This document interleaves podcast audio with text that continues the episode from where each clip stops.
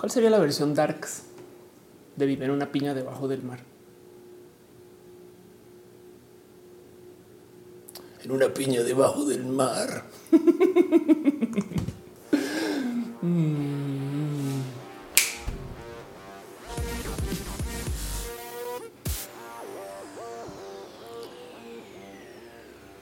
Hey, ¿qué tal, gente bonita? Gente chida del Twitter, gente del Internet. Gente que sabe que en la web está la solución a todos sus problemas cuando realmente no la está. Mm, Gente que se desespera en el súper porque no hay modo buscador, porque están tan acostumbrados a que el teléfono le dan buscar. Gente nerd, gente que recuerda usar foros y, gente que recuerda Latin chat y eh, conocer gente en línea les parece la cosa más normal del mundo. Gente que sabe que cuando un anuncio le dice te has ganado un iPad, realmente entiende que no, no se han ganado un iPad. Usuarios del Internet, sean ustedes bienvenidos a Roja, este show bonito que yo hago desde mi casa, que yo produzco, muevo eh, eh, eh, y cuando digo produzco, muevo, hago es que literal hago absolutamente todo. Ahora tengo una cámara espía. O sea, esta es la cámara que antes está enfrente, pero la tengo para que puedan ver más o menos qué es todo el set, la consola, la compu, todo se transmite desde esta compu, este, mi batería. Algunas han pensado que este producto es como unas baterías tamaño humano, como si yo fuera una muñeca de verdad y me desmontan así la espalda y me abren la tapita atrás hay dos de este tamaño, no? Pero bueno, sean ustedes bienvenidos a Roja, justo el show que se hace desde mi casa, donde hablamos de absolutamente todo. A mí a veces me dicen en la tele o en la radio, ¿de qué va tu show? Y yo así de, no sé, de cosas. es bien difícil, es bien rudo. Pero bueno, espero que se escuche bien, espero que se vea bien, justo como estoy produciendo absolutamente todo yo. Entonces lidio con la batalla de que se vea bien, pero con que ustedes me reporten de que se ve bien. Estamos en vivo en youtube.com diagonal of course, en facebook.com diagonal of course en twitch.tv diagonal of course y además en mixer.com diagonal of course. Y si usted está escuchando esto recalentado, entiéndase no el lunes, entiéndase no en vivo, pues también, o por si no sabían, esto se eh, retransmite evidentemente en YouTube porque ahí queda en lo que yo llamo la versión recalentada, pero también se retransmite en Spotify como podcast o como Apple Podcast. O sea, si usted tiene un dispositivo Apple y lo quieren usar para escucharlo como podcast, ahí me pueden buscar, ahí aparezco. Si por chance tiene un teléfono Android y no quiere usar ninguna de estas dos plataformas, también pueden ir a SoundCloud y ahí estoy. Pero bueno, en fin, em, como estamos transmitiendo en varias plataformas, entonces hay dinámicas de cada respectiva plataforma. Por ejemplo, Tato Oso dejó un abrazo tototote financiero, un abrazote Tato financiero. Muchas gracias, muchas gracias. Em, justo sus cariños y sus amores financieros eh, me los llevo al fondo de, mi corazón. Todos los reuso promesa con ustedes para eh, mejorar la calidad de la entrega de este show, las cámaras, las luces, todo esto que hago yo, o sea, miren, les voy a decir algo. Si ustedes creen que los libros están naturalmente iluminados, les tengo otros datos. Entonces son cosas chiquitas que a mí me molestan o que yo quiero que se vean bien y, lentamente le he como moviendo aquí, aquí y allá. Y todo eso lo puedo hacer gracias que ustedes me apoyan. Gracias por estar acá. De hecho, eh, eh, este show pues, ya es bastantes veces más grande que yo, porque no solo soy yo, son ustedes que vienen, pero también es la gente chida que está acá en el team de moderación, que denles un aplauso espectacular como este eh, la gente cool que son. Un abrazo especial a Caro, Uva, Uriel, Fabián, Monse, Jesse, Tutix, hígado de pato, hígado. ¿Es hígado de pato o pato? Me gustaría saber. Bueno, en fin, este eh, y también René que está en team moderación, pero pues más bien René está en team corazón y, entonces modera.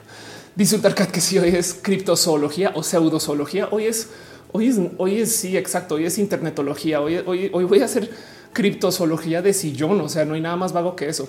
Pero bueno, justo también como hay plataformas de monetización, no solo me pueden dejar ustedes sus abracitos financieros con las plataformas en donde se está transmitiendo.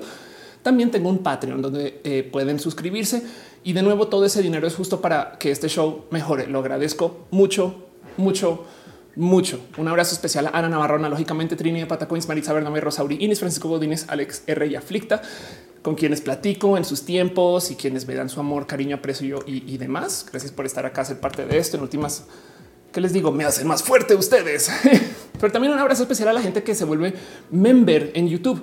La gente que es member, eh, pues en últimas justo eh, me están ayudando a que esto siga sucediendo. Entonces le quiero dejar también un poquito de cariño especial a Shirley Medina, Adriana M. Oscar, Fernando Cañón, Mariana Rom Galvez, Moglican, Luis Nájera, Luis Maclachi, Isaac Ibarra, Lalo Pavan, Fabián Ramos Aflicta, Jaron Freddy, Marchan Haas, Ramírez, Paulina Niño, Arturo Ale, Julio Hurtado, de Garriego, Tato Oso, Leonardo Tejeda, Pastel de Cocoa y Cira Strange. Gracias por ser parte de esto desde la suscripción de YouTube y la gente también que se suscribe en Twitch, por supuesto.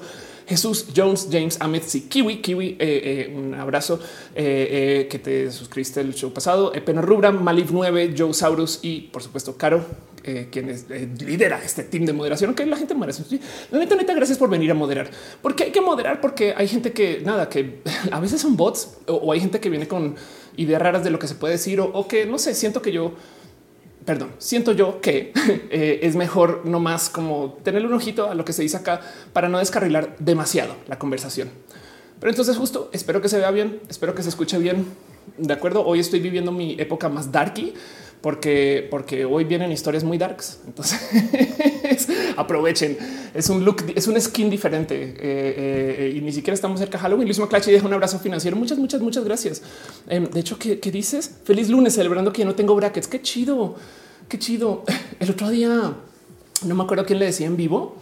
Eh, le estaba comentando de cómo la gente modifica su cuerpo y yo le dije tenemos tan normalizadas algunas modificaciones de cuerpo que hay gente que se amarra los dientes con metal y pensamos que eso es normal. Y la verdad es que sí es súper normal, pero pues si lo piensas es un poquito hasta medieval, no es lo que, oye, ¿qué vamos a hacer con los dientes torcidos del chamaco? ¿Sabes qué? Amárralos con qué? Cuerda de metal. ¿Qué?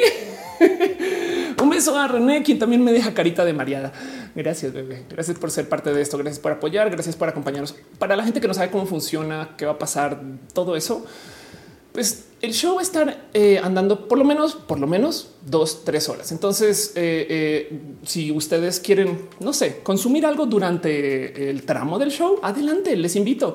Por favor, vayan y compren, traigan, pidan, saquen algo del refri, lo que sea. Puede ser su bebida favorita, puede ser su bebida alcohólica favorita, no puedo decir nombres, em, creo. puede ser su, su, estupefaciente favorito, tampoco puedo decir nombres, creo, pero háganlo. Saben de ese chance, acabamos hasta un ratito y, y esto es tema. Entonces, entonces, em, este show eh, justo se trata de platicar de un tema en particular. Las últimas dos semanas, además, yo hablé de un tema que era cualquier cosa menos el COVID. Vi que eh, Iker eh, dejó no mames, un abrazo. Güey, soy tu mega fan. Perdón, te sigo en Instagram y soy re fan de todo lo que haces. En fin, gracias, gracias por ser parte de esto eh, y gracias por acompañar. Em, hoy, de hecho, ni siquiera he tuiteado que el show está andando. Se me fue el pedo. Entonces, denme un segundo que poner el famoso y, este tradicional tweet, no más para decir arranca roja. Eh, porque si no, entonces me va a regañar después de ah, es que pues, arrancó el show y no sé qué. Pero de todos modos, si ustedes de puro chance, ustedes eh, sienten que les cabe en su corazoncito ponerse un tweet diciendo arrancó roja, eh, se puede. no les voy a decir que no y lo agradezco también. Digo de nuevo, no tienen que hacer. Yo trato de que todos mis contenidos siempre sean libres para todo el mundo, eh, como sea, pero si todo esto me ayuda a, ser más fuerte para que algún día cuando tenga que subir un megazord, entonces aguante vara. Eh, arrancó roja, caigan que estamos hablando del chupacabras. Eh, pero bueno, en fin. De hecho, antes de arrancar formalmente el show, me gustaría nomás también hacer un poquitilín de promoción desvergonzada. Dos o tres cositas que pasaron la semana. Esto todo es pre-show. De hecho, formalmente no ha arrancado el show. Eh, eh, y, nomás este eh, lo traigo aquí, porque si yo no me promuevo, ¿quién me va a promover? No? Pero bueno, lo primero que les tengo para ustedes es justo em, aparecí en un pequeño documental de Canal 14. Está muy bonito. Está bien raro esto porque em, hace rato no me hacían entrevistas de estas. Entonces eh, le quiero nomás dar unas gracias en público a Elisa, Elisa Sonrisas, comediante bien cool, quien me dijo deberías de estar en esto eh, y, me coló a las malas casi casi. Entonces nada, pues hablé un poquito de la vida y querían como platicar acerca justo de los logros de las personas trans y demás. Está chido, eso sucedió. Ya debió haber salido y, después voy a estar gritando el tema, pero bueno, sepan que se está pasando un poquito de promoción desvergonzada.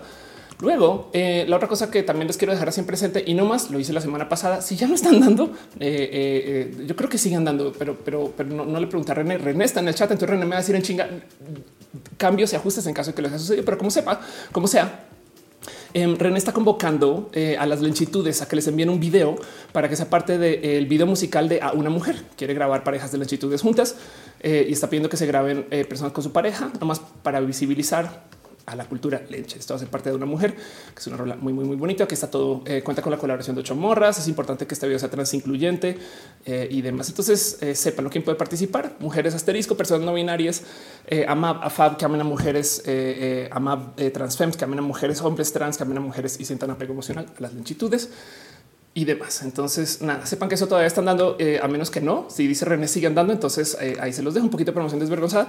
Y la otra cosa es este viernes voy a hacer un reto un reto, porque voy a ir a presentarme en sin comentarios.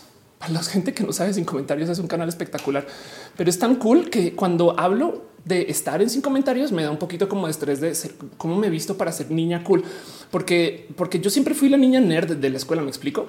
Em, y entonces me invitaron a ser parte justo de este esfuerzo de, Fer eh, Guerra, eh, de, Fernanda Dudet, donde de paso, eh, en general, sin comentarios he estado haciendo streams diarios durante la cuarentena y tiene una cantidad de temas raquete bonitos, pero pues justo em, me invitaron a ser parte de esto que están haciendo, que son las fiestas de PowerPoint. Entonces, básicamente tú presentas una presentación en PowerPoint, pero, pero pues la idea es que sea medianamente épica. Entonces eso por si es un reto y, ojo que lo épico no necesariamente tiene que ser una presentación acá súper clavada de eh, la diferencia entre, no sé, las diferenciaciones de células a lo largo de, eh, eh, etapas de crecimiento embrionarios, no?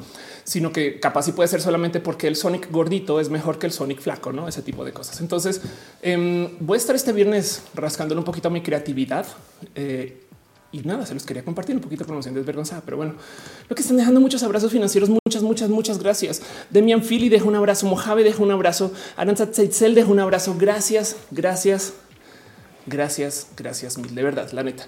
Aprecio mucho todo esto porque eh, esto es pues, roja. Yo llevo el Fred hice cuentas, llevo ya 12 años de hacer streams. Entonces, saben, eh, eh, nada, esto, esto, es todo un tema. pero bueno, ¿qué les digo? Voy a eh, no más así como tomar en cuenta dos segundos de que ustedes están aquí, porque es chido. Hígado dice son buenísimos las batallas de PowerPoint. Exacto, son batallas de PowerPoint. Qué chido. Claro, es que no es una, es que le ponen PowerPoint Party. No son batallas. O sea, te, retan, te retan a ser creativo con un PowerPoint. Eso es difícil. Federico dice que le gusta mi skin darks. Muchas gracias. Es una skin porque yo les yo le quito el skin a mis. En fin, Francisco también dice: Bueno, por saber qué tema se tratan, hoy vamos a hablar de el chupacabras. Shaspi dice promoción desvergonzada. Eso es. Eh, Ultarcat, un abrazo. Eh, André Ulloa dice: Me censuraron el comentario que estás bien por usar A veces yo, de hecho, también tengo autocensura. ¿eh? eh entonces puede ser, em, pero bueno. Eh, también, también, si no, pues caro. Caro manda caro dice: eh, Están hablando en, chileno. ¿Qué les pasa? Víctor Feliciano dice: Mi tele se cambió en automático. En al ver, wow, roja en vivo en YouTube cuando comenzó. Qué chido, güey, qué raro. Shaspi dice of Dross. Claro, es que hoy voy a hablar de un tema muy Dross. Güey. Debería tener música más drosiana un poquito. Pero bueno, arranquemos formalmente y eh, nada, váyanme diciendo ahí en el chat cualquier cosita. Les quiero.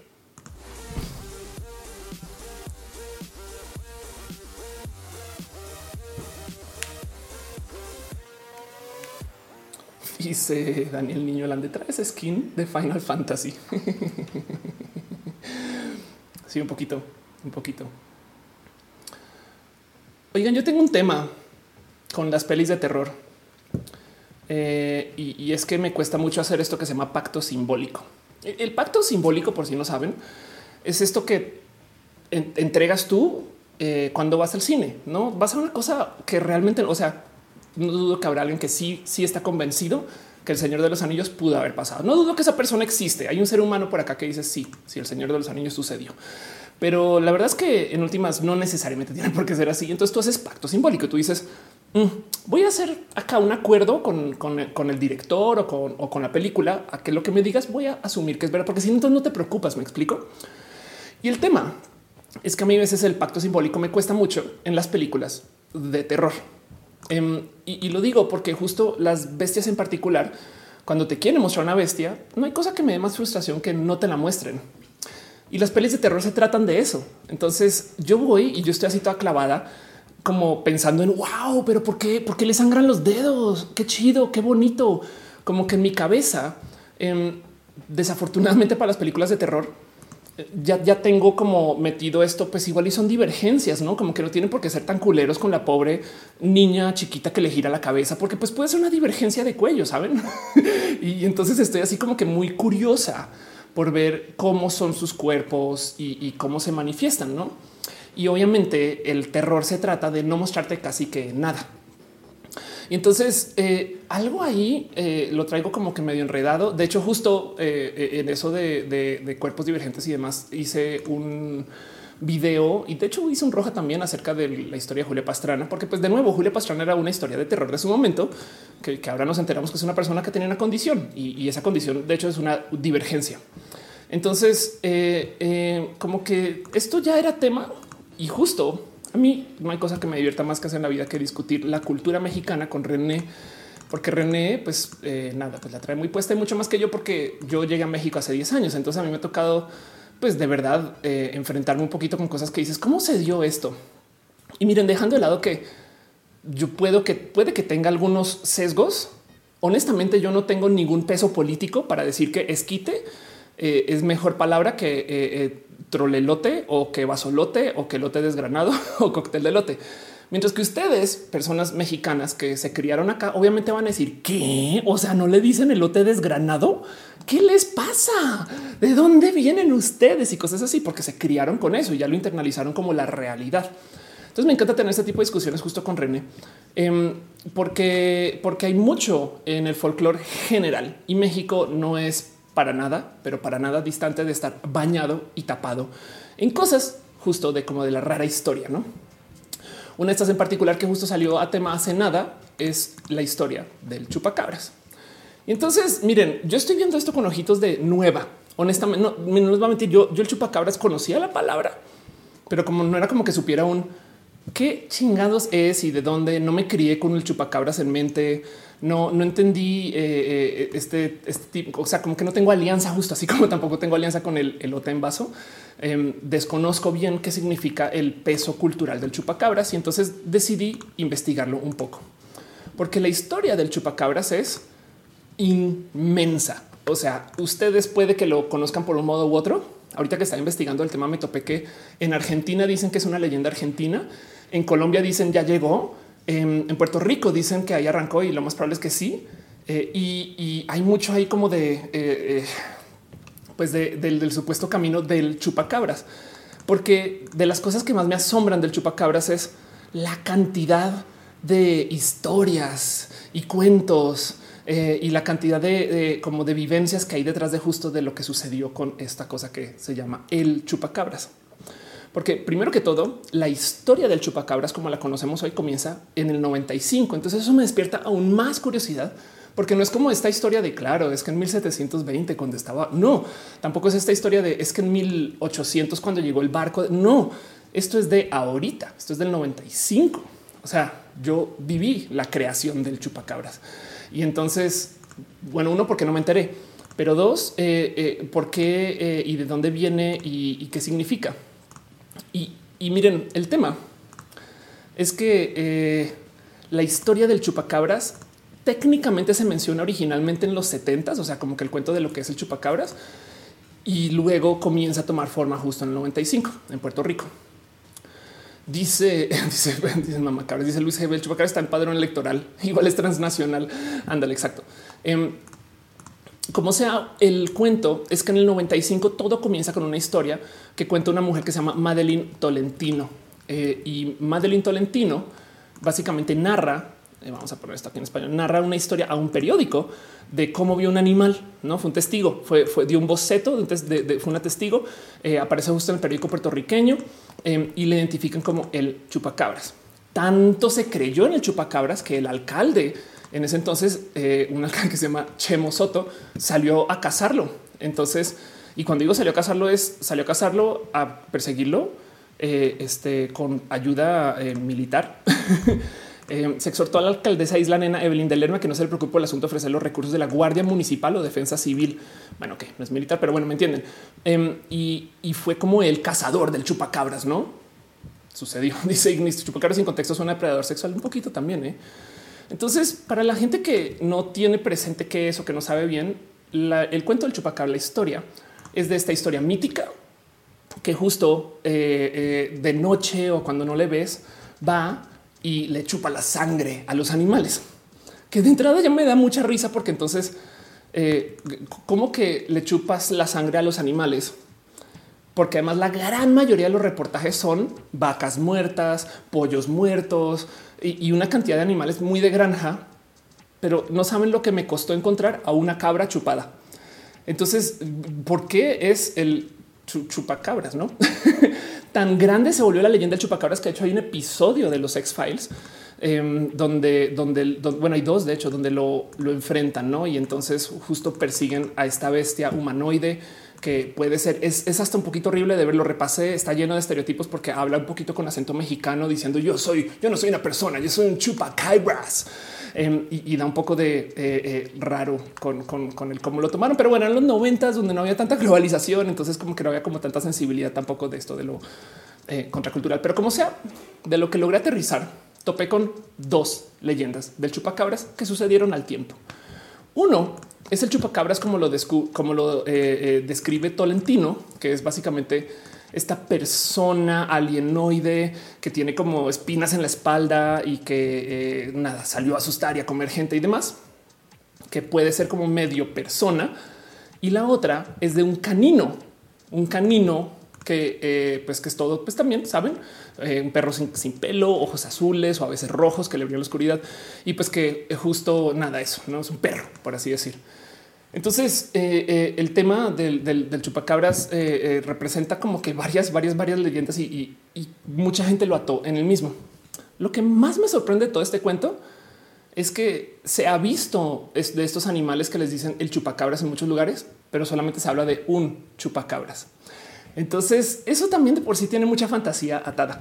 De hecho, hay un documental de la BBC que habla justo acerca de lo que sucedió con la historia del chupacabras y topan que más o menos a eso del 2000 es que se comienza a cambiar la leyenda de una bestia humanoide que tiene espinas en la espalda al como canino que, pues que nadie sabe bien por qué es así, no?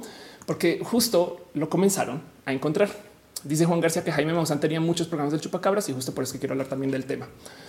Selgadis dice en Red Dead eh, eh, Nightmare sale y lo tienes que cazar. Ándale. Adrián Méndez dice tenía que ver videos de la mano peluda. Strange Dice lleva mucho tiempo. Acabamos de comenzar. Federico de Mises dice aquí en Uruguay se habla mucho del chupacabras por la fiebre aftosa. Anda y dice Renegos chupacabras era mejor opción. Juan García dice eh, recuerdo que la gente no quería salir de noche. Eran muchos borregos que casi siempre los mataban los perros. Exacto, pero me, me salta mucho que de hecho el cuento de los borregos lo escuché mucho y es de por qué no le llamaron chupaborregos. Pero bueno, en fin, el caso es que entre las mil y un cosas que sucedieron con el chupacabras es que se comenzaron a presentar como pues sobrenaturales, no la, supraciencia, cosas que la ciencia no puede encontrar y medir.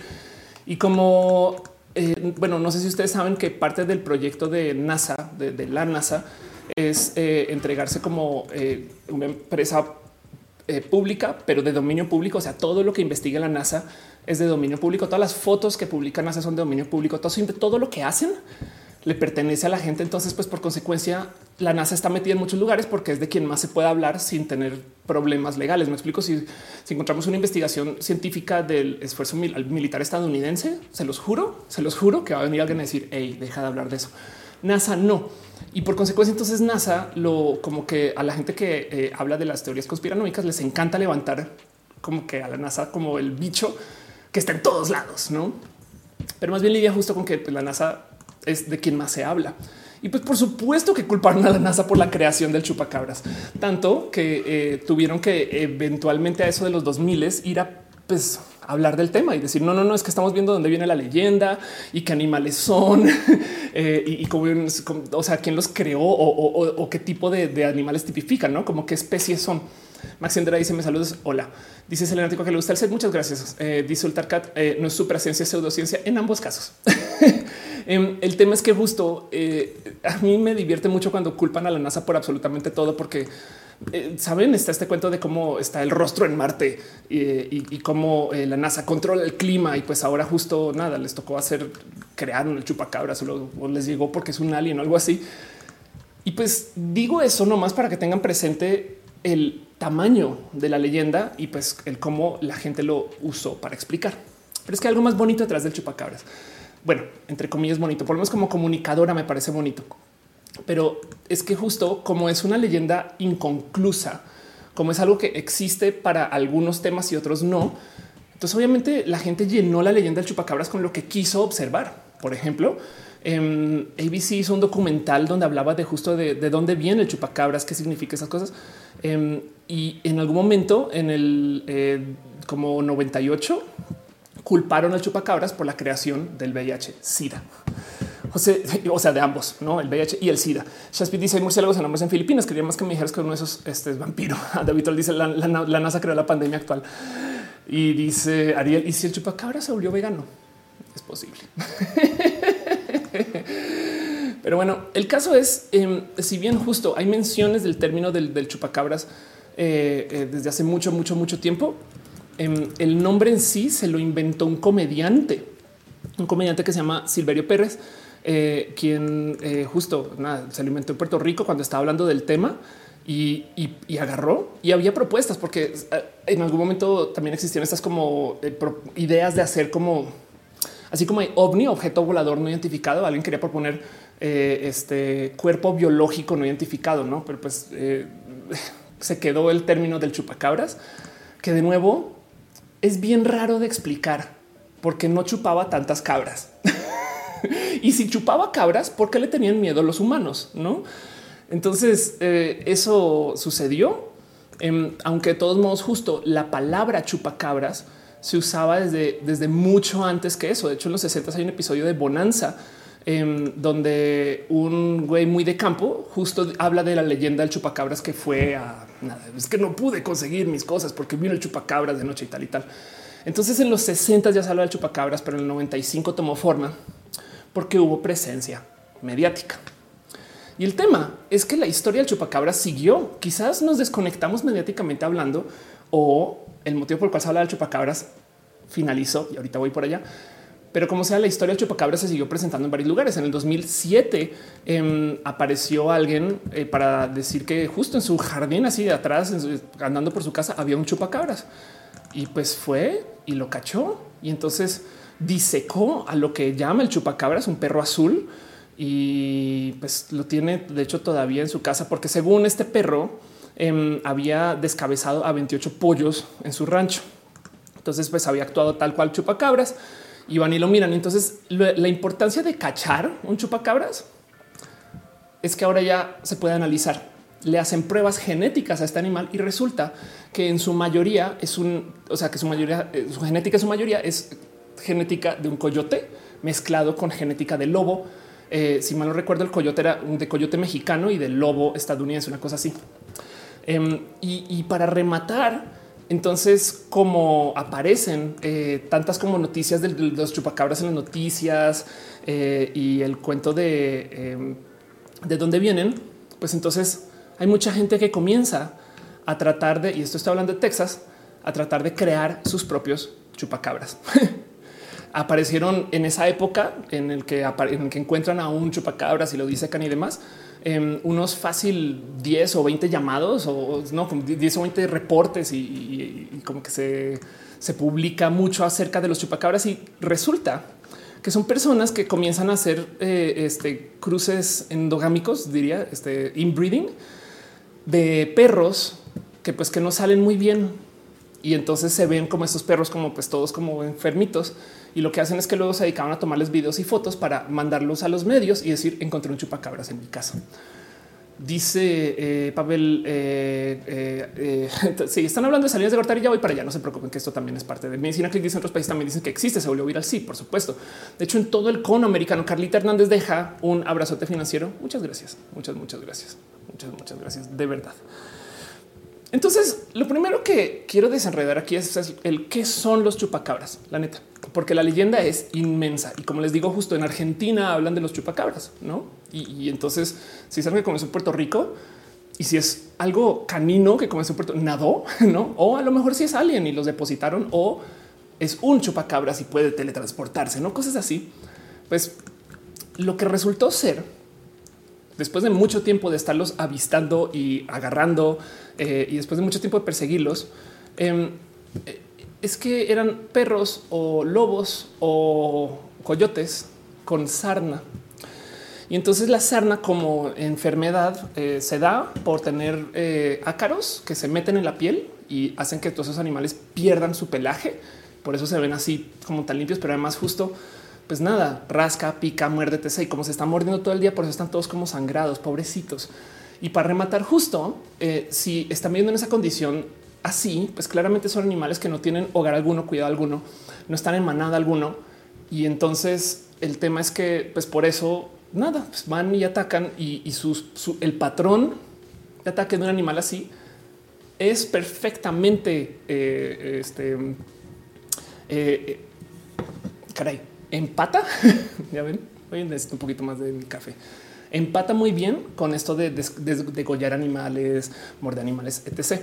Em, de hecho, eh, un reportaje también, creo que eso es muy 2007, de una familia que cachó un chupacabras chiquito, o sea, bebé. Básicamente esto resultó ser un coyote em, y, y pues lo tuvieron encerrado como por un poquito de tiempo, pero como justo tiene la leyenda de ser un animal bestia, un diablo, lo nada, pues lo eutanizaron a los tantos días. Entonces, el cuento del chupacabras existe desde el 95. Esto es muy importante de observar. Pero la leyenda del chupacabras también. Y esto yo creo que es un poquito de lo que quiero platicar. Digo, no más antes de cerrar el tema de qué es el chupacabras y de dónde viene y cómo se da. Desafortunadamente no tengo como acervo interior personal de decir es que mi mamá lo creyó, es que mi papá tenía miedo eh, porque para mí el chupacabra no existía hace dos semanas. Em, pero eh, de todos modos, eh, sí, sí hay que tener más presente que esto es una bestia, un perro que volvieron bestia o un coyote que volvieron bestia. Pero bueno, les voy a dejar nomás otra cosa muy bonita. Si este es el chupacabras que estamos hablando hoy, que no que se supone que era un bípedo, que era como alguien que llegaba y demás, Solamente les quiero entristecer la tarde o alegrársela más, porque el hecho de que se haya hecho una leyenda tan grande alrededor de esto a mí me sorprende mucho, porque se supone que lo que escribió Tolentino en el 95 es que el chupacabras era un animal alien, no bípedo eh, con escalas en la espalda o con, estas cosas ese tipo de forma.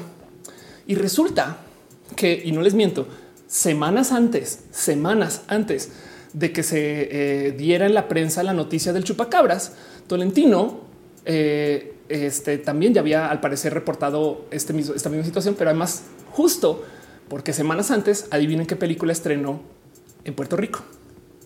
Species.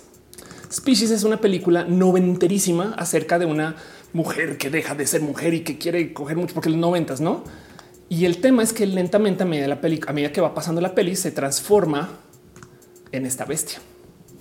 Entonces, lo que reportó Tolentino empata perfectamente con el lanzamiento de la película. Y esa leyenda no se persiguió más.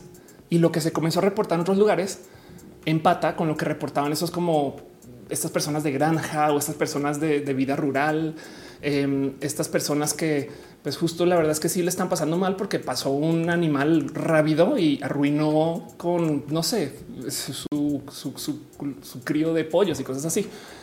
Em, entonces, eso sucedió Em, y, yo creo que el tema del chupacabras en general, más bien le hablo un poquito acerca de cómo eh, la gente quiere ver cosas.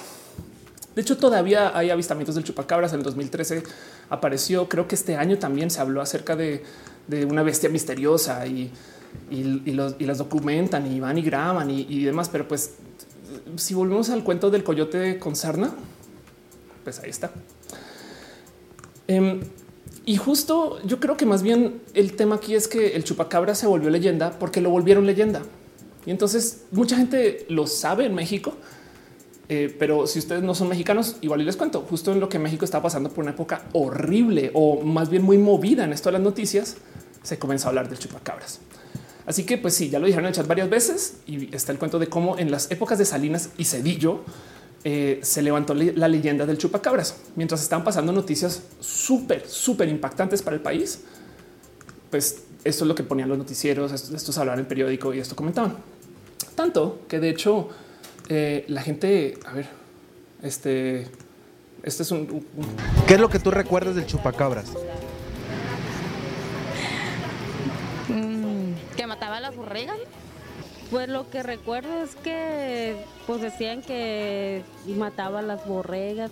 Mataba a los animales, las vacas, los borregos aparecían, aparecían muertos así, la piel así en los campos, en los corrales, en el monte. Pues que era pues un mito de, de todos aquí de la región. Pues yo me acuerdo. Lo bueno es que saben que es un mito. Em, pero creo que hay mucho que hablar acerca de justo este tema en particular. Y quiero levantar eso. El chupacabra me parece una leyenda espectacular porque es una bestia que pudo haber sido humana, pero que resultó siendo eh, este, un perro, ¿no? un perro enfermo o un coyote enfermo. Eh, y, mucha gente como que igual lo traía muy puesto porque la leyenda del chupacabras habla más acerca de los noticieros y de los periódicos que del chupacabras en sí. Justo. A ver, nomás repasemos un poquito qué pasó en el 94 en México, que fue cuando esto comenzó. Yo estoy muy dispuesta a creer que la noticia del chupacabras en Puerto Rico fue más bien conveniente. O sea, no creo que hayan tenido esta previsión de decir vamos a sembrar una leyenda en Puerto Rico. No, simplemente apareció, alguien dijo, ay, qué interesante y ya. Pero pues nomás para que tengan presente, el 94 en México fue un año tote. Fue cuando se firmó el Tratado de Libre Comercio con América del Norte, que según yo, este es gran parte del motivo por el cual comenzó todo este desmadre. Este es la primera vez que se forma un tratado internacional así de grande entre tres países. Eh, que bueno, excepto lo que sucedía en Europa, que pero en ese entonces la Unión Europea era otra historia y, y justo el NAFTA eh, le trae a México nuevas presiones económicas y del cómo comportar. El mero momento que se firme, que comienza cuando se ratifica, al otro día comienza todo esto que sucedió en Chiapas eh, con el subcomandante Marcos, eh, el, el, el, ejército, el, el STLN. Eh, y comienza también entonces a suceder como toda esta presión mediática de güey, se supone que estamos subiendo al primer mundo y ahora en Chiapas ahí es, ¿no? está pasando todo este desorden, pero luego eh, asesinan a Colosio y entonces eh, Colosio era este gran candidato político que representaba a muchas cosas que ya estaban como que en la mesa política y que además justo tantito antes de que lo asesinaran da un discurso acerca de cómo se quiere distanciar de la clase política actual. Y entonces, bueno, esa historia es para retomar entera, toda en un roja, como sea que lo quieran ver. Eh, pero siguiendo eso también justo asesinan a Ruiz Massieu, a su hermano, bueno, su hermano se suicida. Eh, para que entiendan qué pasaba en el 94, se dio el primer debate presidencial televisado. Fue cuando el IFE por primera vez dio una elección y demás llevó el 77% de la participación electoral. Y ahí fue cuando ganó Cedillo. Eh, y tengo aquí en mis notas también que fue justo cuando Paulina eh, Rubio publica Nieva Nieva. Estoy bien, güey. Pero bueno, cosas que pasaron en el, en el 94. Eh, y entonces eh, también salió detrás de mi ventana suave, eh, salió eh, All for Love, All That She Wants y estas cosas. Eran, era otra época. Pero el tema es que justo era un año de ruptura para México, porque México lleva una cola larguísima de tener un partido político que creo que se están cumpliendo 65 años desde entonces del PRI y que justo por toda la situación de Colosio, por toda la situación en Chiapas y porque México se estaba uniendo a este gran mercado estadounidense canadiense, como que hay como toda esta presión de güey. O sea, estamos dejando entrar a las visitas a la casa. Por favor, ayuda con el desmadre acá para que no se vea el desmadre. Al mismo tiempo, y estoy casi segura que eso tuvo mucho que ver, pues el mero hecho de atarse a un mercado internacional te pone un sistema de presión completamente diferente del cómo, le, cómo reporteas, de qué puedes hablar, de qué no puedes hablar. No me explico como que también siento yo que el, subirse al NAFTA le pone presión a México de pues no, ahora sí oficialmente tienes tú que eh, no sé, ser tanto más transparente. Tienes que reportear desde tus empresas se tienen que unir a las prácticas estándares de contabilidad. Me explico. Eh, eh, el tema es que justo ese año fue tan, pero tan, tan, tan movido que, eh, que creó todo, todo, todo tipo de problemas para el gobierno que no se reportearon o que de los cuales nos hablaron. Uno de esos, just, uno de esos en particular es de cómo a medida que eh, México iba como que dando como estas grandes noticias virales, pues porque su mercado se iba desinflando. O sea, el mercado de inversiones sobre México era como de qué? O sea, que asesinaron a Luis Donaldo Colosio, se iba algo de la inversión. Este eh, hay inestabilidad política, se iba algo de la inversión. Eh, y, entonces eso, se, eh, José Franco Ruiz Massieu también asesinó a TC. Y el punto es que México en el 94 tuvo eh, a bien de gastar una cantidad ridícula de su dinero, de su reserva nacional, que era justo lo que usaba para aguantar estos como shocks económicos. Y entonces llega diciembre y en diciembre topan con que ya es hora de ahora de oficialmente enfrentar que hay que devaluar la moneda, porque cada de estos cambios pequeños implica como pues, la moneda en ese entonces no flotaba, sino que simplemente estaba pegada a lo que decía que era el gobierno, pues tendrías que tú que irla devaluando poco a poco, pero como se aguantaron todo un año porque pasó todo tipo de locuras, entonces llega diciembre y la tenían que devaluar de golpazo. Y cometieron esta cosa que se llama el error de diciembre, donde básicamente se reunieron varios eh, eh, empresarios con el presidente, cosa que pues práctica que todavía como que vuelve a suceder o, que no sé si dejó de suceder durante unos años, pero que López Obrador levantó hasta ahorita otra vez. Y en esa reunión les comentaron a esos empresarios que iban a devaluar la moneda, pero no lo habían hecho todavía. Y entonces, como les dieron noticia adelantada a los empresarios de la devaluación, ellos salieron corriendo a básicamente vender todos los pesos, todos, todos. Y cuando digo vender todos los pesos es fue una un derrame bancario de quitarle algo así como unos 5 mil millones de dólares del 94 del mercado. Y entonces la mera crisis que crearon por especular, o sea, por presión especulativa, la mera crisis que crearon por porque güey, es que van a hablar la moneda un chingo después de todo esto que pasó y las cosas están muy inestables y demás. Tiraron la, eh, que la impresión de México al exterior, tiraron la impresión de México al interior y básicamente devaluaron la moneda una cantidad, pero más crearon la crisis del 94 que fue horrible, no? Eh, entonces eh, eh, pasaron muchas cosas, pasaron, pasaron muchas cosas. El 94 fue un año súper, súper, súper difícil porque fue básicamente cuando se rompió el esquema de 65 años de entre comillas estabilidad del PRI. No quiero decir los estables, pero pues me entienden, no?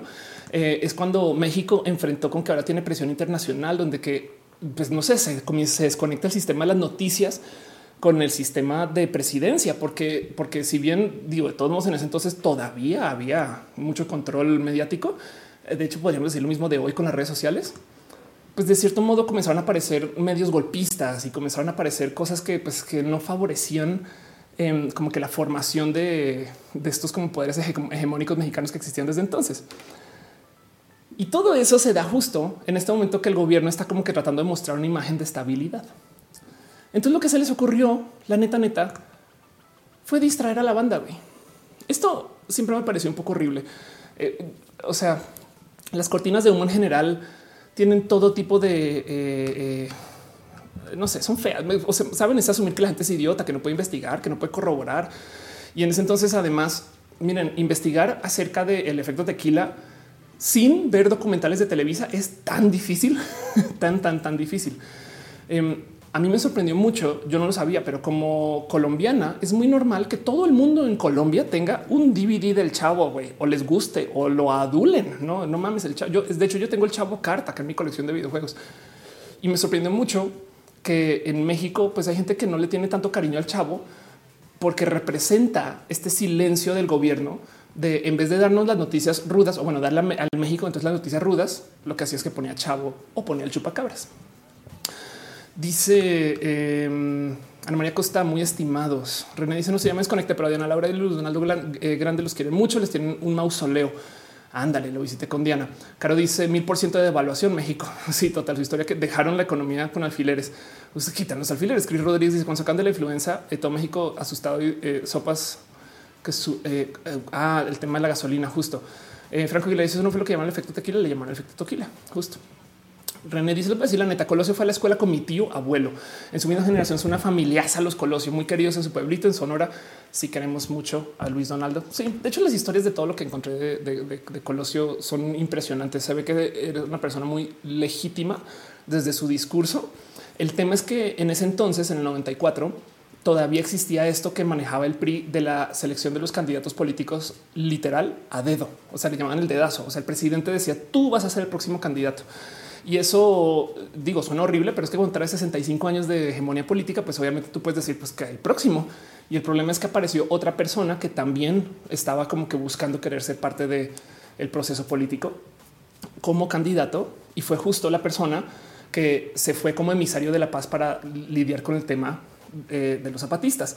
Entonces, ante la prensa se veía muy bien que uno de los candidatos, pero no el del dedazo, eh, estuviera lidiando a favor de la paz y el otro esto es, pues no se trae como que todo tipo de como de supuestas eh, negociaciones con la gente y eventualmente le dio la vuelta al partido. O sea, si hay un, hay un discurso donde, donde se distancia del total de güey, esos sistemas viejos horribles políticos, no sé qué, yo voy a reformar el gobierno. Y, después de eso lo asesinan, ¿no?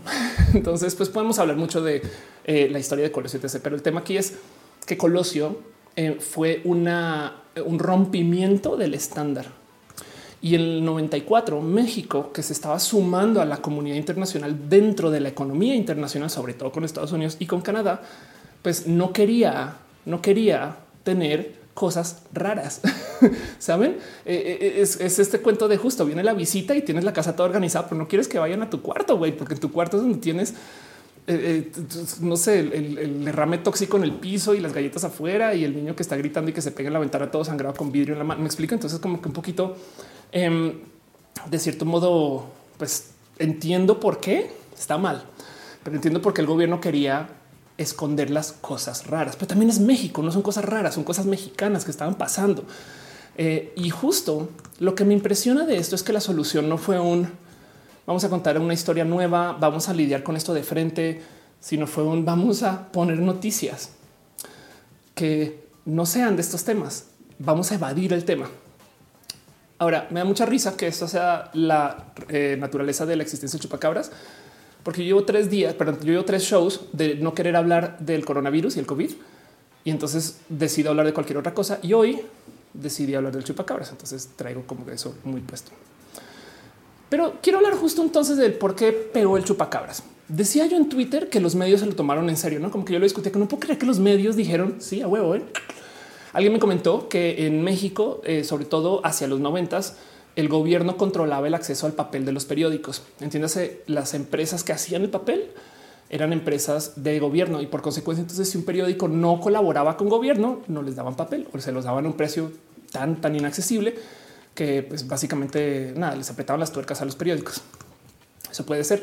Y la otra cosa que me dijeron es igual y cuando se lo tomaron en serio, pues obviamente y más bien como medios hacían, o sea, con periodistas hacían que se lo tomaban en serio, pero porque les estaban obligando a hacerlo. De todos modos, hay mucha gente que sí genuinamente sí cree en el chupacabras. Y, yo creo que esto es algo muy bonito de observar porque habla mucho del cómo nuestro cerebro está programado.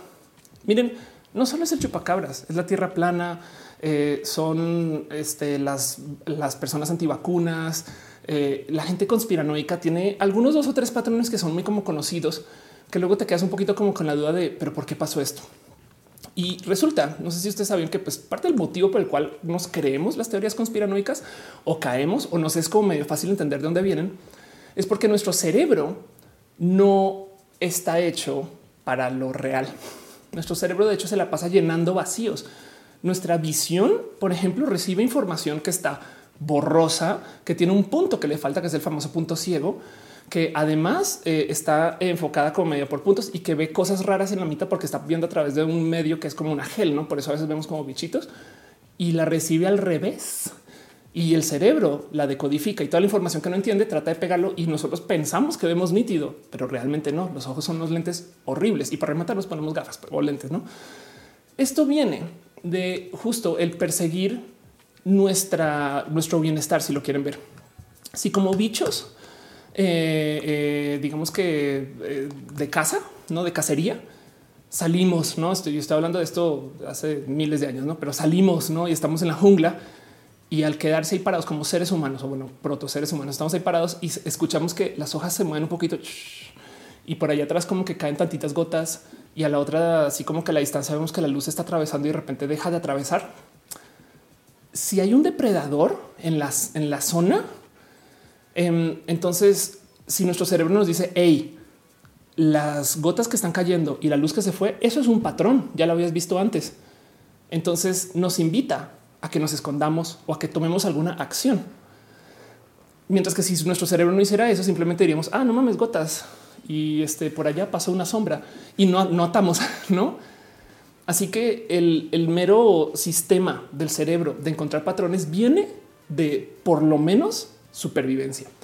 Y ahora que no tenemos tantas complicaciones para sobrevivir y eso porque estamos en cuarentena, de todos modos nuestro cerebro se la pasa buscando patrones en donde no los hay.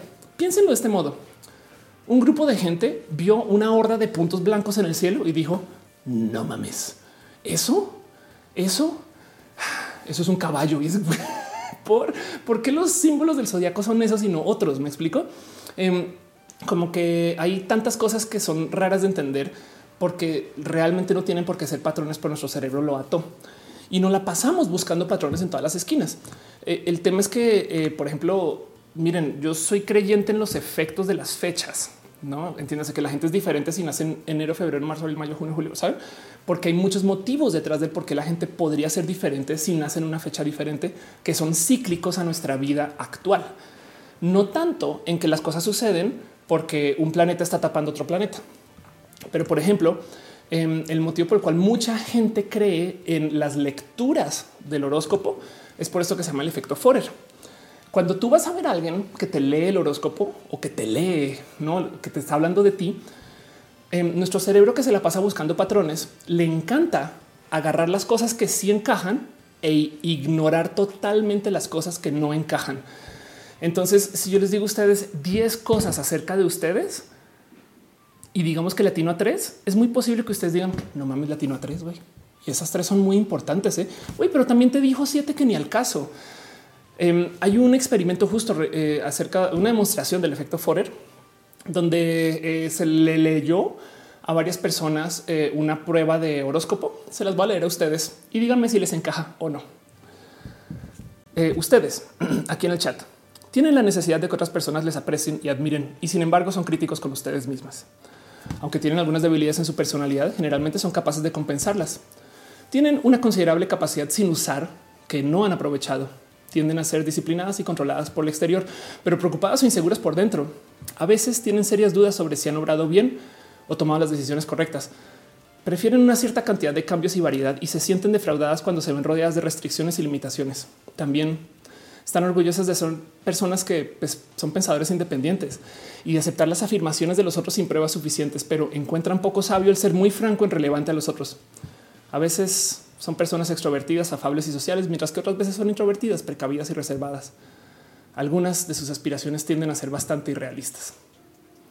Esto es la prueba Forer y esta demostración se hizo en 48 y lo que le eh, dijeron a los estudiantes que eh, que se les entregó esto fue se sientan en la silla y tienen esta una hojita con esto escrito en su silla. Y entonces le dijeron, les dimos varios horóscopos a cada quien, no más para ver si les atinan, no un horóscopo. Lo que no se les dijo es que a todos se les dio el exacto mismo horóscopo y todo el mundo, y esto se ha comprobado varias veces, respondió: Ah, sí, este horóscopo se encaja conmigo. Em, entonces, esto es una realidad. Eh, tenemos un tema donde eh, estamos dispuestos o dispuestas o dispuestas a aceptar cosas de nosotros y no la pasamos buscando patrones. Unas cosas que pasa mucho dentro del ámbito del zodiaco es que la gente eh, justo se la pasa buscando a otras personas y, juegan a tratar de adivinar su símbolo zodiacal, su, su signo zodiacal. Y el tema es que no solo es buscar patrones, sino que cuando lo encontramos y si es, nuestro cerebro nos llena de dopamina. Y entonces si ustedes encuentran, o sea, voy a tratar de adivinar, tú eres Libra y resulta que sí, ¡pum!, tu cerebro te hace sentirte bien. Y eso justo viene de este como proceso de el tratar de adivinar qué hay con los patrones y que nos salvemos. Del otro lado, de nuevo, soy fiel creyente de que si hay cosas que suceden por eh, la temporalidad y, sobre todo porque nuestras sociedades bien, bien, bien estándar. O sea, si lo piensan, hay puertas en todo el globo. Piensen nomás el invento que es la puerta. Me explico. No, tenemos por qué tener puertas iguales en México que en Japón, pero ahí están. Y entonces em, el tema justo es que lo importante del efecto Forer es que las cosas sean poco precisas y, de repente tiras una precisa, otra no, como sea son sesgos y hay muchas cosas por ahí que rescatar y que observar. Yo siento que si entendiéramos que, por ejemplo, que las mil y cosas que suceden por el horóscopo son por fenómenos sociales o locales, o etc., eh, capaz si los estaríamos estudiando más chido en vez de estar observando dónde está ahorita en este momento eh, Mercurio. No em, el tema es que justo las leyendas funcionan porque no hay información. Y esto es algo que se ha explotado de mil y un modos. Eh, JJ nos dio una plática en el que fue esto 2000 que 2007. JJ vimos una plática acerca de esto que llama la caja misteriosa. Y lo que dice es que cuando él escribe para cine o para, para series, él muestra todo lo que hay afuera de la caja y pistas de lo que puede haber en la caja, pero nunca dice que hay adentro de la caja. Nunca dice en esta caja hay tal cosa. Y está hablando de Lost. Lost en particular es una serie que funciona muy bien porque no explica nada. Da mucho, pero da nada. Y entonces tú te lo pasas todo el tiempo tratando de llenar los vacíos. Evangelion también es una serie así. Y entonces el tema es que este cuento de la caja misteriosa donde no se dice qué hay adentro, de paso se ha usado mucho en México con el término la caja china. El cuento es que nunca te van a decir qué hay adentro, porque lo que hay adentro lo pones tú. Y como lo pones tú, entonces te lo adueñas. Esto es mío. Em, dice Teleview, ¿cómo vas a comparar Evangelion con los? Ve a ver mi, mi, mi video de Evangelion, porque, porque sucede, se trata de darte información inconclusa. Ahora, del otro lado, justo porque tenemos más información hoy y tenemos mejor dominio del uso de la información.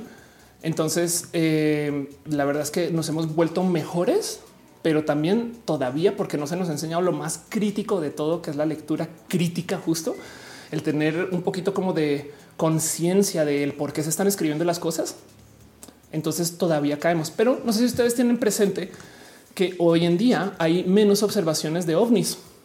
De hecho, se fueron a piso en los eh, 70s, 80s y hasta en los 90s. Todavía la gente reportaba un chingo de ovnis y de repente desaparecieron. Así que lo primero es pensar, ¿será que eh, los ovnis dejaron de venir a visitarnos o lo que los experimentos de la CIA y no sé qué? O del otro lado, que como hoy en día ya creemos en las cámaras y, sabemos de la calidad de la producción del video y de lo que se puede grabar, como que nos asombra que solamente una persona vea las cosas. No siento yo que nos hemos vuelto mejores, pero todavía tenemos todo tipo de raras, raras, raras creencias. Mi favorita la puso este les digo dice México, donde no creen que se contagie el coronavirus, pero creen que su, que su hijo se les contagia lo gay por ver un personaje homosexual en la tele. la gente tiene creencias raras. Um, y, la otra cosa que hay que tener presente es que la pseudociencia trae un componente de ser disruptiva. Entonces, um, yo siento que está bien el tener creencias y, las permito mucho porque me gozo mucho el, el, observar como qué tipo de expresiones se da en la gente. Pero del otro lado, cuando comienza a afectar tu vida, entonces siento que ahí hay algo que está un poco roto. Digo, y menos cuando se trata de obligar a otras personas a creer cosas que no, que no, suceden o que no se pueden comprobar. Hace nada apareció un video viral de naves espaciales andando en la luna. No sé si lo vieron o si este video lo reconocen. Y entonces eh, es un video donde salen como puntitos blancos y se mueven y de repente ¡fup! se desaparecen y los agarran en la luna. Y entonces yo destrocé esto en Twitter porque nada, me sentí muy este, arrogante y dije vamos a romperle los sueños a las personas. Pero el tema aquí es que la gente lo ve con luz de es que es que a lo mejor si algo está pasando ahí. Miren, los tierraplanistas no se consideran personas idiotas. Es más, se consideran personas más inteligentes que todos los demás. Lo mismo con la gente que eh, no, no quiere vacunar a sus niños. Es de no, no, no, no, no, es que yo sé más que tú. El problema de la pseudociencia es que no está dispuesta a permitirse llevar por los resultados. Ah, no manches, ya se descubrió que el chupacabras es total y tal. Entonces, igual y ya a lo mejor no pongo tanta creencia sobre esto, no? Eh, nomás por dejarlo dicho el tema de, la, de, las naves espaciales en la luna. Eh, sí, sí, como dice Frank, eh, acá justo le quitas lo divertido a la vida, no? Eh, el tema de las naves espaciales no es que son demasiado grandes y solamente una persona las vio. Una persona. ¿Saben cuánta gente ve a la luna todos los días con 10 mil millones de equipos que hay que estar observando? Así sean estudiantes, no? Eh, pues ese es el problema. Y del otro lado, la otra cosa que es compleja de la ciencia versus la pseudociencia es que como la ciencia no busca ni comprobar ni descomprobar, sino observar. Y sobre eso se hace hipótesis. Y entonces vamos a ver qué podemos tratar de volver teorías, pero las teorías nunca se pueden comprobar. Saben? Eh, mientras que la pseudociencia básicamente busca datos para comprobar algo que ya la gente cree. Eh, es que entonces, si tú crees que el gobierno está controlado por aliens que llegaron desde Marte, quienes viven bajo tierra y esos aliens aquí en la tierra, aquí, aquí eh, nos quieren controlar para que usemos más los dispositivos que crean la economía y luego nos enfermaron y entonces para podernos detener crearon eh, el, el, virus, pero el virus lo tuvieron que soltar en China para que fuera creíble. Y entonces luego sin querer llegó a Estados Unidos porque no se supone que no era Estados Unidos, pero bueno, ya que está allá, entonces ahora se está comprando todo eso. El pensamiento mágico es infinito. La fantasía es infinita mientras que la ciencia es del tamaño de la ciencia. Entonces, cuando tú lidias con alguien que cree en la pseudociencia, tienes un campo así de guay, mira todo esto que puede pasar en mi jardín de flores. Sí, pero las cosas son así. Em, y es un poco hasta descorazonante, ¿no? Y justo como dice acá eh, este eh, Frank, le quitas lo divertido a la vida. Pero de nuevo, lo digo porque yo me pongo en duda si alguien sí creyó en el eh, chupacabras. Forma, o sea, sí le tenía genuino y completo y total miedo. Porque de por sí desarmar la leyenda del chupacabras, aunque no se supiera que son perros con sarna, es bien fácil. ¿Cómo que el chupacabras? Si hay muchos que se han visto, los chupacabras. ¿Y cómo que chupacabras si no chupan cabras? ¿Y cómo que le tenemos miedo a un animal que ni siquiera ataca a humanos? ¿Saben? Como que esto es un, tema como que muy presente de esto de la lectura crítica que es rara de entender. Veo que Diana está en el chat. Qué bonito. Gracias por pasar acá, Diana. Neta, neta, gracias por como que raro. Gracias. René dice cómo es Lucifer. Nunca vi una foto, un retrato. Samantha dice aquí ando. Saludos a Valeria y Diana. Hola, Sam. Dice Valeria eh, Avina, Evangelion crecí con esa serie. Yo volví a ver en Netflix. Es la mejor total. Dice Daniel, ¿qué onda con las fotos de la luna en la que se veía Lucifer? Pues es más bien un tema más, más acerca de esto del querer creer, querer tener fantasía. Em, dice Ultracat, las creencias, todas las creencias son gaslighting a nivel masivo. Uriel Montes dice el coronavirus no existe. Ah, pero dicen que apareció la Virgen en una Sí, total. Franco Aguilera dice es como la frase es más fácil engañar a la gente que convencerla de que ha sido engañada. Em, y Shaspi dice una semana fue tendencia que vieron ovnis en Veracruz. Mendigo 6 dice, dice ya llegué, ¿qué tal? Damian Field dice, eh, claro que sucedió el chupacabras. Ahí Blacker dice, me acordé que del hada en el árbol. De hecho, hay un cuento muy divertido en Colombia eh, de un árbol que nos a ver cuál, cuál lo busco. Un árbol que se llama el árbol el borrachero. Eh, ah, claro, por supuesto que esto ya. Y el cuento es que se creía mucho de del borracho que nada, que tenía propiedades mágicas y más. Me acuerdo que yo me crié con la leyenda del borracho y que te prohíban y te prohibían acercarte al árbol borracho porque te, ibas a poner high, o sea, te enfermabas, te, alucinabas y no sé qué. Y resulta que eh, primero que todo esto, esto, wow, no puedo creer. Esto es un, esto es un floripondio, güey. wow. O sea, te das un viaje sote con yagé, con ayahuasca, no puedo creer. Em, la otra cosa que sucedía con los borrachos era que eh, eh, si no, no, estoy acerca de este punto, te soltaban frutas, las frutas fermentaban y entonces literal daban como gas de alcohol. Pero bueno, dice Ana María Costa en pleno borlote el chupacabras. Mi hermano y yo dormíamos afuera justo antes de dormir. Le gritamos chupacabras. Dice Mendigo, el chupacabras es real, pero no es una especie en peligro de extinción que habita en América. Y Valeria dice, yo tenía miedo que entrara por mi ventana. Em, dice, Gen, ¿cómo funciona el test de Rorschach? El test de Rorschach, de hecho, eh, hoy en día es como esas pruebas que ya son como medio consideradas un poco inútiles porque, porque no significan mucho, pero el punto es ese que la gente ve lo que quiere ver. Em, dice y que eres una planta alucinógena. Sí, eh, de hecho, de hecho es, la, es, de la planta de la que hacen la escopolamina. Shaspit dice por la forma en la que manejaban la información en la época donde la que la tele lo que dijera se creía. Exacto. Yo creo que tiene también mucho que ver con eso, que luego si te lo dice un medio es real. Los medios son la verdad vicios que hay que tener. Lo digo como una youtuber. Em, de nuevo, yo creo que el tema de la pseudociencia en particular eh, eh, habla mucho acerca de nuestra naturaleza y el que estamos buscando patrones. Y se vale tener fantasías, la neta. Solamente no se vale o imponerlas o que te impacten y, y hacer que otra gente se sume a eso, ¿no? Este cuento de suicidios masivos, etc. Dice Raúl, como el hada de Guadalajara, el hada de Guadalajara lo quiero investigar para ver qué pasó. Em, también hay otro cuento que me han dicho mucho es que en Tabasco los hay mosquitos eh, que puedes agarrar como una mano, como tamaño bola, así, no? Y entonces eso y los duendes de Guadalajara, perdón, no de Guadalajara, los duendes de Tabasco también me han dicho. Pero bueno, Luis Ernesto dice los nahuales son shapeshifters. Eh, Mesa dice eh, pertenecen a una familia solanáceas, son las familias venenosas, pero únicamente la que más nos da alimentos. Ándale. Maggie Rodríguez dice son amapolas. Bueno, para calmar los dolores de garganta. Michelle Cardoño dice sería lo que un video analizando teorías de conspiraciones masónicas, el aeropuerto de Denver y todo eso. Em, bueno, yo más bien quiero hablar un poquito acerca de los medios, porque el tema aquí es que los medios también tienen motivos de existencia. Y así que si bien el gobierno tenía cosas que esconder, también yo creo que a lo mejor los medios le entraron a hablar del chupacabras porque esa cosa vende. Justo por ahí vi que eh, Jesse Santina estaba diciendo es que el miedo vende. Se han puesto a preguntar por qué.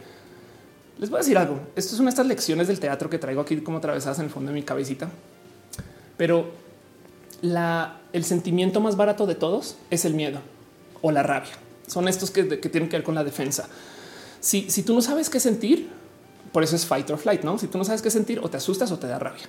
Em, y, eso es como tu reacción. Lo demás como que puede que sea un poquito más trabajado. La risa en particular implica que ya no tengas miedo, si lo piensan. Em, aunque yo sé que risa nerviosa, pero como sea, el tema aquí es que eh, los medios no están aquí para informarnos desde hace mucho tiempo, si es que alguna vez lo estuvieron y necesitan de nosotros para promoverse.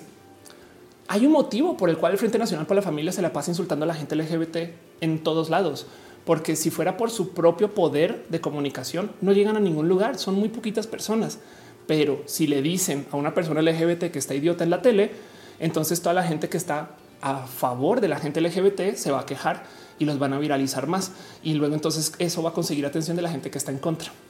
O sea, la Mars es famosa porque necesita a gente que se indigne de ella para promocionarse. Lo mismo con el Frente Nacional para la Familia y lo mismo con toda la gente que hace uso de esto del marketing de la rabia. Em, y, yo le estaba dando vueltas y vueltas al, por qué y de dónde y cómo y cómo se detiene esto, porque las noticias falsas son exactamente eso. Es abrir eh, Twitter y de repente ver que alguien dice, güey, pueden creer que López Obrador hizo esto, que hizo aquello. Em, pueden creer que eh, este wow, Luis Soro está en el chat. Gracias. Qué chido. Gracias por venir, Luis. Hoy solo una siesta aquí. Ultracat dice rabia. Exacto. Eso es lo que siento. Eh, Karen Yepes dice el hombre de la polilla también es chido. Ándalos a Luis en Mérida. Yo le busqué por todos lados el cómo y dónde enfrentamos el cómo nos desconectamos del miedo mediático. Porque los medios necesitan de asustarnos para que aquí justo eh, eh, tengamos nosotros como un motivo para decir a alguien, ya viste que esto pasó. Si los medios vivieran solamente su capacidad de comunicación, tienen un alcance muy pequeño, la neta. Necesitan de que tú digas qué y que lo agarres y que lo pongas en WhatsApp y se lo des a, tu tío, a tu prima, etc. Motivo por el cual, de hecho, el proceso, eh, digamos, del periodista profesional em, implica seguir varios pasos para verificar si una cosa sí sucedió o no. A diferencia de un tuitero que solamente agarró algo que no es periodista, no tiene por qué verificar ni validar absolutamente nada. De hecho, justo me topé con alguien que estaba platicando del método eh, que se usa para no más verificar si una noticia es verídica, si es actual, si puedes confiar en la noticia, si viene de alguna autoridad, eh, si es precisa o si tiene o si habla de algún tema, no Eh, este que sí que sí sucedió. Pero lo más importante aquí es si tiene algún propósito. Em, esto es como eh, una persona que se subió un TEDx a decir es que si ustedes quieren validar si una noticia es una noticia o es una pieza hecha para promocionar al, not- al noticiero o para promocionar el periódico, comencemos por aquí. Si tiene, eh, eh, si se puede confiar en la nota, si, tiene- viene alguna autoridad y sobre todo si tiene algún propósito. Y el tema de propósito justo es de lo que quiero hablar, porque los medios necesitan de la gente para promocionarse. Eh, y, no es un problema de los medios. En los ochentas no era tan marcado porque los medios, no sé si ustedes les tocó o lo recuerdan, en los noventas todavía esto era tema. Los periódicos también eran centrales de clasificados y eso era otro camino de ingresos que no era anuncios. Si bien todavía implica que necesitaban maximizar la cantidad de gente que recibía los periódicos, de todos modos, el tener clasificados implica que tenían dos sistemas diferentes de anunciarse, de promocionarse. Tenían dos, dos negocios andando sobre el mismo papel. Cuando se les quita eso gracias al Internet, lo único que les queda es existir por los anuncios que a huevo, eso sí que necesitan tener más views que antes. Entonces se duplica la presión para hacer notas, sobre todo en redes, que la gente entre solamente para ver el anuncio y adiós. Es muy normal toparse con notas que en Twitter digan una cosa en el encabezado y cuando llegas al final de la nota digan eso todavía no se ha comprobado. Eso es tan normal hoy que da un poquito de rabia porque se supone que los medios, o sea, son quienes verifican las cosas, no? Dice Neil Goldstein, la televisión solo dedica a poner telejuicio todo lo que pasa en Internet. Y, si lo piensas es porque el Internet es su competencia. fin. Entonces están hablando mal de la competencia. Uriel Montes dice justo me preguntaba por qué creemos que lo que dicen en la tele es verdad. ¿Quién les valida? Y tenemos que su misión es informarnos. Sí, la verdad es que saben que también Wow, J. Rox está en el chat. Dice en México las autoridades dicen que eh, con estampitas estamos protegidos ante el COVID. Eh, em, pues la verdad es que más bien, eh, si no sé si se han dado cuenta, pero la mañanera es un modo de entretener a la gente espectacular. Ah, Informan, yo creo que un 20%, pero ese cuento de que cada semana o que cada, perdón, que cada, que cada dos días nos cambian al experto en medicina y siempre es gente guapa, ya de entrada es tema, ¿no? Dice Ana María Costa es el clickbait exacto. Pero entonces em, les quiero nomás invitar, les quiero compartir un método para saber que las cosas son falsas. Cuando es una noticia falsa, hay un modo muy, muy, muy fácil de, de, de, de investigarlo. Muy fácil de darse cuenta si una noticia está hecha para promocionar el noticiero al periódico o para mover algo. Y es que si se dan cuenta, todas las noticias falsas piden que tú te o indignes o te asustes. Y en algunos casos, las noticias falsas que son bromas son memes. Entonces, los memes ya entendemos que pueden ser falsos. La broma puede ser falsa, pero las que son fake news realmente sí piden de que tú o te indignes o te asustes. Y eso es porque justo si tú te asustas, tú vas a querer compartirle a otras personas. Tengo miedo por esto, porfa, ayúdame a lidiar con mi miedo o tengo miedo con esto y te lo entrego para que tú te eduques de que no, o sea, por esto el castigo altruista te estoy a dar una mala noticia, pero para que tú también la tengas presente. O si no, también están usando de nuestra rabia para promocionarse. Y entonces lo chido de todo esto es que eh, el método más, más, más como elegante que me topé justo viene de esta misma este, eh, eh, TED Speaker, quien hablaba de cómo lo que tú deberías hacer a la hora de enfrentarte con noticias es eh, aquí está con la hora de enfrentarte con noticias es checar si tiene un sesgo, es checar si tiene fuentes y sobre todo esa eh, al final es tú ejercer un poquito de autocontrol. Y lo chido de todo esto es que la persona que dio este TDX tiene 14 años. Entonces, esto es como una chamaca le enseña a periodistas profesionales o a la gente tuitera adulta. Güey, si la noticia está hecha para que tú la compartas, es muy evidente desde qué sentimientos te quiere despertar. Em, y entonces eso solito debería de ser motivo para que lo tengamos presente. No, miren, el chupacabra se movió porque daba entre comillas miedo. Digo, hoy en día no, porque ya tenemos mucha información y no, pero en ese entonces había gente genuinamente preocupada del chupacabras. Dice, será puedes buscar mi vaya charta como muchas publicaciones de izquierda derecha de vías de realidad. Sí, la otra cosa que dice justo esta chica, esta chiquitita en su TEDx es que en la gran mayoría de los casos, es una realidad estadística, en la gran mayoría de los casos, si la noticia se alinea con tu visión del mundo, entonces tú menos vas a querer validar su, su veracidad. Eh, yo creo que esto es algo que hay que tener muy presente. Una de las cosas que me decían hace mucho tiempo eh, la gente bonita de actualidad panamericana, eh, actualidad panamericana, que es un medio que eh, puede que conozcan o no, es, es, es, el de forma en Colombia y básicamente es este. ¿Qué les pasa? Básicamente son noticias falsas. Es lo que es lo que hacía el de forma antes, no? Entonces lo que están diciendo es que ahora justo las, tanquetas, las tanquetas salen y, están disparando agua con jabón, pues porque el virus, no? Eh, pero en alguna conferencia lo que dicen es si usted va a tuitear algo y, y está tuiteando desde la rabia o desde una reacción, lo primero que hay que hacer es respirar. Sentémonos a respirar. Paco de León dice: No es triste que en medio de una pandemia periodistas y políticos fabriquen noticias. Hay motivos detrás de eso económicos, no? Y eh, diría un quizás les toca. Dice Adri Paniagua, llegué, Oli. Así que volvamos de nuevo a la leyenda de la, del chupacabras. El motivo por el cual chupacabras vivió es porque también es una leyenda bonita, pero le habla muchos miedos internos. Es una cosa que viene de noche. Todavía, honestamente, no entiendo cómo amenaza a la gente el chupacabras. Eh, pero, pero de todos modos, como es algo que tú no sabes qué es, entonces realmente de lo que te da miedo cuando te hablan de chupacabras no es de chupacabras, es de algo que está en tu cabeza, de ti. De tú, te tienes miedo a ti mismo o a ti misma.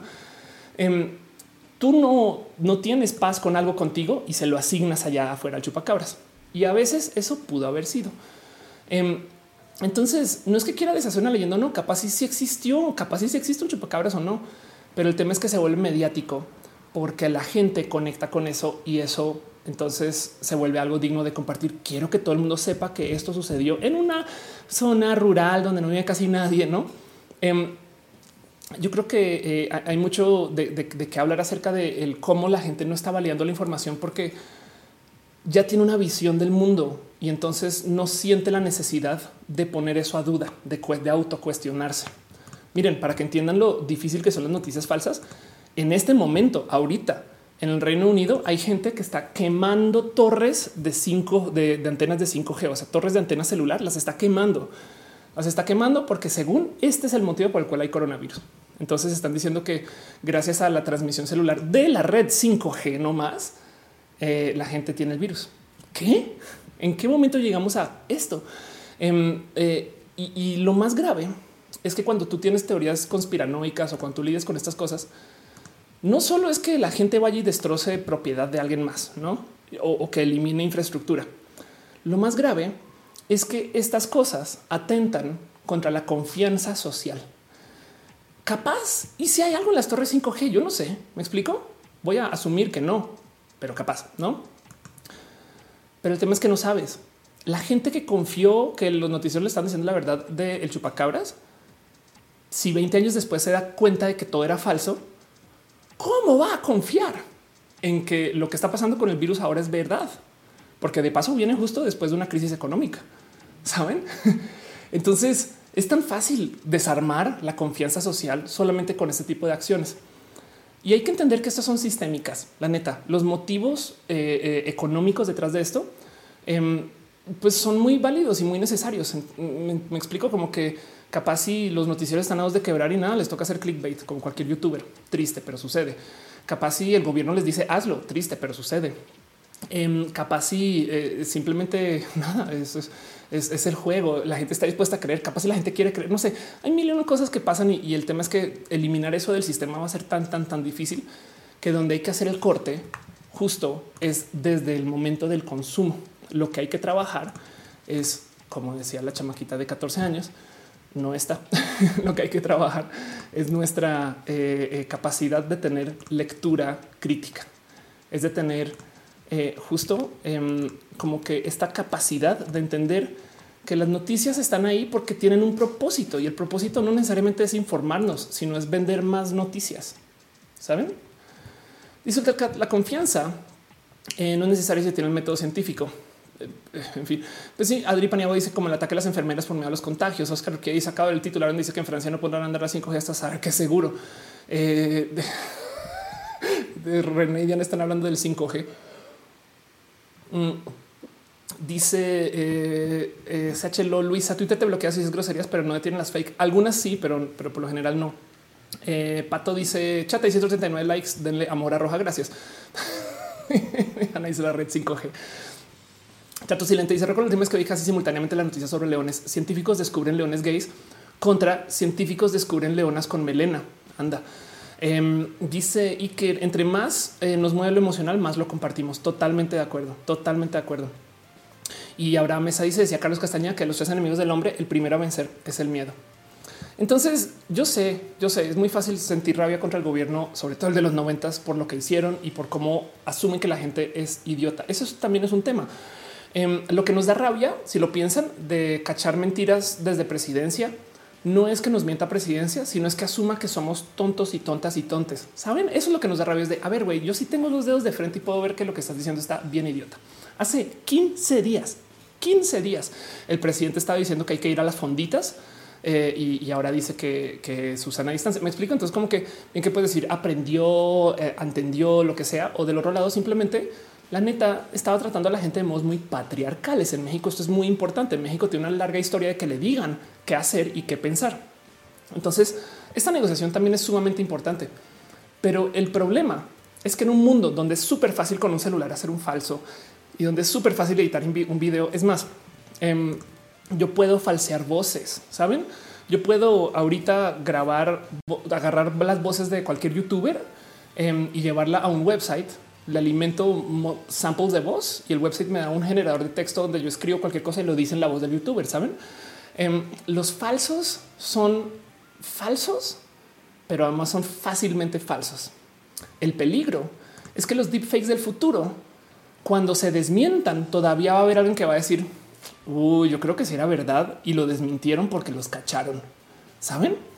Entonces eh, hay algo raro ahí que hay que negociar acerca más bien de la lectura crítica y esto va a ser un problema por mucho, mucho, mucho tiempo. Miren, no crean que esto de la manipulación mediática se va a acabar y que, simplemente las redes son quienes nos deben de salvar. O sea, Twitter puede hacer cosas, Facebook puede hacer cosas, pero se los prometo que de todos modos eh, no tienen la capacidad de cómo controlar a todo el mundo. Miren, si lo quieren ver de otro modo, no sé si se dieron cuenta que eh, esta semana se comenzó a mover mucho este cuento de cancelar a Ellen. Eh, y, el motivo por el cual la gente quiso cancelar a Ellen Me parece rudo y, y, eh, lo súper sacado de, de- del lugar. Y ahora básicamente Ellen es la, la mala de Hollywood o de, o de, de, las, de las celebridades, etc. Por si no saben la historia y lo que pasó, Ellen llevó a nadie más y nadie menos que a la Nikki Tutorials a, a su show. Y Nikki Tutorials es una persona que, si bien acaba de salir del closet, eh, claramente no es activista LGBT. Es más, la siento un poquito reacia al mundo LGBT. Es de estas personas que es muy nueva, no a la vida LGBT, abiertamente LGBT. Entonces trae todos los discursos de alguien que es muy nuevo a la diversidad, como para que tenemos etiquetas, porque la gente se tiene que enterar quién soy. De hecho, el motivo por el cual salieron del closet, si lo piensan, es me obligaron a salir del closet, no porque quería, no porque se siento orgullosa. Saben como que yo es- celebro mucho que haya sucedido, pero no me gusta la posición de Nikki. Como que siento que Nikki también es una persona eh, eh, que se le está dando mucha atención porque es una youtuber muy grande, no con toda razón, pero que del otro lado que no está feliz de ser trans. Es una persona que sufre ser, no como que eh, no le gusta. Es de estas personas que le molesta un poquito el hablar del tema y se le nota un poquito el lenguaje que usa. Entonces fue con Ellen y Ellen no la trató bien. Pero cuando dice no la trató bien, es no me saludó.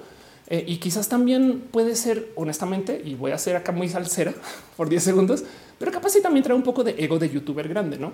De, güey, o sea, me subió al escenario y ya, y es no mames, güey, en ese escenario la recibió, primero que todo le dio escenario, la recibió y donó dinero, como creo que fueron 10 mil dólares al, Trevor Project, que es un proyecto pro LGBT a través de Nikki.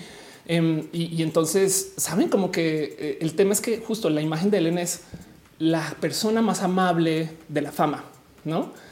Eh, pero como sea, como se presentó acá, pues al parecer no rockstarearon más a Nikki o no se le celebró más. Y entonces en una entrevista que estaba haciendo en este en, otro medio le dicen, oye, ¿y cómo te fue con Ellen? Y le- y les dijo, no, pues fue una grosera. Y resulta que Ellen lo que es es una persona directa, mandona y estas cosas que, que se dicen de las mujeres mandonas. Saben que, que- que- cuando un güey da órdenes, entonces es de hoy es un decidido, claro, tiene drive, va para adelante. Mientras que eh, cuando una mujer lo hace, es no es que es una perra. Saben ese, ese tipo como de cosas que hay que desarmar un poco. Pero de nuevo, justo siento yo que también la mitad de esto es porque Nicky no es una persona que esté a gusto con andar dando entrevistas de que es trans, Em, porque a duras penas lo hace en su canal y lo ha hecho, no como que es, es- a mí yo todavía no, no logro compaginar bien el que su salida del closet fue un me obligaron. Si no, no lo hubiera dicho nunca en la vida, nunca. Em, y entonces el tema es que esto sucedió. Pero estamos hablando de esto aquí hoy porque esto fue mínimo, la neta. Esto fue un comentario que hizo Nikki en su país, donde levantó la historia y luego los medios dijeron, no mames, alguien dijo que Ellen, la más amable de las famosas, no es amable. ¿Qué? Y se lo tiró a todos lados. Lo impresionante aquí es que esto se volvió viral en redes, no necesariamente en medios. Pero a los medios les encanta hacer una cosa que honestamente siento es muy tóxica. Digamos que sale alguien y dice una idiotez en redes y se vuelve viral, pero es una idiotez falsa. ¿Qué van a decir los medios masivos? No van a decir que la idiotez falsa es verdad. Van a decir en redes está sucediendo esto. Saben, no están reportando si es verdadero o no, solamente se están subiendo al tren del mame y están diciendo, oh, sí, sí, sí, este, eh, las redes quieren cancelar a Ellen. Saben como que no están diciendo Ellen es para cancelar, pero guiño, guiño, guiño, cancelenla. ¿eh? Em, como que te dan suficientes datos para validar, pero no tienen, perdón, los huevos o, o los ovarios para, para enfrentarse de nariz y decir sí, esto que están diciendo no, o lo validamos y también es falso. Puede ser. Entonces los medios justo también juegan con esto de que lo que sucede en las redes está pasando, lo reportan como si fuera un suceso. Ah, sí, en redes esto se volvió trending topic, pero lo hacen porque quieren conectarse con nuestro deseo justo de la rabia o del compartir o de, sobresalirnos, ¿no? Em, y ahora se creó toda una plática acerca de todo esto que, que está pasando con Ellen. Y entonces, en últimas, miren, capaz la leyenda de que Ellen no era una persona muy amable porque es muy, muy directa viene desde hace mucho tiempo. Yo me acuerdo de haber escuchado esto hace mucho, mucho tiempo y que, con la, que, o sea, que choca mucho contra su imagen pública. Puede ser, pero que ahora sea como digna de cancelar. Em, no sé, y lo digo porque eh, esto es la discusión de los medios y así es como los medios nos manipulan, ¿saben? Hacen un show espectacular y, puedo seguir con lo que quiero. O sea, cortinas de humo, no cortinas de humo, que chupacabras, no, que eh, el caso de Polet con Peña Nieto, que cuando tembló eh, encontrar una niña que no, que nunca existió. Saben, bueno, rascar lo que quiera. Han, han habido todo tipo de desvaríos mediáticos desde hace mucho, mucho, mucho tiempo. Em, y, y el problema aquí es que todavía no llegamos a la raíz de lo que se nos debería de estar enseñando es a tener un poquito, un poquito de lectura crítica, porque en últimas todas estas cosas van a seguir sucediendo. Em, están hablando de Ezra, Ezra Miller. Eh, sí, justo eh, va a ser todo tema de esta semana. Prepárense. Em, dice Analogic, es lo que a veces comentaba, que el hecho de tener muchos views te hace influencer y que tu mensaje sea tendencia, aunque el mensaje sea malo o falso. Aflicta dice básicamente están diciendo que Ellen es el diablo mismo encarnado, que no se preocupa por sus empleados, desprecia a su gente. Mi suba dice es que Nick en realidad creció como mujer, fue apoyada desde niña identificarse como tal. Digamos que le molesta que le recuerden que es mujer trans. Se nota que si no fuera porque la obligaron, no lo habría dicho nunca. Total, estoy totalmente de acuerdo con eso. Sí, exacto. Ricardo Ruiz dice eh, te lo vi por DM. Están hablando de los videos, creo yo. Será dice siempre he sabido que Ellen es bien perra y nada como su persona mediática. Sí, total, desde hace mucho tiempo. Em, y dice René eh, eh, Nicky Tutorial que es cero woke. Exacto. Sí. Entonces, yo miren, celebro mucho que existen, que existan Nikki Tutorials. No quiero dejar eso en dicho, pero, pero sí siento que es una persona que tiene transfobia internalizada porque no ha vivido la vida abiertamente trans. Y ojalá en unos años cambie sus mensajes, pero, pero el tema es que mm, entonces está acomodando aquí bandazos contra todo el mundo. Y, y este es uno, pero no lo traigo para salsear mucho de eso, aunque quería, evidentemente, sino más bien para dejar ahí dicho que los medios se agarraron de esto, o sea, mordieron así como perros, como chupacabras. Y entonces se agarraron así durísimo de los colmillos, no más para decir, miren ahora cómo exprimimos esta noticia. Este es el ciclo de noticias de ahora. Em, dice Gabriela Rojas que de las noticias falsas que resultan en verdad. Exacto. De nuevo, es que el tema es que también eso puede suceder mucho. Em, hay que, hay que, hay que saber tener criterio científico quizás puede ser que nos dejemos guiar por los resultados. Hay que saber poder comparar, observar, eh, eh, entender que hay puntos de vista, entender que hay cosas que nunca se van a comprobar. Hay tantas cosas aquí, pero todo arranca desde el volvernos eh, quizás un poquito más estoicos a la hora de consumir notas y noticias. Puede ser, ¿no? Si una noticia te dio rabia, es probable que esté redactada para que te dé rabia. ¿Saben? Bueno, dice Ángel Morales, en mis memes eh, un millón de personas, en los que no hay que pensar, claro, en los que hay que pensar, los millones donde los memes donde hay que pensar no pasan de mil views. Este J. Rox dice estaría bueno roja sobre la curaduría de contenido online. Igual a reducir un poco la difusión de fake news. Podría ser. ¿eh? Eh, dice que un kitchen la mano peluda también existe. eh, es, eh, ¿cómo, es que, que, cómo, vivía? ¿Cómo es la mano peluda en México? La mano peluda en Colombia eh, es algo que yo creo que hoy día más vale que no se esté practicando, pero era un juego donde tú jugabas a encerrarte en tu cuarto, apagabas la luz y entraba un hombre diciendo yo soy la mano peluda y te perseguía a oscuras en el cuarto hasta que te agarraba. Y entonces eh, yo creo que eso espero que no se juegue hoy.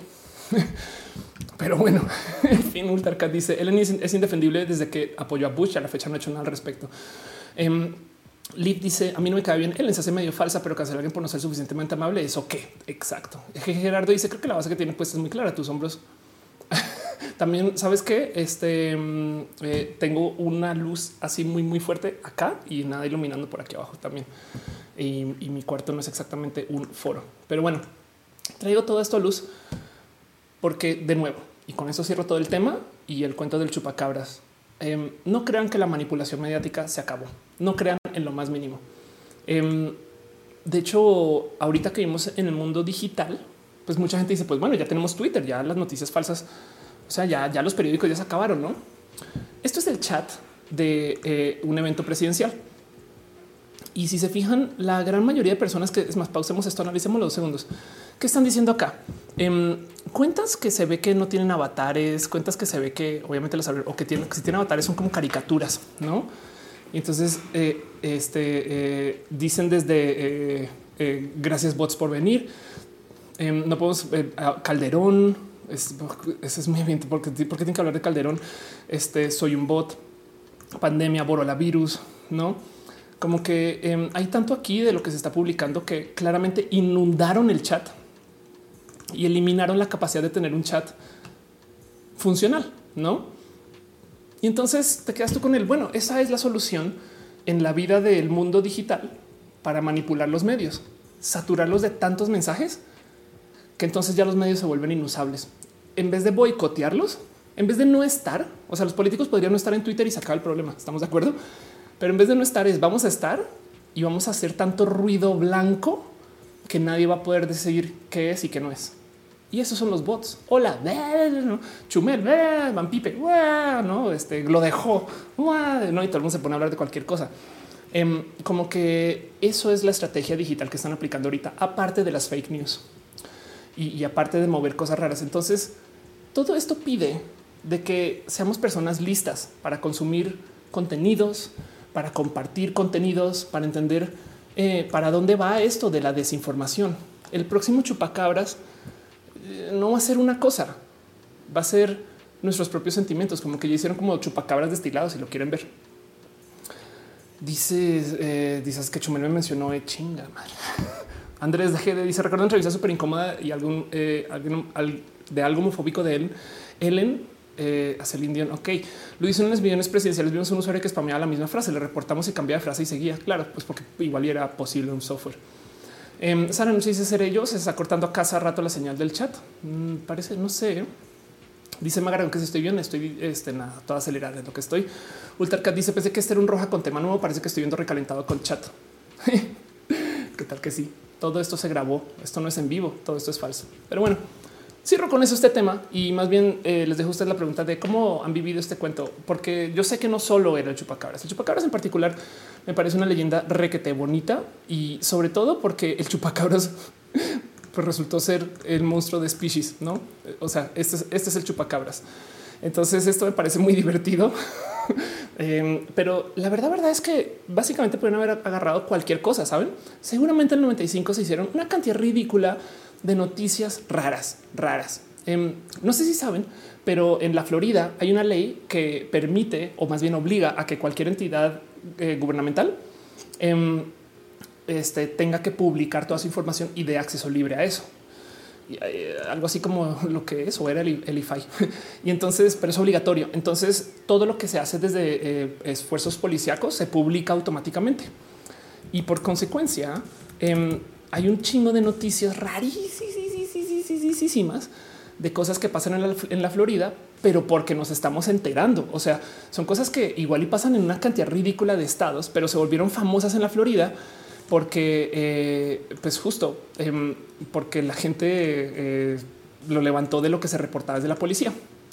Entonces, eh, a ver si puedo cerrar un poquito. Noticias raras de cosas que pasaron en Florida. Mujer de Florida afirma que el viento sopló cocaína en su bolso. Eh, un hombre Florida borracho llamó al 911 para informar que su esposa es una araña viuda negra. Hombre Florida arrestado por, eh, eh, por el consumo de alcohol, por manejar bajo la influencia después de confundir el drive-thru bancario con Taco Bell. Un hombre de la Florida acusado de tocar a tiendas, a tientas a una mujer en vuelo le dice a las autoridades, el presidente dice que está bien. Hombre de la Florida hace cerveza eh, con una, este, con Gator, con, con este, ¿qué? Con un animal en la mano. Eh, puedo seguir. Eh, hombre de Florida le dice a los agentes que no estaba bebiendo mientras conducía, solo en las señales de alto. Así que todo esto eh, sucede. Pero, pero el tema es que tenemos acceso a esa información. Y, y entonces, pues justo pudieron haber levantado cualquier, cualquier noticia, cualquier noticia de cosas que hubieran sucedido en el 95 y agarraron una y dijeron vamos a escandalizar esto. Y pues eso fue el chupacabras. Cierro el tema eh, y más bien les dejo a ustedes ahí el qué opinan, cómo se sienten con esto y voy a seguir con el resto del show. Eh, qué divertido que es hablar de este cuento. Dice José Rod, qué buen viento el de Florida. Exacto. Exacto. Qué pedo con la Florida. La Florida es bien divertida, pero pues esto pasa en todos lados, solamente que la Florida lo reporta. Vamos con la próxima.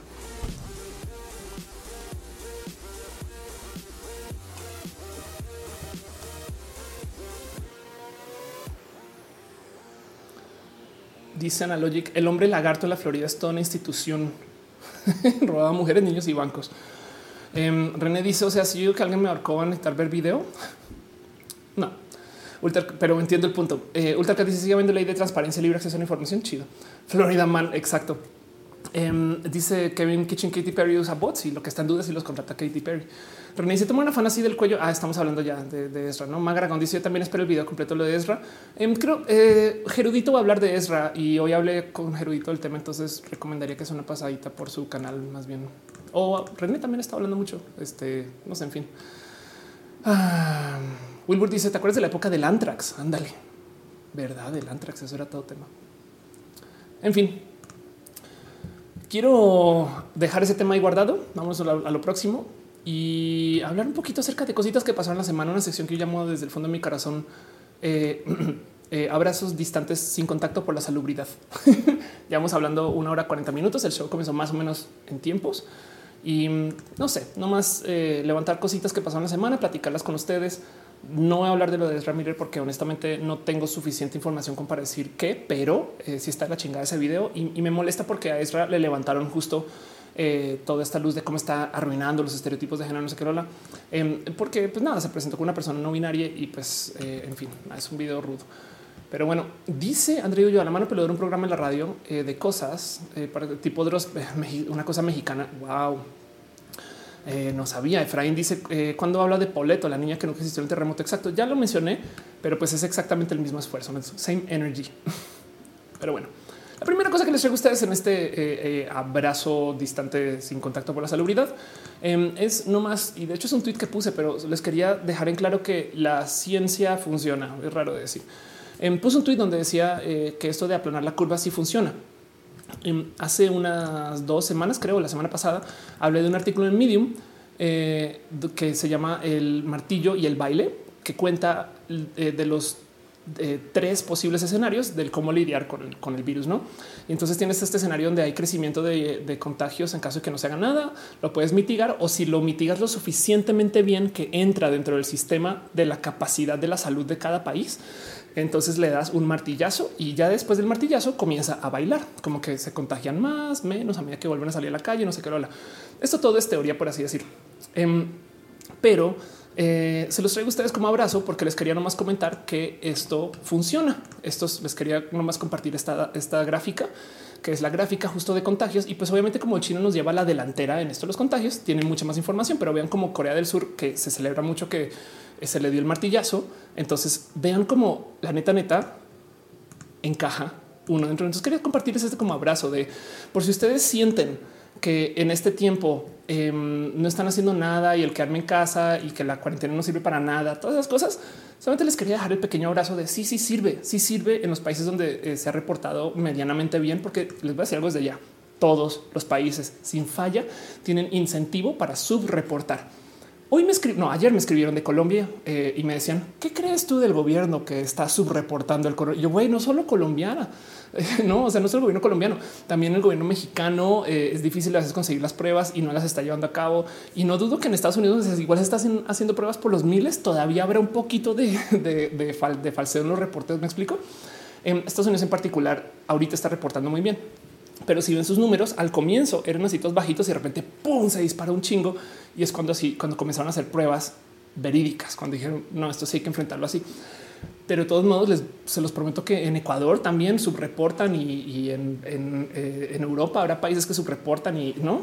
En fin, eh, el tema es que eh, justo esto es algo que, que, no es como que sea solamente del país en el que están. Preguntan por el Corea del Norte. Puedes creer que sí que según, según Corea del Norte es el país del mundo que más camas eh, por habitante, más camas de hospital por habitante tiene. O sea, se supone que es el país que está más listo para el virus. Eh, dice Leaf, eh, cuando salgo a la tienda con cubrebocas por comida, la gente se burla de mí, excepto los empleados. Pues claro, sí, total. Oscar que dice, como sigamos hablando de este programa va a algo. Bienvenidos a su programa cuando el coronavirus ataca. Sí, es muy difícil levantar temas que no sean de esto, pero quería justo traérselos acá nomás para dejarles en claro que la ciencia pues, tiene, se refleja ¿no? en la realidad. ¿no? Esto fue una predicción y esto sucedió. Y así es como se está intentando mitigar esto. Entonces, eh, nada, ténganlo presente y, se los dejo a calidad de abrazo, eh, porque no quiero clavarme mucho con esto. Eh, no más para que, o sea, yo sé que, que ahorita la gente no está saliendo o, o, bueno, que capaz y en su ciudad la gente sí le valió gorro, no sé qué. Eh, Google publicó un pequeño análisis de eh, tráfico. es más, vamos a ver acá, México, de, de tráfico. Yo por qué no descargué esto. aquí está, de, de tráfico y de eh, como de uso de celulares en esta época. Y topa que si bien está bien, la gente no está saliendo, pero miren, para ir a, la plaza, a cosas de recreación, al cine, etc., una caída del 44%, a la farmacia, a las compras, una caída del 18%, a los parques, una caída del 12%. O sea, sí es una realidad que la gente se está moviendo menos. Entonces, pues sí, sería chido que la gente sí se quedara en su casa. Pero de todos modos, con lo poquito que está sucediendo, igual se está ayudando. Y lo digo porque puede que ustedes eh, lo traigan asintomático y no están contagiando gente. Saben como que esas cosas ayudan entre todo y todo. Dice eh, Cecilia Tizoc, eh, sirve si respetas a rajatabla la cuarentena es cuestión de todos. Pues sí. Em, Marisol MG dice entre más pruebas realicen más infectados resulta. El detalle es que no se realizan las pruebas suficientes para tener números reales en ningún lugar. Jorge George dice claro que están subreportando todo el mundo. Un amigo médico me dijo que es médico epidemiólogo que funciona como una encuesta con su grado de proyección. Eh, dice René, las estadísticas reales no las tenemos en Estados Unidos. Si llegas con síntomas leves, no te hacen la prueba. Se está probando. Exacto. Sí. Que Gerardo, yo creo que saben cuál creo yo que es la solución para que sí se haga la prueba, hacer una prueba de casa, porque entonces la gente con su, pero que, que la prueba automáticamente reporte. Me explico como que tú te la hagas, pero para que tenga el resultado tengan que pasar en línea. Eh, y entonces se los juro que con una cosa así, bueno, habrá gente que no tiene acceso al Internet, pero que con una cosa así, em, obligatoriamente la gente por su propia paranoia va a tener, va a reportar. Pero bueno, eso no existe. Entonces estoy inventando soluciones a problemas este, que, que, que, no- no están buscando esa solución. Deja un abrazo financiero Ignis 8. El artículo de Medium que dice que no funciona como pensábamos se titula A Call to Honesty in Pandemic Modeling. Porfa, porfa, léelo. Sí, de hecho, me estoy agarrando este nomás eh, este, para, para eh, eh, hablar un poquito de cómo el problema es que pues esto pasa justo con todos los modelos en particular, con trabajas con ciencias que piden que la gente se comporte de un modo. Hay un chiste en economía de imagínate que estamos trabajando con un caballo, pero el caballo es este esférico. y de ya de qué hablas ¿Cuál- como, con caballo esférico, no? Pero bueno, sepan que eso pasó y que de todos modos, dentro de todo y todo, eh, aunque no se está respetando mucho en muchos lugares, eh, la verdad es que las estadísticas de uso celular sí muestran que hay más gente en la casa y menos gente en sus espacios de trabajo, eh, en sus espacios de transporte público y eh, en sus espacios de entretenimiento, no sé qué. bla. Em, me da un poquito de miedo que estos datos existan en general. No, también del otro lado es como que Google diciendo, oigan, aquí desde nuestro observatorio de seres humanos, donde les observamos todos los días desde hace los últimos 10 años, nos dimos cuenta que la pandemia ha llevado a la gente a la casa. nos están observando. O sea, ya sabíamos, pero no nos los faroleen en la bueno, pero bueno, ya que se hizo, ahí está. Entonces, bueno, el caso, un abrazo, un aquí está, un abrazo.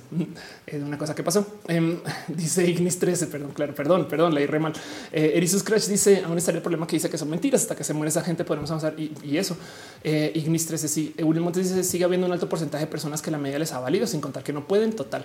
Em, ya todo el mundo me dijo que Ignis 13. Yo sé, estoy nerviosa porque estoy en vivo. Em, Gabriela Rojas dice: "Es una hay una prueba que es como de embarazo para corona. Ándale, corona time. Adrián Alvarado dice: eh, Ahora le pagan a vos para que lea piñas. Y que André Quintanilla dice: Paul Preciado acaba de sacar igual un artículo sobre el comportamiento del COVID. Es muy interesante. Qué chido, qué cool. Ahorita lo busco. Simón Ulises dice: A finales de marzo, unos viejitos de Guanajuato jubilados en Pemex se fueron a un campeonato de fútbol y ya se murieron tres. Chale. Abraham Mesa dice: Sí, se está subreportando. Eh, este así. Gabriela Rojas dice: Ya se no me lo recuerden. Yo feliz, güey. Si, si pónganme lo que quieran con sus piñas, yo lo leo. Yo haré el, el más valiente intento de leer lo que sea que me pongan con sus piñas. Ese es mi compromiso con sus piñas. Pero bueno, Segunda cosa, calidad de abrazo, cosas que pasaron esta semana que vale la pena platicar, no más para que lo tengan presente o no. Y esto me lo he comenzado a gozar mucho. Entonces lo voy a dejar aquí como una propuesta porque quisiera poner la bola a andar. Bueno, la primera es, no sé si se han dado cuenta que ahora hay gente que está aplaudiendo a una hora en específico. No he cachado en México a qué hora en particular, pero he visto que hay gente que aplaude a las 7, a las 8 y a las 9, porque en México mm, así es. Eh, que, no sé si les ha pasado en su zona o cerca donde viven, pero básicamente es, es un aplauso eh, comunitario para la gente que está trabajando en el ámbito de salud, como para decirles un gracias, ¿no? Em, pero la otra cosa que veo que está sucediendo mucho en redes y esto me lo gozo mucho y se los quiero dejar ahí a ver si, si le damos más bolitas a eso. Em, es que eh, la gente está cocinando colaborativamente.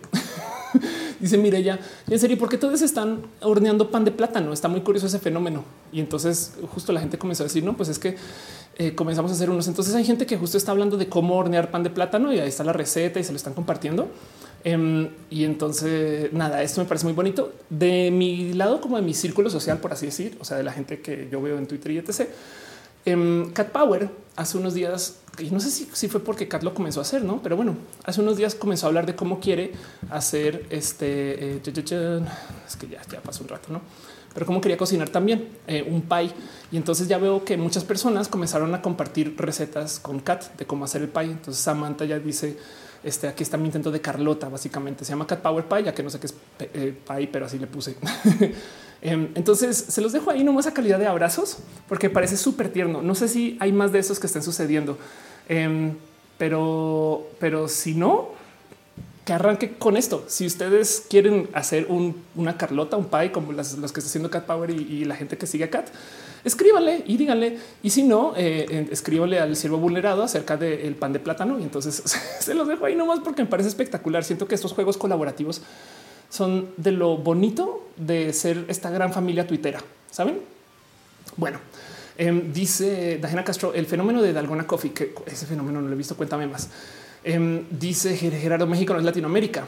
porque me perdí? Que es que en Argentina el aplauso a los médicos es a las 21 horas. Chido.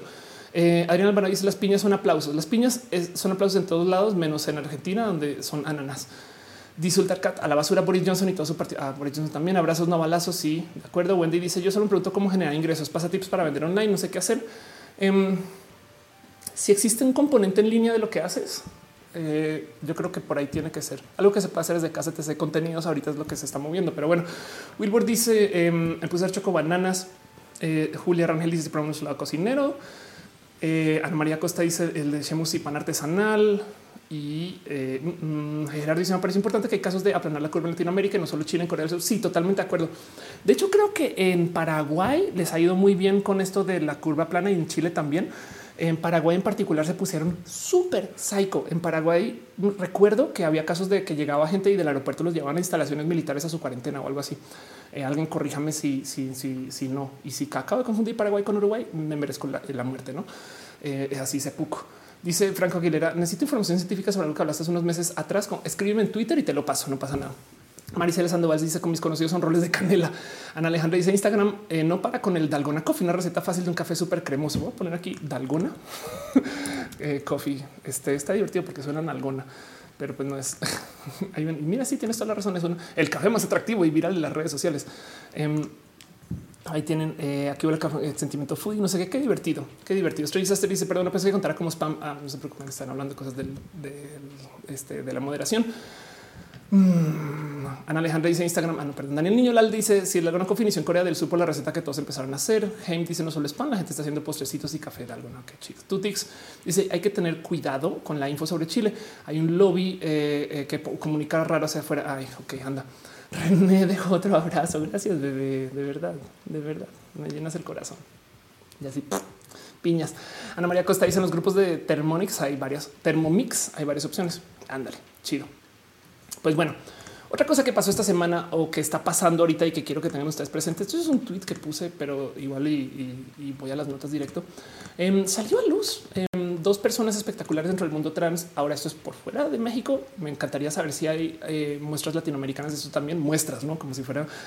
Em, pero se está celebrando un poquito también a la gente trans que está enfrentando el tema del virus y demás. Entonces les quiero más compartir la noticia de Rachel Levine, quien eh, básicamente está detrás del esfuerzo en Pensilvania para enfrentar todo esto relacionado con el coronavirus, que eh, son de cosas que hay que tener un corazón muy grande, no? Porque siendo una persona transnudo que sabes como que es de em, todo el mundo le habrá dicho que no puede ser doctor, que no puede ser doctora, que no puede estar en el trabajo que lleva, eh, trabaja con un gobernador. Entonces saben como que nada, eh, hay que celebrarla porque más es una pues la palabra colombiana es una pila, es una persona bien pinche cool. Como escuchar hablar es como de chale, güey. La gente translista es muy lista, güey. o la gente lista en general. Em, entonces, pues bueno, eso está ahí. Quiero que sepan que exista. Aplausos, aplausos para la doctora. Em, y otra persona que puede que yo haya mencionado en este show antes también, a quien se le está celebrando mucho justo por organizarse muy bien alrededor del tema del coronavirus, em, es eh, eh, una persona que es esto, es todo un caso. debería ser un video solo de, de ella, pero es la Digital Minister. ¿no? Vamos a ver cómo traduce Google esto. Em, eh, eh, la ministra digital de Taiwán, Audrey Tang. Audrey Tang es una persona que justo es famosa por ser, pues eso, hacker, no pirata informática. Em, y es una persona requete, o sea, de estas personas que está detrás de una cantidad de movimientos sociales, que ha hecho una cantidad como de propuestas muy bonitas. Y justo ahorita es eh, quien está llevando un buen de iniciativas para enfrentar el virus. Pero sepan que existe Audrey Tang también. Dice cuando termina la cuarentena al Mixemu, yo le pongo la cuarentena mínimo un mes más, mínimo un mes más eh, es que mira, si salen con una cura hoy, el que llegue a manos de todo el mundo mientras todos los gobiernos la negocian y la fabrican y todo esto pueden ser dos meses, no? Pero bueno, en fin, eh, pasó por aquí Kat. Ay, qué chido. Gracias. Estaba hablando de Kat y llegó Kat. La niña la dice también la tendencia cuarentena es jugar Animal Crossing. Ándale, si es verdad. Marco, como te dice, mi círculo está quitando la playera parados de cabeza.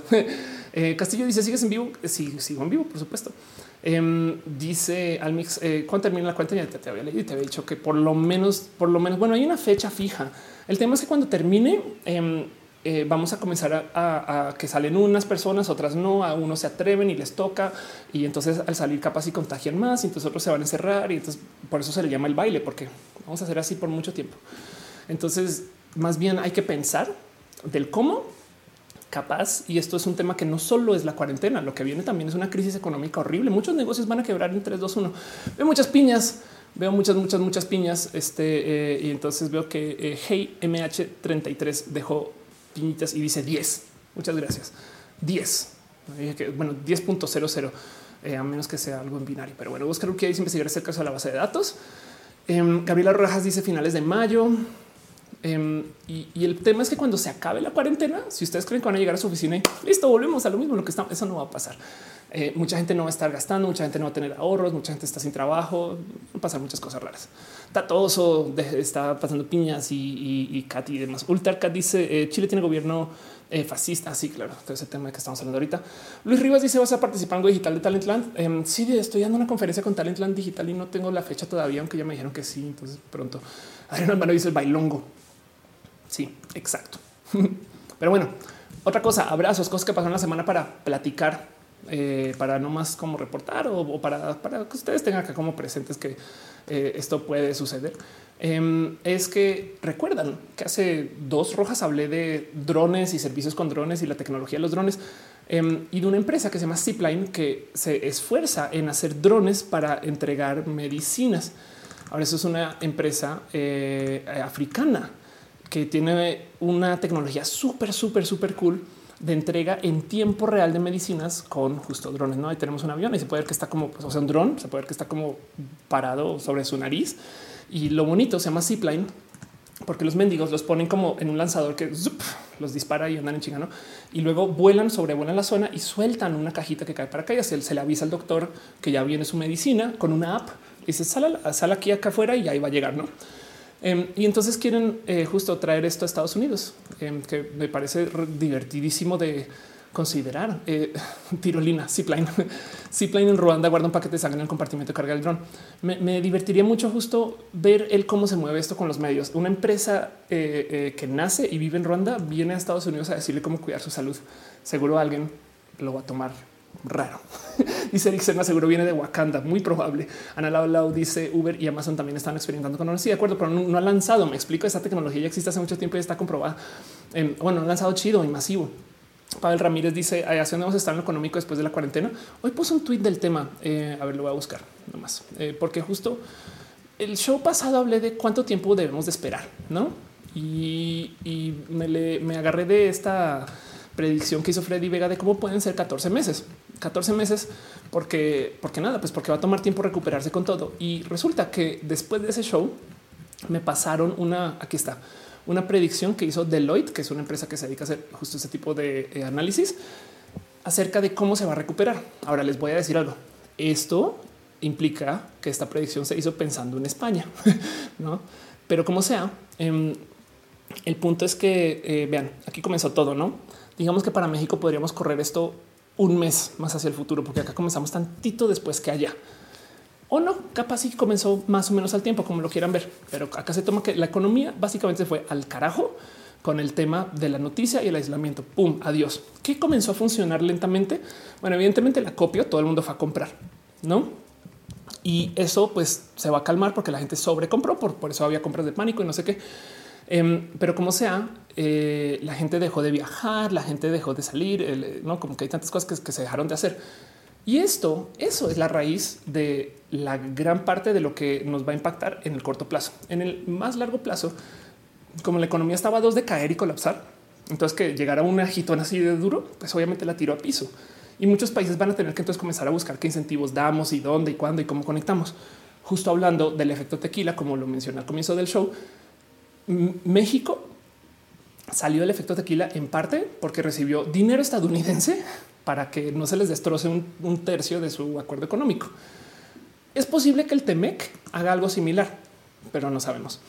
México es el país que menos ha hecho ofertas de, cómo va a operar para apoyar a la gente y no sé qué, de, todo, porque en Chile ya hay como que eh, una cantidad de programas que, pero aunque pues, quién sabe dónde están puestos y en Colombia también como que hay pláticas. En Colombia están hablando de, tener aislamiento inteligente, em, pero como sea, el punto es que mientras sale la gente sin tener una percepción positivista del futuro y con la economía rota em, y sin dinero, muchas personas ahora ya oficialmente sin trabajo, eh, eh, muchas personas con trabajos que no sirven para mucho y que no van a servir por un buen rato. La verdad es que nos va a tomar un rato ponernos a andar. Y entonces la predicción, miren, si ustedes trabajan con algo relacionado con turismo, la estabilización del turismo doméstico va a comenzar a acercarse hacia donde estaba en febrero a eso de enero, no? Em, entonces, eh, piensen en eso, piensen en que lentamente las cosas se van a ir conectando, pero, pero hay cosas que eh, pues les va a tomar un rato porque la gente no va a salir chida. O sea, no es como que eh, es que cuando salga yo que soy freelancer voy a buscar 100 chambas cuando antes hacía 10, no? Sí, pero es que si la banda no tiene varo, no te van a contar, no? O, o me voy a poner a trabajar, no sé, horas extra en este, pues, eh, no sé, la fotocopiadora, lo que sea que saben, pero resulta que salen y ya no hay fotocopiadora. Hay una cantidad ridícula de restaurantes y lugares y, recintos y espacios que están a dos de morir. Em, por ejemplo, Tonalá, que es un lugar donde yo me presento mucho para hacer mis shows de comedia y demás, está siendo, es uno en muchos, pero esto es un lugar que tiene una cantidad de franquicias, eh, que tiene una cantidad de presencia, que es una marca establecida. Es más que un restaurante, es un foro eh, inmenso, inmenso que tiene eh, eh, sucursales aquí en la Ciudad de México, en, Querétaro, en Bogotá, en Tijuana. Está tratando de conseguir dinero porque de plano dice Cine Tonalá corre el riesgo de cerrar por siempre en los próximos días. Y esto después de ver lo que sucedió como desde ayer, desde la presentación del gobierno mexicano de pues que no hablo del tema, como que mucha gente no está muy optimista. Entonces, este eh, dice Dan, Dan Montesino no tiene problemas económicos desde antes. Pues sí, total, pero pues ahora tiene más, no? Así que digamos, si yo, porque he visto comediantes que me han dicho es que sabes que deberíamos de prevender shows y, ahí en el Tonalá, justo en el Tonalá. Cuando me dijeron eso, yo les pasé el donador al Tonalá. Es de güey, ojalá existe el Tonalá cuando salgamos de esta. Em, entonces, eh, esto es tema. Eh, Chris Chris Abbas Base dice está buscando trabajo de turismo. Mi última entrevista fue justo el día que se declaró la pandemia. Ándale. Aquí estoy Betty la Fea, ya se me pegó el acento colombiano, parce. Eh, Kike Monroy dice escribió un libro. Pues tengo estos shows más bien, pero sí. Es verdad, René dice trabajo sexual. El trabajo sexual está muy afectado ahorita, es verdad.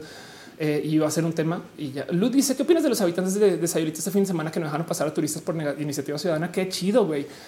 Es que es la ironía de tener eh, gobiernos débiles em, que entonces te enseñan que tú tienes que actuar por tu propia cuenta. Entiéndase, si el gobierno no está haciendo pruebas de coronavirus, entonces, lo mejor que puedes hacer tú es buscar cómo tener tú una prueba en casa, ¿saben? Y entonces, si tú estás invirtiendo en tener la prueba en casa y un respirador hecho con Arduino en casa eh, y, tienes medicinas tuyas que tú compraste eh, y entonces ahora tú eres el hospital porque el gobierno no te lo está dando, ¿saben? Y no todo el mundo puede hacer eso. Entonces, por consecuencia, es súper injusto con muchas personas ponerle toda esa presión de eh, lo mismo podemos decir acerca de la educación. La educación es horrible ahorita, no sé qué tal, ahorita voy a hablar de la educación un rato. Em, entonces, la gente comienza como a contar con autoeducarse.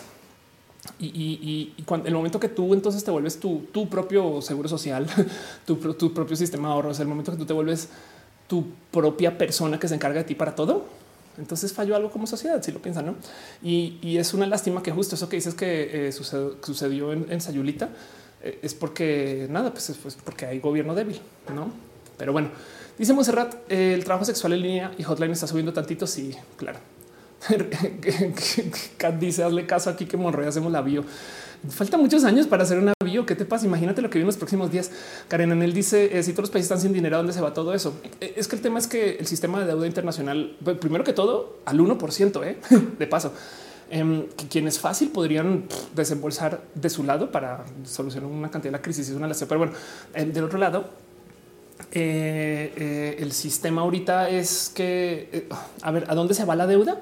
Es a la especulación yo le presté mil millones de pesos al gobierno mexicano pensando que iban a hacer esto y no lo hicieron. Entonces, ahora qué hago? Pues nada, si el gobierno no me lo va a pagar a mí, entonces yo les voy a cobrar todo lo que falta. Así o sí, ya que cierro la deuda. Bye, se acabó. Em, un ejemplo más eh, real. ¿Dónde está la famosa deuda? No es si yo, le di a mi mamá em, mil pesos míos de mi trabajo. No, yo Ophelia le di mil pesos y ella fue y los puso en la tanda. Al ponerlos en la tanda ya no los tiene, no? Yo se los presté a mi mamá. Em, y entonces la tanda por algún motivo rompe, como suele pasar con las tandas, no? Ya no está pagando y no sé qué, ya no sé. Y el dinero se perdió porque nada, porque se fue el tío a gastárselo en Las Vegas eh, o porque simplemente no dio. Y yo necesito esos mil pesos y le digo a mi mamá, mamá, ese dinero qué? Y ella no lo tiene. Se desaparecieron mil pesos. Eh, o capaz y, y tu tío te pidió mil pesos prestados para también entrarle a la tanda y tú le dijiste que sí. Y tú le dijiste, te los doy el martes y estamos a domingo. Pero tu tío entonces agarró dinero de él y puso mil pesos ahí en la tanda. Em, y por consecuencia, eh, como tu mamá quedó mal, tú le dices luego a tu tío, ya no te los voy a dar. Entonces tú me explico. Estoy diciendo que así es como los, los, caminos en los cuales se puede perder ese dinero que está comprometido, porque el dinero no es el dinero que tienes, sino es el dinero que esperas tener. Es donde esperas llegar. No, pero bueno, Sonia de los Santos dice: Llegué, Oli, Sony. ¿Qué hacen ustedes por aquí? Em, dice Erika, la primera parte luego vendes el DLC. Este dice René versus los 30 mil que, cuestan los ventiladores. Em, de hecho, hay un esfuerzo colombiano por hacer ventiladores por menos de mil dólares. Literal es como que eso es como su meta. MH dice cuando tienes una empresa, tienes un montón de costos indirectos por cada nómina que tienes. Por eso es que muchas empresas no la van a librar. Totalmente de acuerdo. Héctor Arriola dice cuando te sientes más femenina, siendo que pues, no, sé, este, siendo a femenina. es una pregunta es rara esa pregunta. No, sé cómo decirla, em, pero bueno, Em, bueno, luego otra cosa que pasó esta semana, eh, no es porque lo tengo pensado muy divertido ver. Eh, cosas que pasaron esta semana, noticias eh, y que yo justo les llamo abrazos con, distancia por la salubridad. Em, es esto es raro de ver, pero ubican cómo las redes sociales se copian en como tantas cosas. y entonces les quiero nomás compartir que YouTube quiere tener un feed, o sea, un hilo de, de videos cortitos tan cortitos que pues, de cierto modo es como el TikTok de YouTube y a ver cómo funciona. Eh, de paso, eh, estoy ahorita enredada con un esfuerzo eh, relacionado con esto, estos videos cortitos, una cosa que se llama lazo, que es como bien cool. Pero la ciencia detrás de cómo se deberían de hacer esos videos, si quieren verlo, o sea, el lenguaje de esos videos es raro. Em, como que la cultura de TikTok es rara. A veces pienso porque existe porque mientras más le rasco, no veo ningún motivo más de que existe porque existe. Saben, no, veo ningún incentivo detrás de que la gente quiera hacer eso, pero está chida. Le, doy la bienvenida. Es un, es un, juego, no por así decir. Dice Ana Castro, jóvenes oroneses realizaron un prototipo respirador. Qué chido. Sí, hay mucha gente trabajando eso por donde sea. René dice: Está hablando de alumnos del MIT que lograron de 500 dólares. Ah, qué chido, güey, qué bon, qué chingón. Ojalá sea. Sí, pues está el cuento también de, los de los que son open. Qué bonito. Eso justo hay que bajar el precio. Es, es un espacio donde hay que hablar. Em, dice eh, este Ángel Morales, ¿cómo me causa ruido cuando dicen la palabra positivismo como optimismo? Ok, pues tienes toda la razón. la otra bandita dice: eh, Te mando un saludo de Querétaro. Nos encanta lo que haces. Gracias por estar acá. Eh, Ángel Morales dice: ¿Cómo me causa ruido? Ya te había leído. Ángel Monserrat dice: Eso no se escribe cuando la gente planea morir. No hagan compas de México. Ok. Luis Diario dice: Yo trabajo en una marca de ropa. Hay mucha mercancía que llegó y se quedó. Obvio me suspendieron. Tengo una tienda de abarrotes. Dice yo tampoco tengo TikTok, pero mi primo me obligó, a hacer uno o abrir uno. No, eh, Néstor Fernández dice lo malo de todo esto es que mis quimioterapias fueron suspendidas. Este virus tuvo muchos alcances. Sí, el problema del virus no es el virus. Eh, es que satura el sistema de medicina. Por eso, por eso el reto, el reto del virus no es eliminar. Bueno, sí es eliminar el virus, pero el reto del virus es rebajar la cantidad de contagios a lo que podamos operar. Miren, si, si por algo, por, si, si por acto de magia tuviéramos una cama de hospital por persona en el país, no estaríamos, eh, este, que obviamente eso nunca sucede, ¿no? pero no estaríamos teniendo esta plática, no estaríamos en cuarentena. Es que El problema de todo es que estamos pasando por escasez, escasez de atención médica. Y en México, que tiene problemas con todo lo que es relacionado con la medicina desde hace tantos años. Tanto, es que luego dicen, no, es que llegó el virus y no sé qué es de güey. El, el IMSS estaba requete mal desde hace muchos, muchas décadas. Güey. Em, pero bueno, otra cosa que justo pasó esta semana y relacionado es entonces si ustedes les escandaliza que eh, YouTube tenga, quiera hacer TikTok, entonces también les quiero compartir que Twitter quiere tener stories em, y entonces va a ser esta cosa que se llama flits, que básicamente son tweets este, eh, que se autoborran y que entonces puedes dejar un ratito y adiós, bye. Y funcionan tal cual stories. De hecho, como vamos a abrir esto, eh, abrir eh, dirección pestaña nueva, eh, nomás para que vean un poquito cómo es la interfaz de Flits. Literal, ahí se alcanza a ver bolitas. Digo, está todo borroso porque agarré una imagen así de súper baja resolución, pero para que entiendan que la idea es que quieres, quieres stories. Ahora les voy a decir algo. Hay algo detrás del por qué la gente saltó a Instagram de Twitter cuando Twitter era como tan grande y Instagram es como tan complejo para generar contenido. Se supone en una época que Instagram era la cámara más rápida de todas. Entiéndase, yo y no, ni siquiera. Se supone que Snapchat, me corrijo, corrijo lo que digo. Se supone que Snapchat era la cámara más rápida del oeste. Tú abrías Snapchat y en un snap ya estabas en chinga chateando con gente.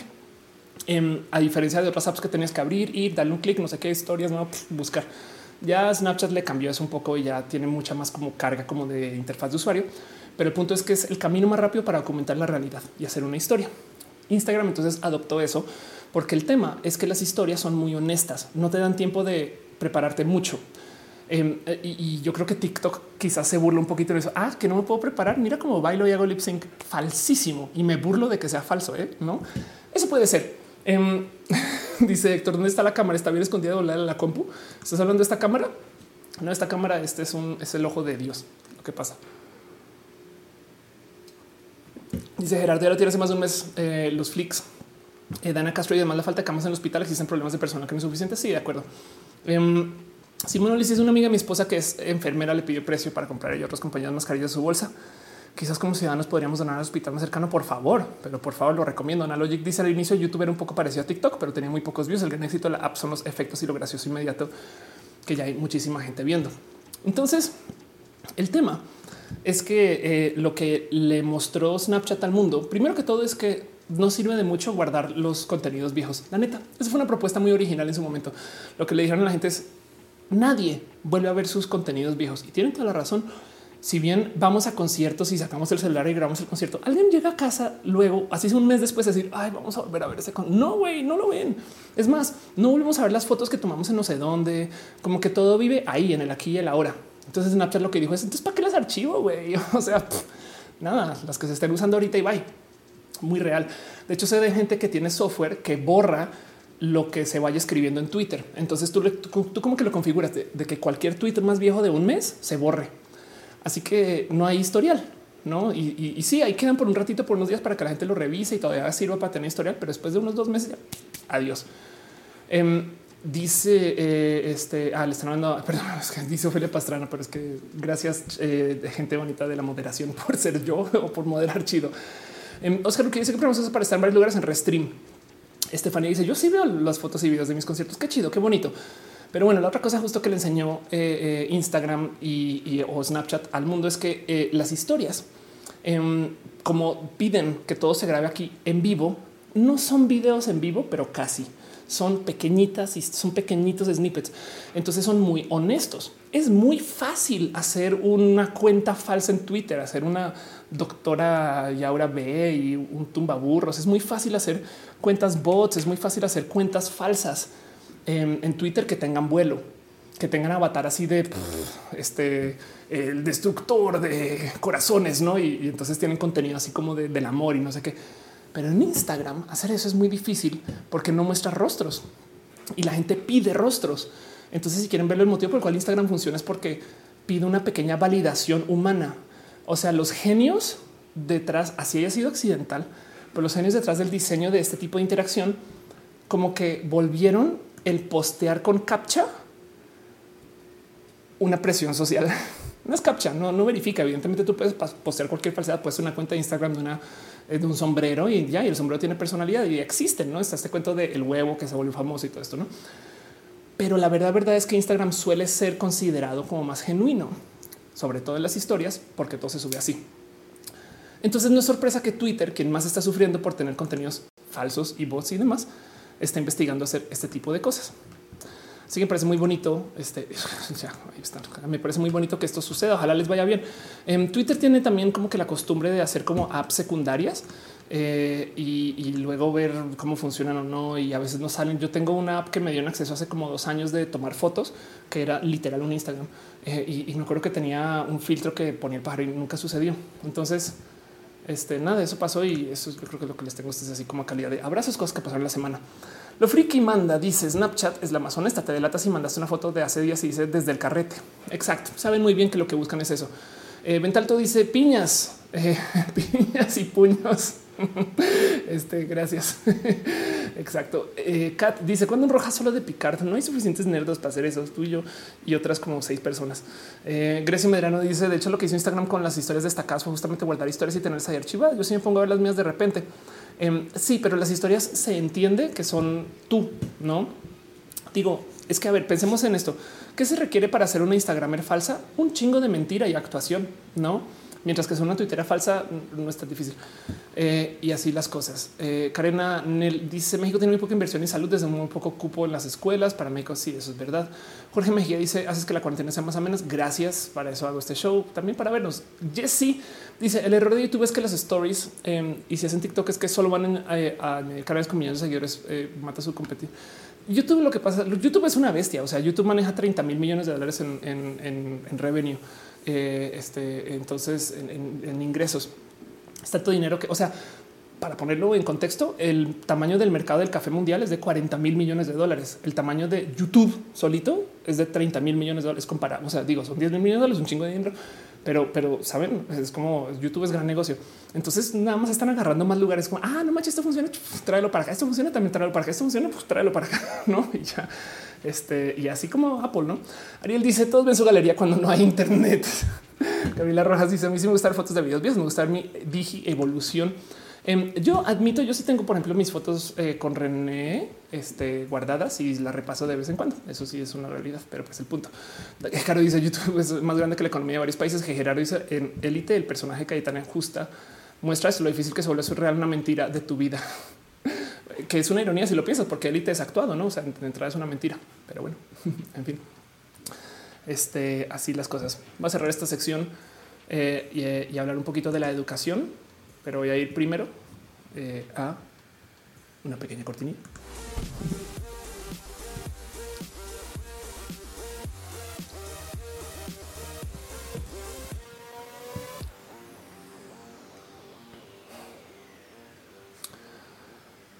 Ay, gente bonita.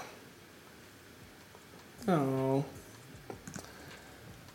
Pues bueno, quiero nomás platicar un poquito acerca de un tweet que puse hoy. De hecho, yo me explico una pequeña sección donde hablo un poquito acerca de cosas que sucedieron conmigo y que la banda. Entonces, luego, Ophelia, ¿de qué hablas? Eh, ¿Cómo sé yo qué poner aquí los me explico? Yo creo que a esta altura voy a decir por la cantidad de DMs que me llegan del tema. Como que la gente me dice, ¿qué quisiste decir con eso, Ophelia? ¿Qué te pasa? Y me escribió gente muy pro, de hecho, o, saben, gente muy como en la industria. Y, entonces sucede que esta mañana me desperté con un poquito de rabia.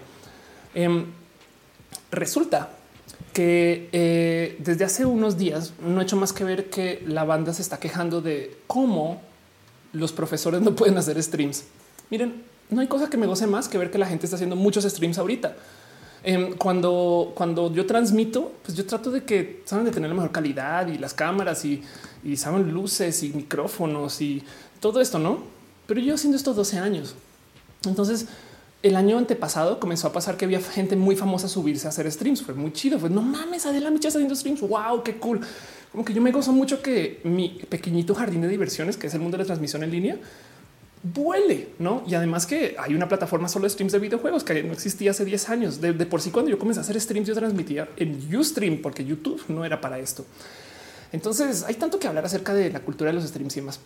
Pero ahorita que justo la gente está hablando de cómo la banda que está en el mundo de los profesores o de la educación o de la enseñanza o de las universidades o de, todo esto eh, está teniendo problemas con sus streams, me rompe el corazón porque ustedes saben que yo trabajo un ratito con Platzi, Platzi, empresa de educación en línea. Entonces tengo mucho corazón también y he visto como todo esto que hace Platzi como que no se ha adoptado desde lo digital. Perdón, veo que están dejando muchas piñas.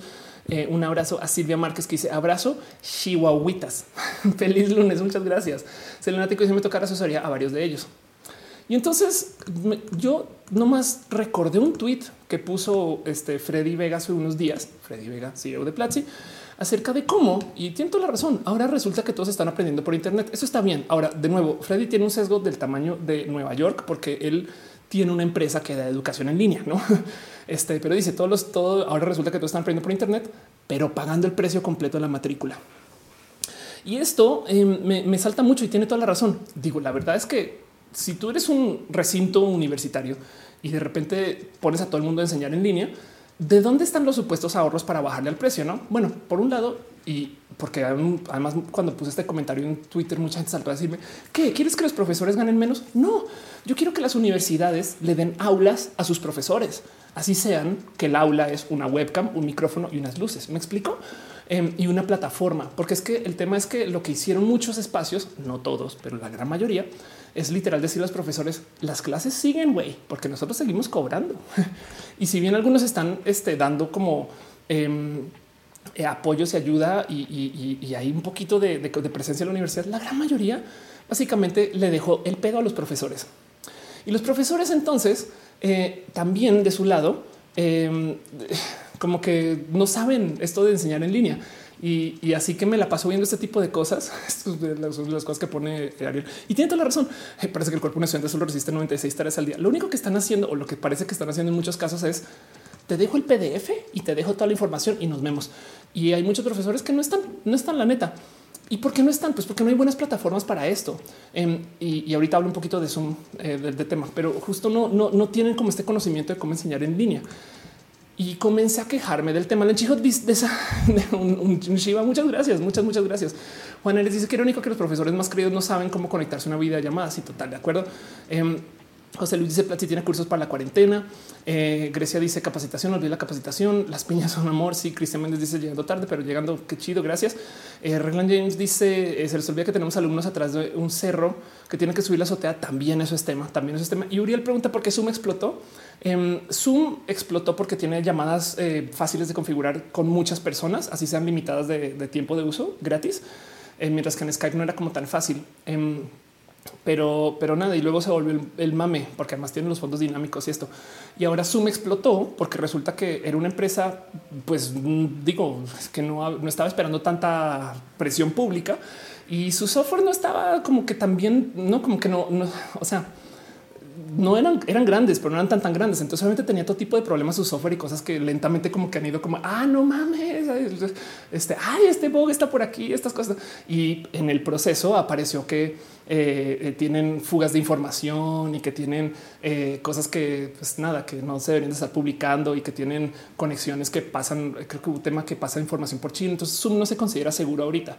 Y entonces ahora está toda esta presión para dejar de usar Zoom. ¿Por qué se le puso toda esa presión a Zoom? Porque mucha gente comenzó a usar Zoom. Pero como sea justo, el tema es que eh, siento yo que hay algo muy roto en el momento que los profesores están usando estas plataformas que no tiene que ser Zoom. Me explico Em, para hacer esta cosa. Les dejo tareas mil y van el material, no? Em, ahí te va. Eh, eh, perdón, Uva, por usarte como ejemplo, pero ahí está. eh, esto es la UANL y se cobra igual menos de mi facultad de clase en línea. Eh, he tenido tres semanas, grabo dos videos explicando su presentación de PowerPoint y solo ponen tareas, no? Y si te contestan todas las semanas ganancia. Y esto lo escuché hoy toda la mañana y me estaba quejando de esto, porque desde cuando acá que los profesores de una universidad tengan que poner el salón se considera normal, no? Debería de la universidad darle todas las herramientas para transmitir a los profesores.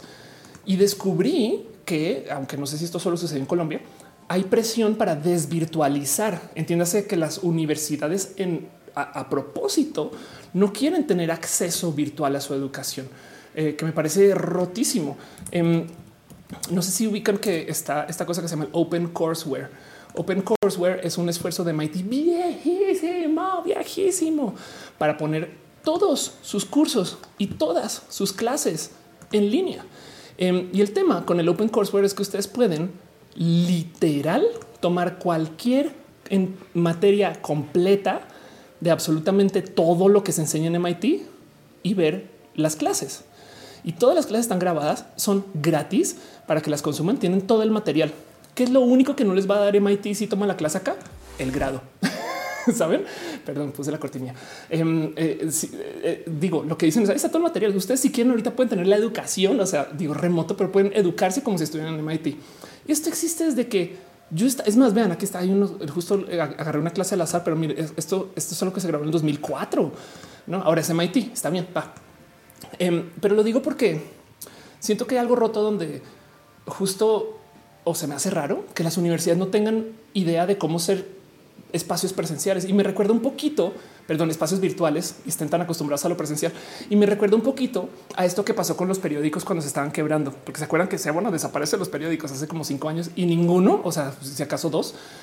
Em, lo que pasó es que estaban convencidos que su negocio era vender papel, no? Y un día se percataron. Ah, no mames, podemos tomar las noticias, hacer un negocio solamente vendiendo las noticias. En, Saben? Entonces, como que se, se percataron que su negocio no es el canal sino su negocio, no? O sea, su misión no es vender papel con las noticias impresas, sino es educar a la gente o, las cosas, lo que hay en misión, visión. Y como que a lo mejor en las universidades eso no les, no les ha llegado y me parece raro, porque además justo las universidades son estos espacios que deberían de estar investigando ese futuro. Em, dice René que quedó bien la cortinilla con el chiste. Eh, Luisa dice en Colombia la Nacional tiene un buen sistema para las clases en línea. Mis profesores dan las clases y las cuelgan al Moodle. Qué bueno, qué chido. Em, Dice David Chávez, eh, sin el Open Course no hubiera salido la licenciatura, me salvó. Gracias. Jesse, deja una ya. Jesse, gracias. Neta, ya me muero de la pena. Mucho. ¿Qué te pasa? Eres un amor. Dan Montes dice Blackboard es una buena herramienta que sirve para estos casos y la verdad es muy sencillo. Es verdad. Uriel Montes dice los rotos que se pongan a leer diapositivas de PowerPoint en videollamada. Fabián Ramos hay un momento para revivir los foros retro para dar clases. Sí, de hecho, los foros es una lástima que hayan muerto del total. Adri dice bueno, igual hay maestros de muchas disciplinas dando clases por lives de Instagram con una cuenta privada y solo aceptan a los que ya les pagaron las clases. Sí, total. Em, que de paso despierta la pregunta de en qué momento hay, eh, no hay como un gran mercado para conectar profesores con estudiantes. Eh, este les va a mostrar, por ejemplo, Cambly. Cambly es hace una me preguntaron de un lugar donde la banda puede aprender a hablar inglés. Y Cambly, por ejemplo, es una herramienta donde ustedes pueden dar cursos de inglés en línea o pueden tomarlos. Lo impresionante de acá es que todos son por llamada. O sea, Duolingo es una chulada, no, no, no lo va a negar, pero en Cambly tú literal tienes un tutor que se conecta y el tutor, o sea, es una plataforma entera para que puedas llevar toda la clase en línea.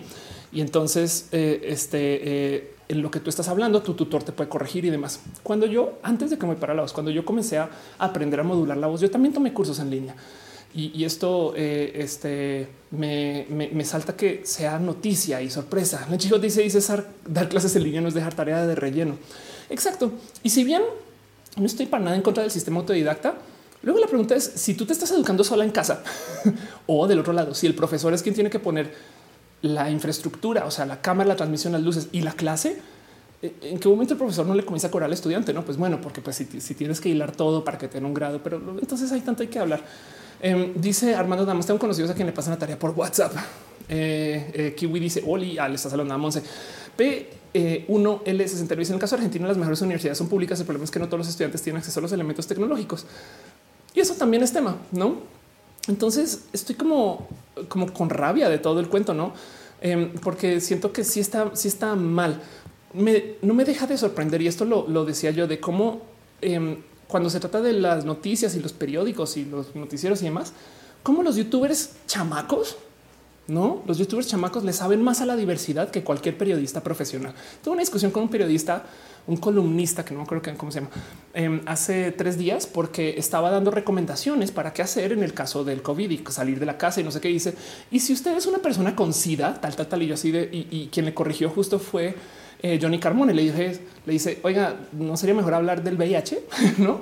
Em, porque de paso es lo que está diciendo el gobierno, es lo que se dice desde CONAPRED, desde COPRED, o sea, la comunicación formal no busca estigmatizar, ¿no? Y el periodista no lo veía, o sea, fue una larga y, enredada discusión de, él diciendo, pero es que no entiendo dónde está la discriminación, o sea, cuál es el, ustedes por qué ven que aquí les estamos y es de, no, es que, es que entiende que ahí em, pues una cantidad de, eh, hay muchos esfuerzos para tratar de de ser como muy formales con esto, no? Em, y, me dio mucha rabia porque justo lo que le acabé diciendo es no puede ser que yo soy una youtuber de casa de sillón. O sea, yo hago mis transmisiones en mi casa, no? Sea, literal. Esto, este es mi set súper profesional. Hago mis en mi casa y yo te estoy diciendo usted profesional que así son las cosas, ¿no? Y, de paso que con dos segundos de buscar en Google, eh, muy prepotente este señor de paso. Eh, y entonces justo no me deja sorprender eso. Y que luego también, no sé si yo les había contado, pero yo trabajé con un canal de tele hace unos años y yo tenía un acuerdo con ellos donde lo que yo hacía en su canal cuando iba a grabar, o sea, cuando yo, yo más bien colaboraba con el canal y lo que hacía con ellos era que me daban el contenido y yo lo podía subir a mi canal de YouTube con permiso de ellos. Está chido. O sea, es como no mames, puedo subir contenido de, un canal de tele. Y cuando me lo entregaban, no se me olvida que me entregaban en 480. Yo les decía, me lo puedes dar en HD y me dicen, es que como el canal no transmite en HD, entonces con las cámaras es carísimas, con green screen, con cuatro personas en la consola, gente para el audio, eh, con sets profesionales, todas las cámaras las tienen configuradas a 480 y así graban y así me lo daban en una USB. Es posible que cualquier youtuber con un celular, güey, no este de mejor calidad de video que un canal de televisión profesional con la cantidad de staff. Em, eso también me sorprende y también me saca de quicio que un espacio universitario, pues la neta, pues, reúne gente educada, es una universidad y no, no, no están listos para esto porque desconocen. Entonces hoy estaba ranteando durísimo de esto y mucha gente como que me comenzó a preguntar y hay gente que no está de acuerdo y demás. Y quería como explicarme un poquito por eso. Em, pero bueno, dice Heriberto que, eh, eh, que, bueno ver mi programa. Gracias. Me preguntaron de nuevo por el servicio para aprender inglés con tutores. Se llama Cambly. Cambly. Em, de paso, bueno, ya que estamos hablando de este tema, también voy a hablar de Platzi dos segundos. Eh, Platzi es una plataforma de educación en línea que también justo tiene esto, es, es presencial. Y ahorita nada, están haciendo todo tipo de cosas especiales por el, por el virus, etc. También hacen contenidos y tiene una cantidad de cursos. Ahora, Platzi está orientado a ser eh, gente como del mundo del startup. Me explico, o sea, de programadores y gente que vaya a administrar startups y demás, no? O sea, si, si se fijan en los temas, como que lo- los temas son muy específicos para la gente del mundo del startup, no producción audiovisual, diseño, marketing, negocio, emprendimiento, desarrollo, ingeniería. ¿saben? No vamos a topar aquí quizás cocina por un rato. Em, pero como sea, eh, esto, esto, pues nada, tiene un sistema de educar, pues también en presencial, tiene un chat, tú puedes hacer preguntas a los profesores, es chido y, se ha tomado mucho tiempo para desarrollar, pero es impresionante que del lado de las universidades no existe algo también como para considerar que igual y las clases se pueden volver más que ese viejo sistema de al salón. No, en fin, hay algo que hablar. René dice el poder contratar gente no quita lo pelotudo. Ándale, es verdad. Eh, dice Strange Aster, sesgo, sesgo, sesgo. Eh, James dice: No todos tienen acceso al Internet y literal en el salón. Apenas eh, puedes ver la computadora de 20 mis 40 alumnos, podían ver sus caras. Sí, eso es verdad. Eh, dice Caro: La Liga League of Legends eh, va en 480 por una página de Azteca, aún hoy en día. Ándale. Heriberto dice saludos de Costa Rica, ya te había leído. Estela Hospital Chirino dice mis profesores tuvieron un fin de semana para adaptar sus clases porque la universidad ni siquiera les informó la decisión de tener clases en línea. Anda, qué rudo eso. Sí, como que quería hablar un poquito de, este tema porque siento yo que, miren, se vale que, no sé, hay mucha gente que no sabe hacer streams. Por ejemplo, hay mucha gente que está transmitiendo en Instagram porque en Instagram es darle transmitir, que no sabe que en YouTube también pueden transmitir. O como este cuento de Gerudito que descubrió hace como dos semanas que en YouTube hay piñas, bueno, hay donativos y abrazos financieros. Gerudito, un youtuber, le tengo mucho cariño a, Geru, pero me entienden.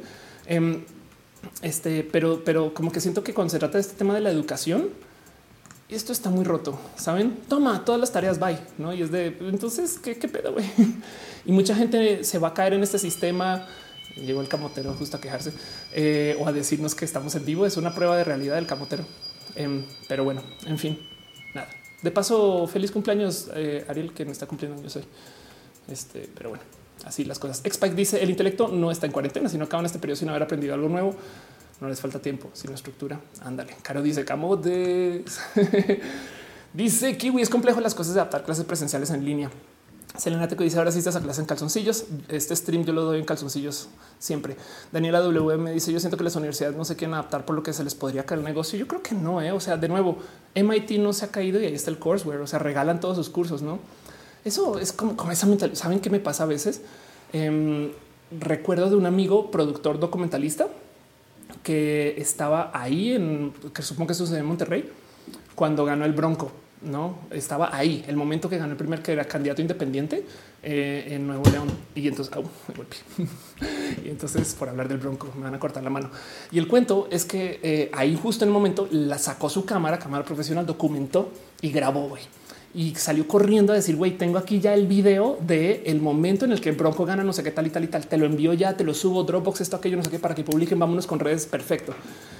Y le responden de un periódico grandote, mira, está chido, pero nos vamos a aguantar a que salga la noticia primero en el impreso y después publicamos el tuyo, eliminando toda la primicia. Y obviamente cuando salió el impreso, pues ya todos los tweets, todos los videos, no, ya, ya, adiós, adiós con grabarlo en el momento, ¿no? Eh, y, me acuerdo de esa historia porque son de esas cosas de gente que quiere defender su negocio como si el negocio de los periódicos fuera vender papel. Saben, el negocio de los periódicos no puede ser atado al camino. O sea, si, si, la si, un periódico logra monetizar TikTok, güey, por ahí va. Entonces ya no es periódico, es un espacio de noticias. Saben, en fin, Dice Monserrat extrañaba al camotero. Si hay que guardar el camotero por ahí. Es un recuerdo de que no, que no llega al final del mundo. Ultracat dice a Canadá Mex les ponen leche condensada, niño chocolate. que hablan? Eh, Jesse dice, ok, dice Sander Real eh, que le gustan mis consejos. Gracias. Eh, Gabriel Ru dice compra camotes, apoya a las pequeñas empresas. Debería, no? Dice Pavel que si la educación presencial ya está en franca, ya estará en franca en camino a desaparecer. No, hay mucha educación que requiere que tú estés ahí de cosas que, o sea, un laboratorio no necesita, necesita laboratorio. Me explico. Eh, eh, investigación de campo, arquitectura. Hay cosas que hay que ir y estar y tocar y sentir y que es mejor tener al profe de ahí. Lo que sí es verdad es que hay algo que va a pasar con la educación en general. La educación, primero, por un lado, tiene que dejar de ser de solo un camino. Cuando yo estaba estudiando esto, o sea, yo acabé mi maestría en el 2007. Eh, em, cuando yo estaba estudiando, lo más cool de las universidades era hacer eh, espacios multidisciplinarios, ¿no? Que son los espacios multidisciplinarios? Gente que toma varias carreras. Como que a la generación de mis papás se les enseñó a estudiar una cosa, lo que vas a hacer, no? Entonces tú vas a ser abogado. De hecho, por eso son tan intensos que tú vas a que nace y dice, oh, va a ser doctor. No saben. Em, pero eso era como la época boomer. Y cuando llegaron las universidades de mi época, es como de güey, la gente está haciendo un major, un minor, no? La gente está teniendo dos carreras. Wow, puedes tener dos carreras. No mames. Sí, a huevo. Es más, puedes tener dos doctorados. Claro, un postdoctor, no como que la idea era que tú estudiaras varias cosas, eras multidisciplinas y las multidisciplinas eh, tienen varios métodos de enseñar, pero entonces ahora podrías tener varios trabajos o combinar las cosas así. Pero hoy en día que vivimos en la era informática donde la gente se puede educar de lo que sea, es más de lo que sea cuando digo es eh, aprende eh, suturar. Vamos a ver si aquí está. Ok, quiere aprender a hacer sutura punto. Hay un tutorial en YouTube, sutura punto simple, no? Eh, entonces eh, esto sucede. Ustedes nómbrenlo. Hay alguien que lo está enseñando en línea, por raro que sea. Y la otra cosa que comenzó a pasar es que ya casi que nadie ejerce. O sea, sí hay mucha gente que sí, pero ya en la nueva generación sí sucede que tú llegas al trabajo y el trabajo en cinco años las cosas no. O sea, Facebook dentro de todo es medianamente nuevo para eh, algunas empresas. En Latinoamérica nos enseñan a perseguir la estabilidad laboral, no? Y entonces tú tienes que hacer una sola cosa de por vida y, eso como que no existe porque igual las empresas no existen por tanto tiempo para que tengas estabilidad laboral, ni las grandes, güey, porque se compran y se venden entre sí. Pero el tema es que eh, en lo que nos estamos educando, tú llegas y resulta que cuando entras tienes que aprender de algo que nunca pensaste que ibas a tener que aprender.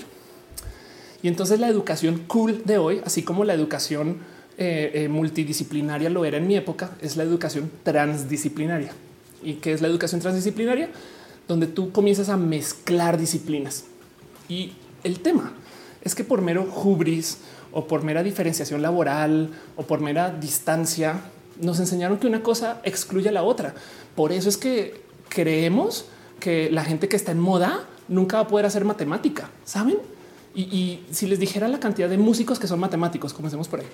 Em, pero como sea, nos enseñaron que hay grupos de gente que están acá y allá y que nos tienen por qué hablar. Eh, y resulta que la gente más cool son las que en el diagrama de Venn de sus conocimientos encuentran cosas en el intermedio que nadie nunca ha atendido. Así que el mejor caso que tengo para esto me divierte mucho. Ese es el, caso de eh, Marifera Armenta de Feral, quien es programadora, pero estudió modas. ¿Cuántos diseñadores de moda saben programar y cuántos programadores saben de moda? Saben ese punto intermedio puede ser muy valioso. Todos los puntos intermedios son muy valiosos. Por raro que suene, resulta que se re ah, ok, que trabajaron en project management y ahora son chef. Les cuento el chefsazo que podrían o la chefsasa o la chefsase que podrían ser este, con esos conocimientos de proyecto. ¿no? Em, si ustedes logran encontrar paralelos entre lo que aprendan bailando ballet y haciendo este eh, diseño en AutoCAD, güey. No sé, asumo que AutoCAD todavía se usa. Eh, entonces se los prometo que van a haber cosas muy valiosas en ese intermedio. Y entonces la educación transdisciplinaria tiene el problema que no tiene un camino único, es una fórmula única por persona. Y las universidades no están listas para esto no están para nada listas para esto, porque entonces es como si yo entrara a la universidad, les pago mi matrícula por cuatro años, pero me dejan tomar todas las materias que yo quiera en desorden. Entonces puedo arrancar tomando cálculo y luego tomo este eh, algo estocástico y luego tomo eh, este algo relacionado con, astronomía y luego resulta que quiero aprender cocina ¿no? y, me voy a estudiar artes plásticas y, y saben y sigo tomando materias y al final de cuatro años toma tu diploma en qué en la fórmula que elegiste. si bien habrá materias que tienen prerequisitos, cálculo 2, yo creo que pediría que hagas cálculo 1. La verdad es que la gente más valiosa son estas personas que saben ver la vida de modos transdisciplinarios. Y entonces por eso es que a veces te topas estas como lecciones raras de, claro, es que eh, eh, hay pilotos de carreras que luego se retiran y comienzan a llevar empresas y entonces traen sus lecciones de no. Tengo un amigo, bueno, ya, ya no hablo mucho con él, pero antes hablaba mucho con él, que él era luchador y entonces saltó de la lucha libre mexicana a llevar a una agencia de marketing y traía visiones muy raras y bonitas acerca del marketing y lo que la gente quiere y lo que emociona a la gente. Y le diga muy bien por eso, entre todo y todo, porque como luchador aprendió cómo emocionar a la gente. Pum. Em, dice Luis G. lavar trastes combinando con hacer maruchan. Pues sí. Bueno, te digo algo. Tengo un amigo que a veces hace streams lavando los trastes. No, Shin Vega dice eso hubiera sido mi sueño. Eh, René dice me gusta esa fórmula que sugieres, eh, eh, porque así somos también, la neta, dentro de todo y todo, el, educarnos. A ver, nos graduamos de la universidad y, ya somos inútiles, saben? Y comenzamos a educarnos en otras cosas y nos volvemos expertos en autoeducarnos. Y vamos a YouTube y aprendemos de YouTube y no sé qué. Em, y eso yo creo que las universidades lo tienen que comenzar a ver. Platzi, por ejemplo, cuando enseña, justo deja que tú hagas recetas, que tú agarres como una cosita por acá, otra por allá, otra por acá y las vayas mezclando y hagas una cosa que medio funciona pero, pero las universidades no están listas para eso. Guadalupe Costa dice: Yo soy diseñadora gráfica y que estudié hasta casi siete meses de inglés química. Eh, de inglés química, la verdad, el haber estudiado ciencia me ayudó mucho cuando estudié diseño. Me encanta y conocí varios que habían brincado ingeniería de diseño. Sí, total. Es como y, hay cosas que, que se unen y tú no lo sabes. este cuento de gente que no quiso estudiar matemáticas, entonces quiso hacer desarrollo de videojuegos y, llegó a descubrir que básicamente todo el software de animación necesita que sepas de matemáticas. Armando Damas dice Brian May, el ex Queen es físico. Ana Castro dice tenía una materia de gestión en enfermería y vi cosas de administración de empresas. Exacto. Eh, dice Daniel Niño, la educación pública le tiene eh, power a la tecnología de ser usada, no quieren invertir en plataformas estables ni en la creación de programas, que es una lástima. Em, dice René, yo soy música y chef, que vivo en las artes mal pagadas. Anda y, seguro hay como unirlas. De, bueno, lo has, hecho varias veces. Tienes una canción muy bonita está acerca de este, eh, las tortillas. Eh, dice dice la eh, ¿cuál es el mío aprender en línea? Al padecer ansiedad social ha sido una herramienta invaluable. Sí, también. El tema de la educación en línea es que hay gente que no está hecha para ser autodidacta, que es una lástima. Pero pues así las cosas. Monserrat dice: Sigo pensando que soy una hippie del conocimiento. Sigo creyendo que vale la pena educar sin costo, porque neta que armar conocimiento es bien difícil. He visto gente sin educación padeciendo la que duele. Eh, Aflicta dice eh, la mayor motoco de Ghost in Shell que la super especialización en la muerte. Qué divertido. Em, dice más que hay malas noticias de salud en Sonora. Chale, ahorita me asomo saliendo del show, pero igual si nos quieres contar en el chat. Víctor Olivares dice yo no terminé en la prepa y tomé todas las certificaciones online de Google. Y ahora soy SEM, eh, o sea, Search Engine Marketer en una, agencia digital. Esa es otra. ¿eh? Yo enseñé en el Tec de Monterrey em, y enseñé una materia que se llama redes sociales como estrategia de negocios, redes sociales, estrategia eh, de negocios, Ofelia Pastrana, eh, TI 3030. Bueno, no me acuerdo cómo era mi código de materia. Pero vamos a ver si con esto lo encuentro. Eh, nomás para que vean, porque tengo, por ejemplo, tengo eh, este ranking en mis profesores.com y entonces esto, a ver de qué fecha es del dos, dice, rankearon el 2018. que Eso es falso. ¿Por qué me rankearon el 2018? si fue en el 2000, como vean esto malo, qué cagado, güey. Este, qué, divertido. Este, estas ya son falsas, pero bueno, ahí tienen. Bueno, bueno, bueno, bueno. Eh, eh, reportar esta calidad. No, no hay comentario. Ya no es aquí está. Califica duro. Barco. La participación importa. Inspiracional. Muchas tareas. Deja trabajos largos. Nos hizo sacar Twitter. Vean esto. Es qué divertido. Nos hizo sacar Twitter y desde entonces soy adicta. Em, acá podría denominarse ex gurú del Internet, sigue siendo una fregona, una clase diferente con mucho que aportar. Es nueva dando clases, verdad, no tiene estructura ni orden. Sus exámenes son preguntas abiertas. Sí, es verdad. Em, y yo calificaba a todo el mundo contra sus mismas respuestas. Entonces, esto descubrí que en el Tec de Monterrey la gente no estaba lista para nada, em, porque yo agarraba o sea, mi, mi, mi, mi, regla para comparar eran sus otros compañeros y compañeras para tener una base que no fuera esta histórica, porque no había historial. Pero pues sí, justo nos atoró a todos. Tiene excelente disposición y actitud de ayudarte, es verdad. Todavía me hablo con algunos, algunas, algunas. Pero el tema es que yo enseñaba en el Tec de Monterrey y descubrí una cosa muy triste. Primero que toda la materia que yo enseñaba se le enseñaban a los estudiantes súper cool que veían, veían una, una eh, carrera que les digo cómo se llama. Era eh, LATI, licenciatura en administración de empresas de TI. Eran programadores que les están enseñando de administración. O sea, era el intermedio entre administración y programación que ya eso ya no es para nada nuevo e innovador, pero en ese entonces era como de wow, no manches. O sea, los programadores no solo tienen que programar, también pueden administrar las empresas. Pues sí, güey, porque si son muy buenos en su rubro, capaz sí acaban contratando gente para hacer sus chambas que luego capaz acaban solo administrando y ya dejan de programar y solamente administran. En fin, y ya tenían soluciones muy innovadoras para cosas relacionadas a su formación. Entonces me acuerdo que en particular eh, un caso en particular donde tuvieron que solucionar, por ejemplo, el levantar unas encuestas con gente en la universidad y como son administradores que saben programar, entonces me decían es que conseguimos a no sé qué empresa para que nos prestara las tablets y, a otra empresa para que con patrocinio nos prestara gente que tuviera ropa eh, este, del patrocinio para que llevara las tablets por toda la universidad. Y las tablets tenían un software que programamos nosotros y nosotras para que ahí hiciéramos la encuesta. Entonces programaban el software y conseguían como la solución este, desde, la, desde el administrativo. Muy chido. Pero el punto es, y esto me impresionó mucho del tech, y no sé si esto es estándar, sus últimos años del tech eran aprendiendo a certificarse.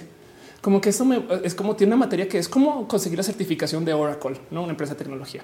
Cómo conseguir la certificación y es de perdón, que no, que no se supone que el que te gradúes de la universidad ya te certifica y no resulta que como si fueran cualquier persona autoeducada e independiente, tienen que cumplir con las certificaciones independientes. Entonces, sí, muy chingón y todo, muy el tech, pero si no tienes una certificación de Google, lo siento, muy chingón y muy todo, pero si no tienes con acá el diploma que da Adobe, así que Adobe le vale gorro si tuviste a la universidad o no. Así que aprendí, y esto fue en el 2013, 2012, que eh, tú podrías, la neta, neta, pues no ir a la universidad, sino aprender a certificarte y comenzar a trabajar desde ahí, como dices. Eh, entonces eso como que me sorprende mucho y, también hablo un poquito justo de por dónde va la educación ahora, no las universidades las validan no el diploma, sino las valida cómo se certifica la gente, que me parece raro. Supongo que no se usa en todos los rubros, pero es raro. Magaragón dice la gente no deja de aglomerarse en los mercados de algunos pueblos tradicionales. Grecia dice eh, estudio ingeniería en gestión empresarial, es ingeniería industrial con administración de empresas. Qué chido. Eh, Metal dice de los exámenes sorpresa. Eh, Patina Jerez estoy en línea, te autónomo, pero tampoco nos gusta. Eh, Strange dice imagina clase con off es roja. Y así Magaragón dice que cuatro fallecidos por ah, ok, Sonora. Este, los estados con más casos de esas enfermedades. Chale. Em, chale, chale, chale, chale, chale todo. Calificaduro, dice René. Eh, ellos dice ando saturando mentalmente malas noticias. Eh, dice no me decía por qué tema doctorado, porque la ciencia no paga en México y porque me gustan varios temas. Me encantaría aprender de artes y programación y lo ven como algo sin sentido. Y te voy a decir algo, Glenn. Eh, todos los bebés son feos cuando nacen. es una frase o, quizás también igual y son feos. Si tú ves al bebé bonito, por eso se le llama visión. Entonces, que tú veas bonito artes y programación y nadie más implica que tú estás viendo algo que nadie más y eso tiene un chingo de valor. Todas las startups grandes comenzaron como algo feo y siempre se les criticó, pero todas tú la Uber, no mames, ya hay taxis, Dropbox, güey, porque vamos a subir los archivos a la nube, Airbnb, ya hay hoteles y puedo seguir. Em, eh, de hecho, Platzi también justo ya hay universidades que va a querer aprender en línea y Platzi tiene una cantidad ridícula de estudiantes. Entonces, el que tú lo veas implica que eh, eh, a lo mejor hay algo que las otras personas no están viendo. Y lo irónico de todo esto es que el momento en el que tú lo hagas brillar o que comience a brillar, todo el mundo te va a decir yo siempre confío en ti, Glenn. y, justo ahí está la apuesta donde se ve feo y tú lo ves bonito. Ahí está la apuesta. Aplica para todas sus ideas de paso. Em, dice eh, Love TV, muchas escuelas de pagas en eso, te dan las bases para que al final te va a decir, te certifiques tú mismo, te titules con tus exámenes de instancias públicas. O sea, ellos no te titulan. Ándale. Este dice Luis GB, todos aventando piñas. Muchas gracias. Exacto. Se imaginan llegar al, al salón y que esté la piña ahí. Una piña para la profe al lado de la manzana. Magaragón dice: eh, Están hablando de Sonora Chale. Em, Gabriela Rojas dice clases con Rojas. Si no aprenden, hay tabla. Luis dice todos aventando piñas. Ya te veré, perdón. Em, y dice Wilbur: eh, publica tus clases de estrategia de marketing. Debería comenzar a grabarlas, no? Y así las cosas. John Vega dice: Mucha de esa gente viene a trabajar a mi rancho. ¿De quién habla? Ah, de la gente que está enfermita. Em, Chale, ojalá y ojalá y sean solo con- contagios. Saben como que no, no está chido pensar que la gente se ponga mal, pero bueno. Em, voy a cerrar esta sección porque no quiero, no tengo mucho más de qué hablar de esto, a menos que ustedes quieran platicar acerca del tema de la educación en general. Voy a, hablar de una noticia en nuestro repaso latinoamericano. Llevo al aire dos horas eh, 40 minutos y pues nada, vamos haciendo buen tiempo, pero, pero solo les tengo una noticia en particular. Desafortunadamente ya no hay noticias que no sean del COVID. Entonces no quiero enfocarme de lleno. Hablé del tema, lo sé. Quería hablar del chupacabras, pero vámonos a una noticia en particular que eh, quiero compartirles para ver si ustedes saben más o, si vieron, como sea. Vamos a nuestra última sección y después me quedo acá y hacemos preguntas y respuestas. Si quieren piensen, en preguntas y se las respondo hasta que nos cansemos.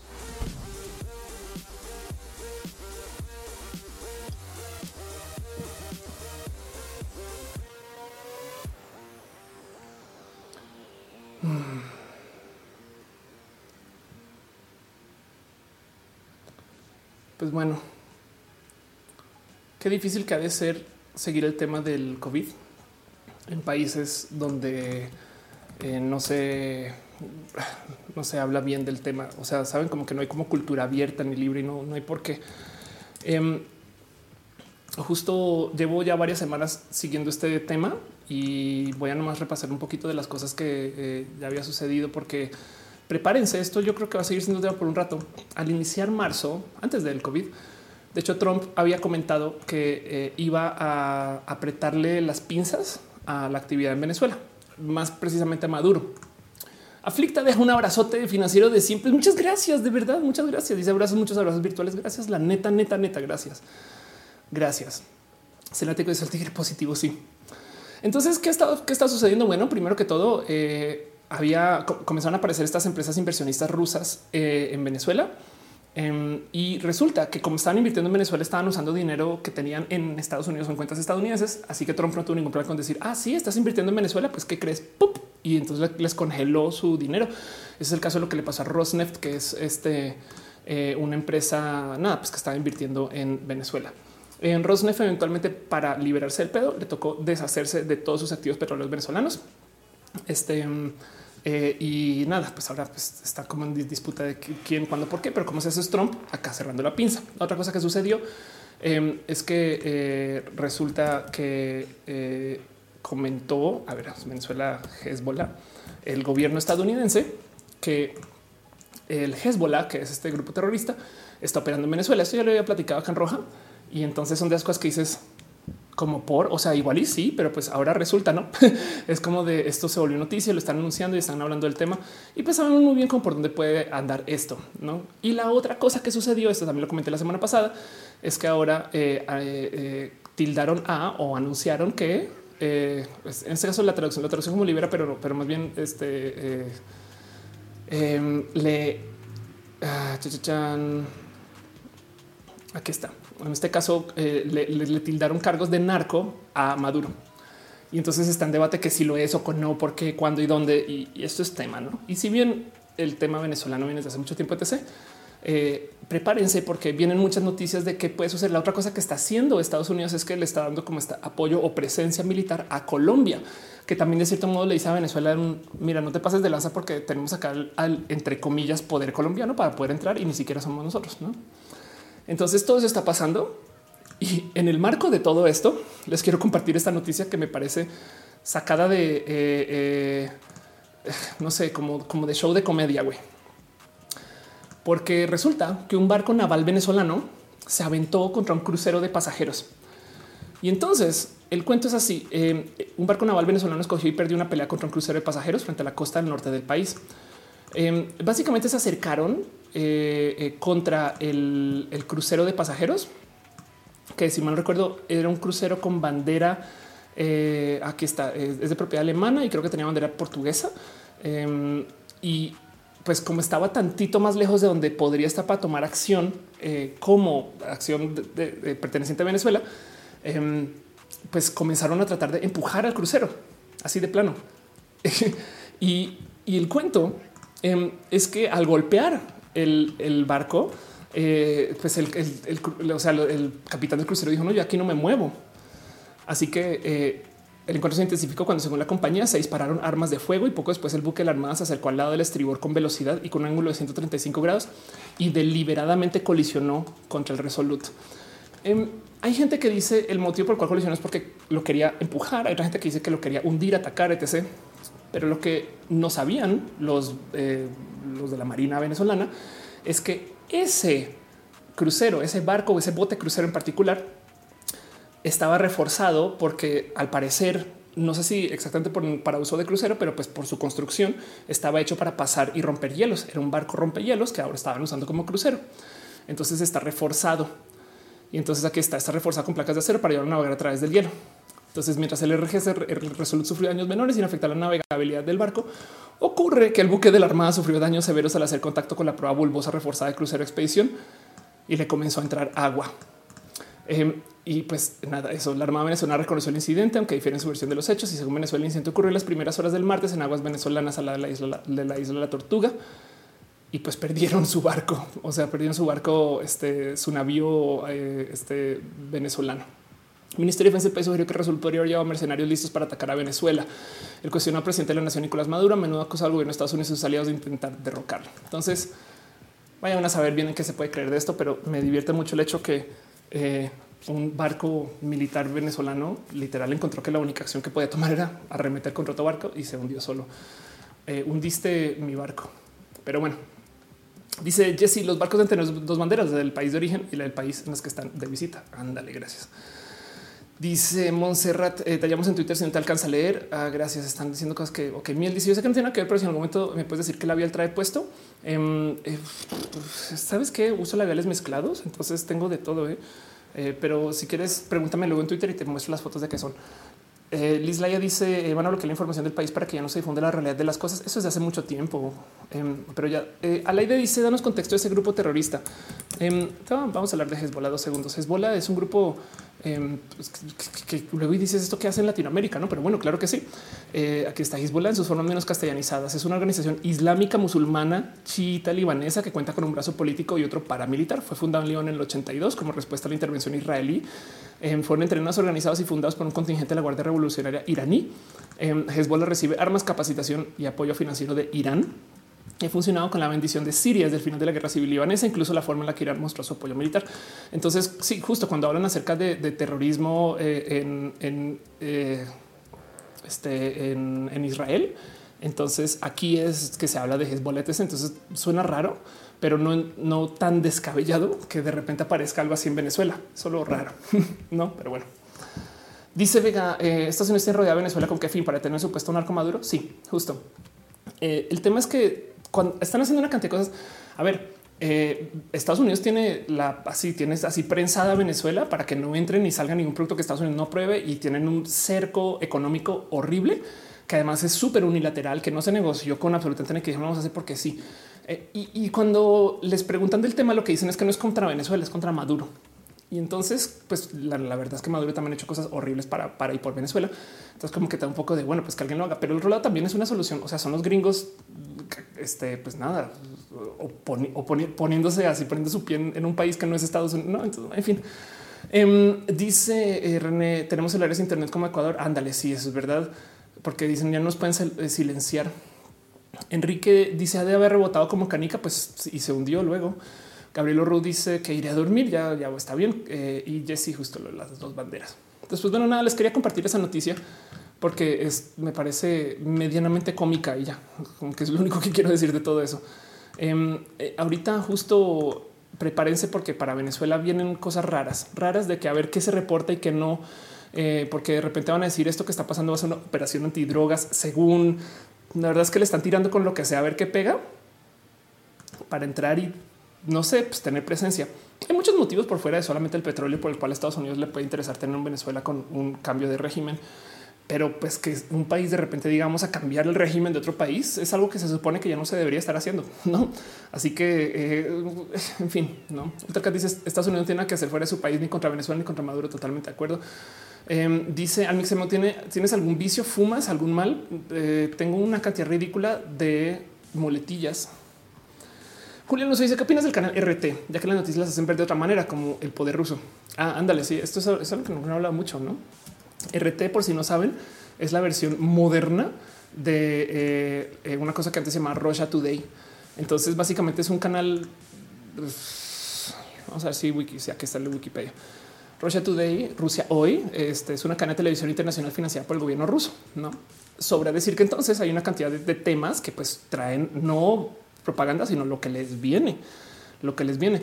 Eh, y entonces, de paso, también ahí está Al Jazeera. Eh, Al Jazeera eh, entonces es un canal de televisión por suscrito internacional fundada por el gobierno de Qatar, originalmente gratuita, sostenida por el gobierno, eh, la familia de Qatar y la emisora hace poco empezó a cobrar por sus servicios e independió económicamente. Eh, y es, es el principal canal de noticias del mundo árabe, no? Eh, pero entonces eh, nada, Al Jazeera también está en una cantidad de lugares. Ahora lo mismo podrías decir acerca de, por ejemplo, un espacio como CNN, aunque CNN no está técnicamente fundado por el gobierno, están técnicamente. Eh, no, pero pues por supuesto que hay sesgos. Es raro. Yo creo que lo único que se puede hacer cuando lees noticias de una fuente así es entender que esa fuente es así. Y mientras más presente tengas que RT es Russia Today, más podrás aplicar lectura crítica. Eh, eso es lo único que se puede hacer. No es más. Se supone que los medios deberían de ser independientes y hay medios que buscan y piden ser independientes. Eh, hay medios que no quieren recibir dinero de ninguna entidad y entonces técnicamente no le deben favores a nadie. Entonces, ese tipo de cosas. Sí, pero la verdad del cuento es que aún así encuentras sesgos y, lo único que puedes hacer ahí es justo aplicar lectura crítica. ¿no? Gabriela Rojas dice la desesperación de los venezolanos para que los auxilien de alguna manera de ser tal que no les importa contar el servicio de situación en la que viven. Total. Pablito se dice contra Venezuela por petróleo cuando el precio está por los suelos. Lo dudo. Sí, fíjate que de hecho cuando comenzó, ah, bueno, eso es wow, no lo había pensado así. Cuando comenzó todo este desmadre de Trump anunciando que iba a ir a Venezuela, eh, el petróleo no estaba por los suelos, no? Y, como la pelea es contra Rusia, y Rusia fue quien se puso a discutir con Arabia Saudita y, y tiró el precio del petróleo a piso. Podrías tú armar, pongamos nuestro sombrero de la conspiranoia segundos de metal y capaz si podrías tú decir que parte de esta devaluación del petróleo es para desincentivar a Estados Unidos de entrar con Venezuela. Puede ser, pero bueno, a quitarme el sombrero y dejarlo ahí. Ustedes apliquen lectura crítica. Em, Dice Real James, Estados Unidos cada vez que necesita recuperar la economía, una guerra. Laura Para dice, tío Sam siempre metiéndose en donde no lo llaman. Uriel Montes dice eh, que Maduro acaba de sacar cuentas de TikTok. Qué caga, qué divertido. Eh, dice Real James, hay mucho chayote. Eh, Sander dice, pues ser tu maquillista personal cuando tenga eventos pues sería chido.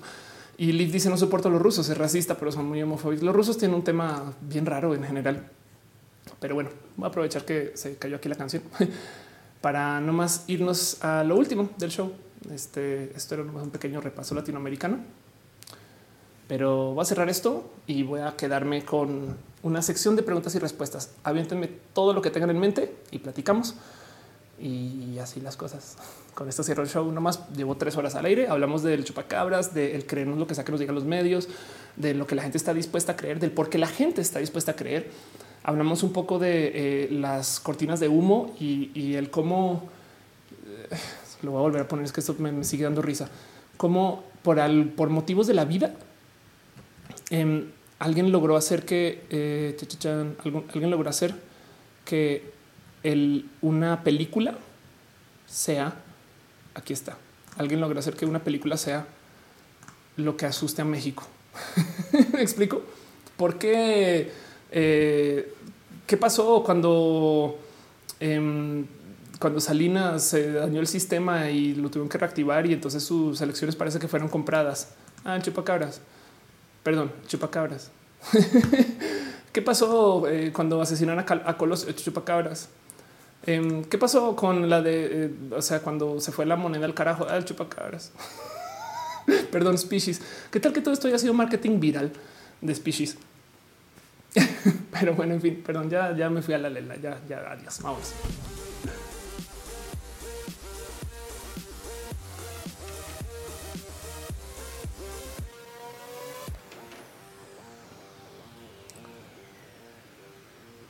Juan Arias me hace una pregunta que me han hecho mucho. ¿Qué opino del gobierno colombiano y el virus y demás? Para la gente que no sabe, el gobierno colombiano está aplicando una cosa que se llama eh, este, eh, ¿cómo es? Eh, distancia selectiva, no distancia inteligente es. O sea, el punto es que lo que están diciendo es que no todo el mundo se quede en la casa, sino que seamos más inteligentes que algunas personas y otros no te Yo creo que el más roto es peruano, si mal no recuerdo. A ver, Perú con este mm, cuarentena eh, mujeres que decidió dividir. Sí, aquí está. esto es lo más roto de las cuarentenas de todas, de todas. Em, decidieron hacer cuarentenas por género y entonces unos días hombres y otros mujeres y ver al presidente o sea, presentarlo fue la cosa más horrible. O sea, fue un choque asqueroso de, conocer con presidencia, con desconocer, con homofobia y con transfobia.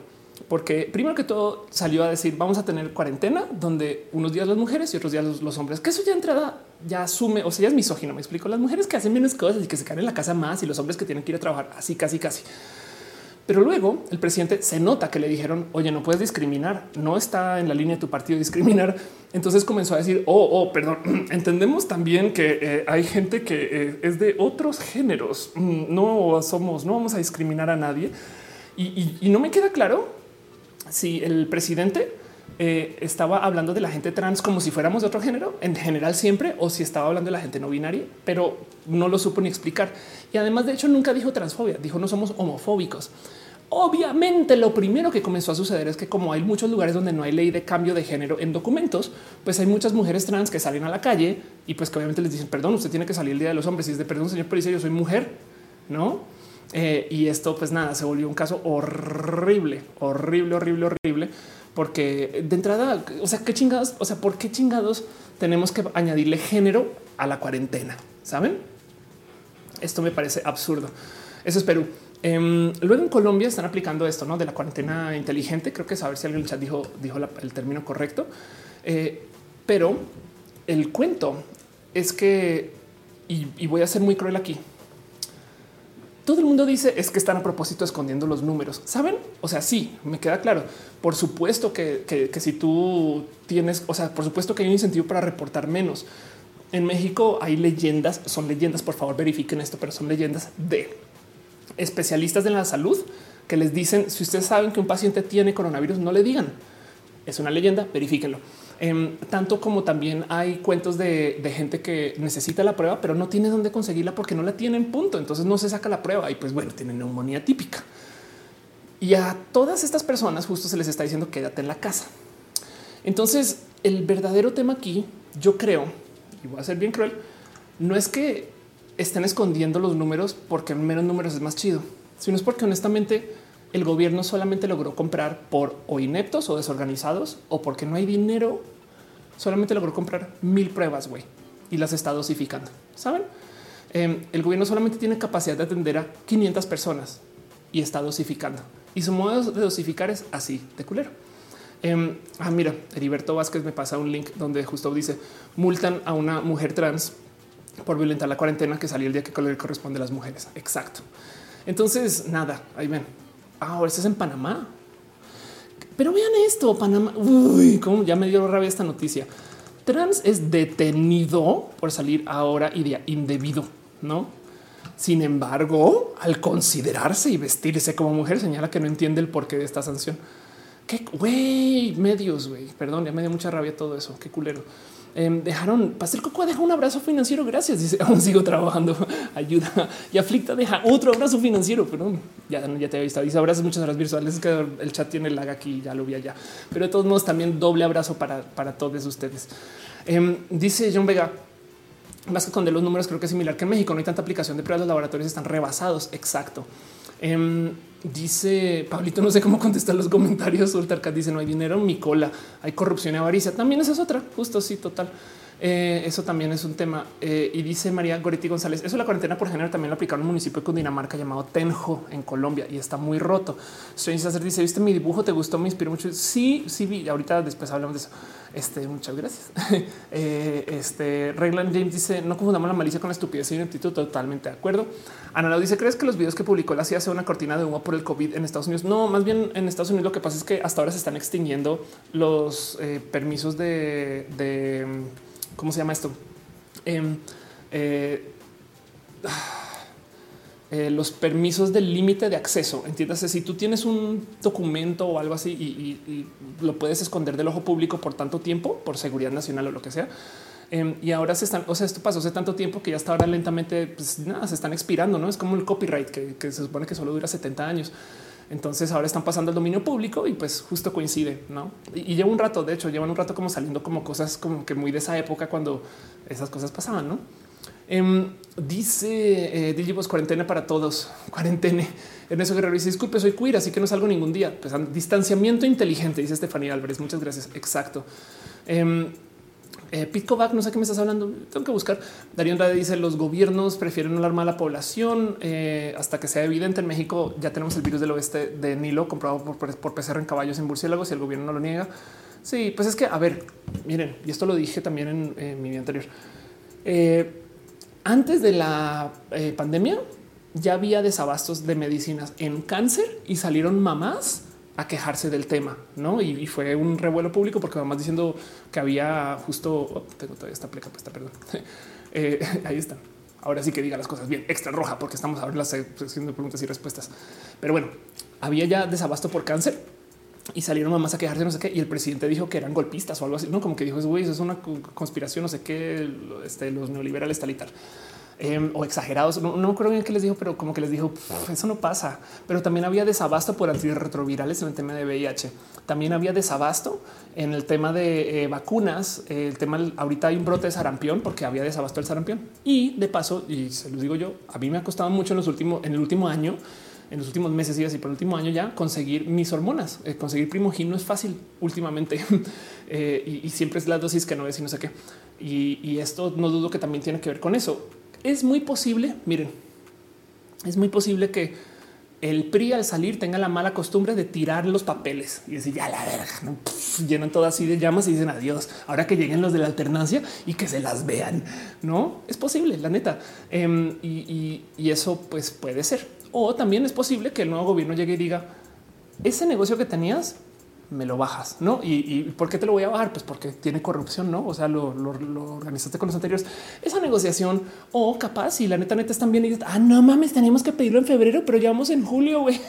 No, eso también puede ser. Mil motivos, mil motivos. Pero como sea justo, había desabasto de un chingo de cosas. Entonces, pues no me sorprende lo más mínimo que, de nuevo, parte del desorden de salud es porque... y, además justo querían tumbar bueno, querían hacer el, el, INSABI, todas estas cosas. Entonces, eh, nada, la alternancia del momento eh, ha sido muy difícil para el tema de salud. Y, vaya una, yo creo, estoy más dispuesta a pensar que es por justo por temas de ineptitud, por mal handover. Venga, aquí dicen que eh, hubiera para 100 millones de mexicanos, las medidas serían las mismas. Lavarse las manos en cuarentena no cambia nada. Em, dice Pasteco ni fácil ni barato. El tonto primogin, totalmente de acuerdo. Oscar Yáñez dice eh, gracias, por estar acá. BDMX dice te mando un link sobre cómo en épocas de crisis se contrataron mujeres y cómo está duro poder decir que ven cómo por eso hay pocas mujeres a cargo. Wow. Eh, qué chido. Y ahorita lo pongo en Twitter. Ricardo Álvarez dice: Soy de El Salvador y me siento contento de eh, cómo lo está manejando mi país. Claro que no estoy de acuerdo con todo lo que dice el presidente, pero lo de la cuarentena lo ha manejado bien. Y Liz eh, Laia Vitar dice: eh, No sabía sobre la verdad el precio de las mascarillas y toda la corrupción que ha salido en estos días. No, sin asqueados. Sí, total. Eh, a Spinist Bud dice que no le gusta cable rápido.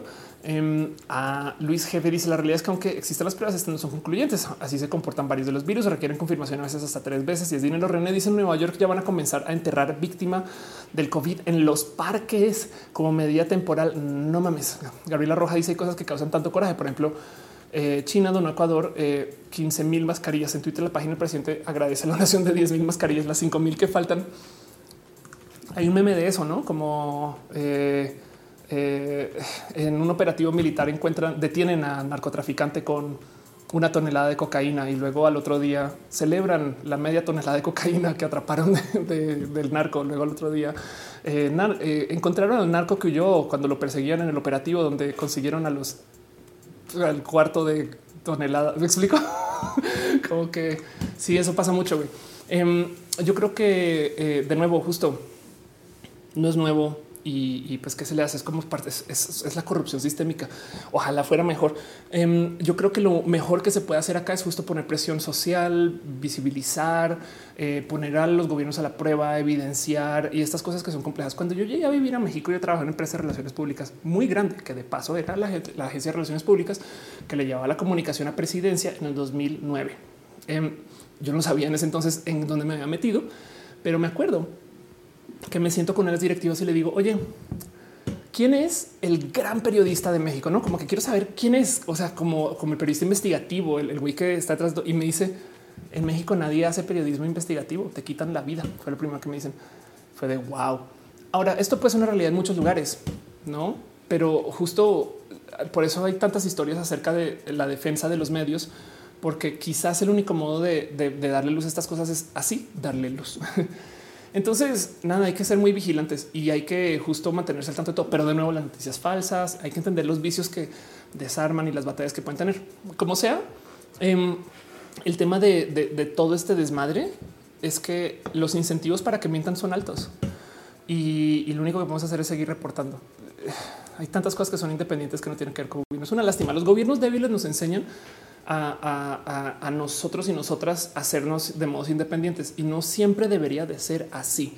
Aflicta dice mi dealer de no trópicos el año pasado me dijo que la policía en China cambió para venta de materias primas para medicamentos por ello la escasez. Ahora ándale. Este sí, es verdad. Hay una cantidad de medicamentos que se vuelven más difíciles. Ahora Laura Parada dice tenemos un enorme rezago en el sistema de salud, 307 hospitales inconclusos o sin personal en 2017 es buena parte del problema. Estefanía dice, nos cuéntanos de tu tesis de pregrado y posgrado y danos tips para hacer tesis durante la cuarentena. Em, dice René, periodista mexicana chingona Lidia Cacho. Chido, sí, confirmo. Em, bueno, yo eh, mi pregrado para física, este, mi, tesis de, maestría es una bobada porque pues nada, estaba haciendo, estaba haciendo análisis o regresiones em, y, no es nada significativo. Pero, pero para mi pregrado eh, haciendo física, Em, yo quise trabajar esto de energía renovable. Siempre he querido ser muy verde en la vida en general, como que soy, o sea, si, pudiera sería, o sea, no sé, quizás ya, ya, se me un poquito esa llamita, pero siempre he querido ser muy intensa desde lo relacionado con el ecosistema, las energías renovables. Toda la vida he querido tener una laptop solar y nunca la he conseguido. Em, toda la vida he querido vivir en un lugar que se alimente su propia energía, no tener así un, no sé, un eólico en la terraza. así, güey, que los vecinos vean pasar las aspas, me vale gorro. Em, y entonces justo trabajé algo que en el 2001 era, pero innovadora madres, y yo no lo sabía. Pero yo quería hacer un gym que justo como gimnasio se autoalimente, que no le dé, que no tome energía de, la, de la fuente, o sea, de las de la ciudad. Y es más, quería trabajar el cómo devolverle energía a la ciudad, o sea, hacer pequeños generadores de electricidad con el deseo de ir a hacer ejercicio. Entonces diseñé un par de bicis estáticas que eran generadores y nada, pues llegué a la triste conclusión de que con lo que yo tenía en mente se requería de mucha gente para generar electricidad suficiente para que sea por lo menos significativo. Lo que no se me cruzó por la cabeza es que igual un gimnasio que consuma la mitad de la energía por multiplicado por la cantidad de gimnasios que hay en el mundo es un chingo de ahorros, no? Y hay mucha gente ahorita que, ya, ya, ya, he visto para gimnasios así, que son independientes de energía o que son medianamente independientes y hay muchos mejores dinamos, hay muchos mejores generar, etc. Eh, eh, le, tengo mucho como cariño a eso. Y la otra cosa que se me ocurrió y muchos años después descubrí que también estaba en uso era eh, secuestrar energía al aterrizar aviones. Em, que un avión cuando llegara, literal, tuvieras como un sistema que pudiera frenarlos y entonces eso, pues nada, cargas, cargas una pila con eso. Por ejemplo, es un avión, viene en chinga, güey, con una cantidad de gente que tiene que frenar. Em, luego me enteré que así es como frenan los aviones en los portaaviones y de hecho la energía que capturan cuando aterriza el avión es la que usan para despegar al próximo. Pero eso también puede ser una fuente bonita de generación. El único problema es que arrestar energía así haría que toda la gente pare en el vuelo. Pero cuando se trata de tu tesis de pregrado, nadie se fija en eso. Pero bueno, Senuma dice eh, que le gusta. Gracias. Friki Manda dice si eres un, un neoliberal en este gobierno. Gabriela Rojas dice en Japón crear un baño que daba energía de la orina a toda la casa. Qué divertido. Eh, Luis eh, Luis dice en el 2001 no me lo hubiera pensado. Estoy dice como Black Mirror. Em, eh, Sabes qué? No, espera. Ese episodio en Black Mirror donde están en el gym y les dan puntos. em, los puntos son puntos sociales. Ellos están haciendo este comentario de cómo, eh, por ejemplo, eh, Bárbara de Regil hace ejercicio, pero al ponerlo en redes gana puntos sociales. Sabes? Entonces había un, o sea, tú tenías que estar en el gym porque le demuestra a la sociedad que es bueno estar en el gym y entonces ganas más puntos por estar en el gym, no? Pero, pero sí entiendo igual de todos modos el punto. O sea, entiendo lo que te refieres. Así, exacto, justo que te dan puntos por ir al gym. Sí. Grecia dice a las empresas ex- extractivistas extranjeras que quieren llegar a México a poner sus minas en áreas naturales protegidas. En, to- en todos lados, ¿eh? o sea, en Bolivia quieren comprar todo, en Colombia quieren comprar todo. Es que te digo, es, es el negocio de justo de la excavación, es el negocio de, los bienes, recursos naturales, etc. Bien llevados, está bien hecho, que está bien que esto suceda, sabes? O sea, de eso se trata el intercambio eh, de bienes, no? O sea, si tu, si tu país tiene recursos naturales, deberías de poderlos vender y negociar, no? No, no son ningún país tiene que ser independiente económicamente de nadie y no se puede. O sea, ningún país puede hacer todos sus coches, ropa, comida, sabes? No, y no debería. Em, eh, si, con, si pensamos que somos una sociedad global, entonces hace sentido que, pues, que la gente se especialice en las cosas y ya. Em, pero, cuando se trata de recursos naturales, pues por supuesto que hay un buen de, de abusos y eso pues es el motivo por el cual es, también hay que saber negociar esas cosas. Y, y del otro lado, porque justo también muchas veces estas empresas llegan y dicen, ah, chido que tienes litio y se lo llevan. Ah, querías litio, lo siento. Eh, este cuento, como me ha contado René, que mucha gente eh, en los estados del norte compran carne que se vende en Estados Unidos, pero que es, viene de, producción estadounidense del norte. ¿no? Entonces hay una cosa rota ahí. Dice Julio Alonso, eh, como los puntos de estatus social en China. Sí, eso sí. Khalid Barraza dice el negocio del hombre eh, por el hombre. No he entendido que no entiende. Anda. Eh, dice José Ángel, detrás de verificado estaba Morena. Es una buena pregunta. Según yo, no verificado como esfuerzo. eh, era un esfuerzo de medios mediáticos en varios medios que dijeron nada, ni modo. Eh, que hayan sido pro Morena puede ser, pero no que haya sido de Morena es otra cosa. Daniel Felipe dice cómo enfrentar la recesión económica venidera si soy migrante temporal y no cuento con un trabajo de regresar a mi país de origen. Depende de tu país de origen, Daniel. Em, yo todo lo que diría es para la recesión venidera. En todas las recesiones, a ver, las recesiones no son desastres naturales. Eh, Es más, debería de haber de hacer un video solo de esto. Las recesiones no dejan a todo y aún así los desastres naturales tampoco los impactan diferente. Las recesiones son fallas. Bueno, no son fallas. Mm, mm. Las recesiones son ajustes económicos porque por X o Y motivo eh, se crearon imbalances en las expectativas de la gente y hubo cosas que no se dieron. Entonces ya no se puede sostener la mentira, por así decir, o ya no se puede sostener la situación, o ya algo tiene que colapsar.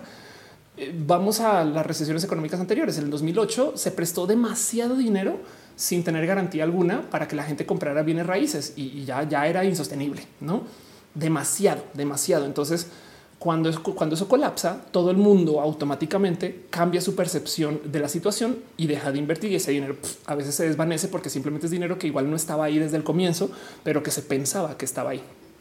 ¿A dónde voy con esto? Como depende de lo que haya sucedido en la recesión, entonces se va a colapsar diferente, lo cual quiere decir que lo que estás en las recesiones es que eliminan ineficiencias. Hay que ser muy listo, lista o liste para identificar dónde están esas ineficiencias. Porque entonces, si tú puedes en chinga darte cuenta que en un rubro cercano a ti igual y hay una zona que está operando chido, va a seguir operando chido a menor cantidad, pero va a seguir operando chido.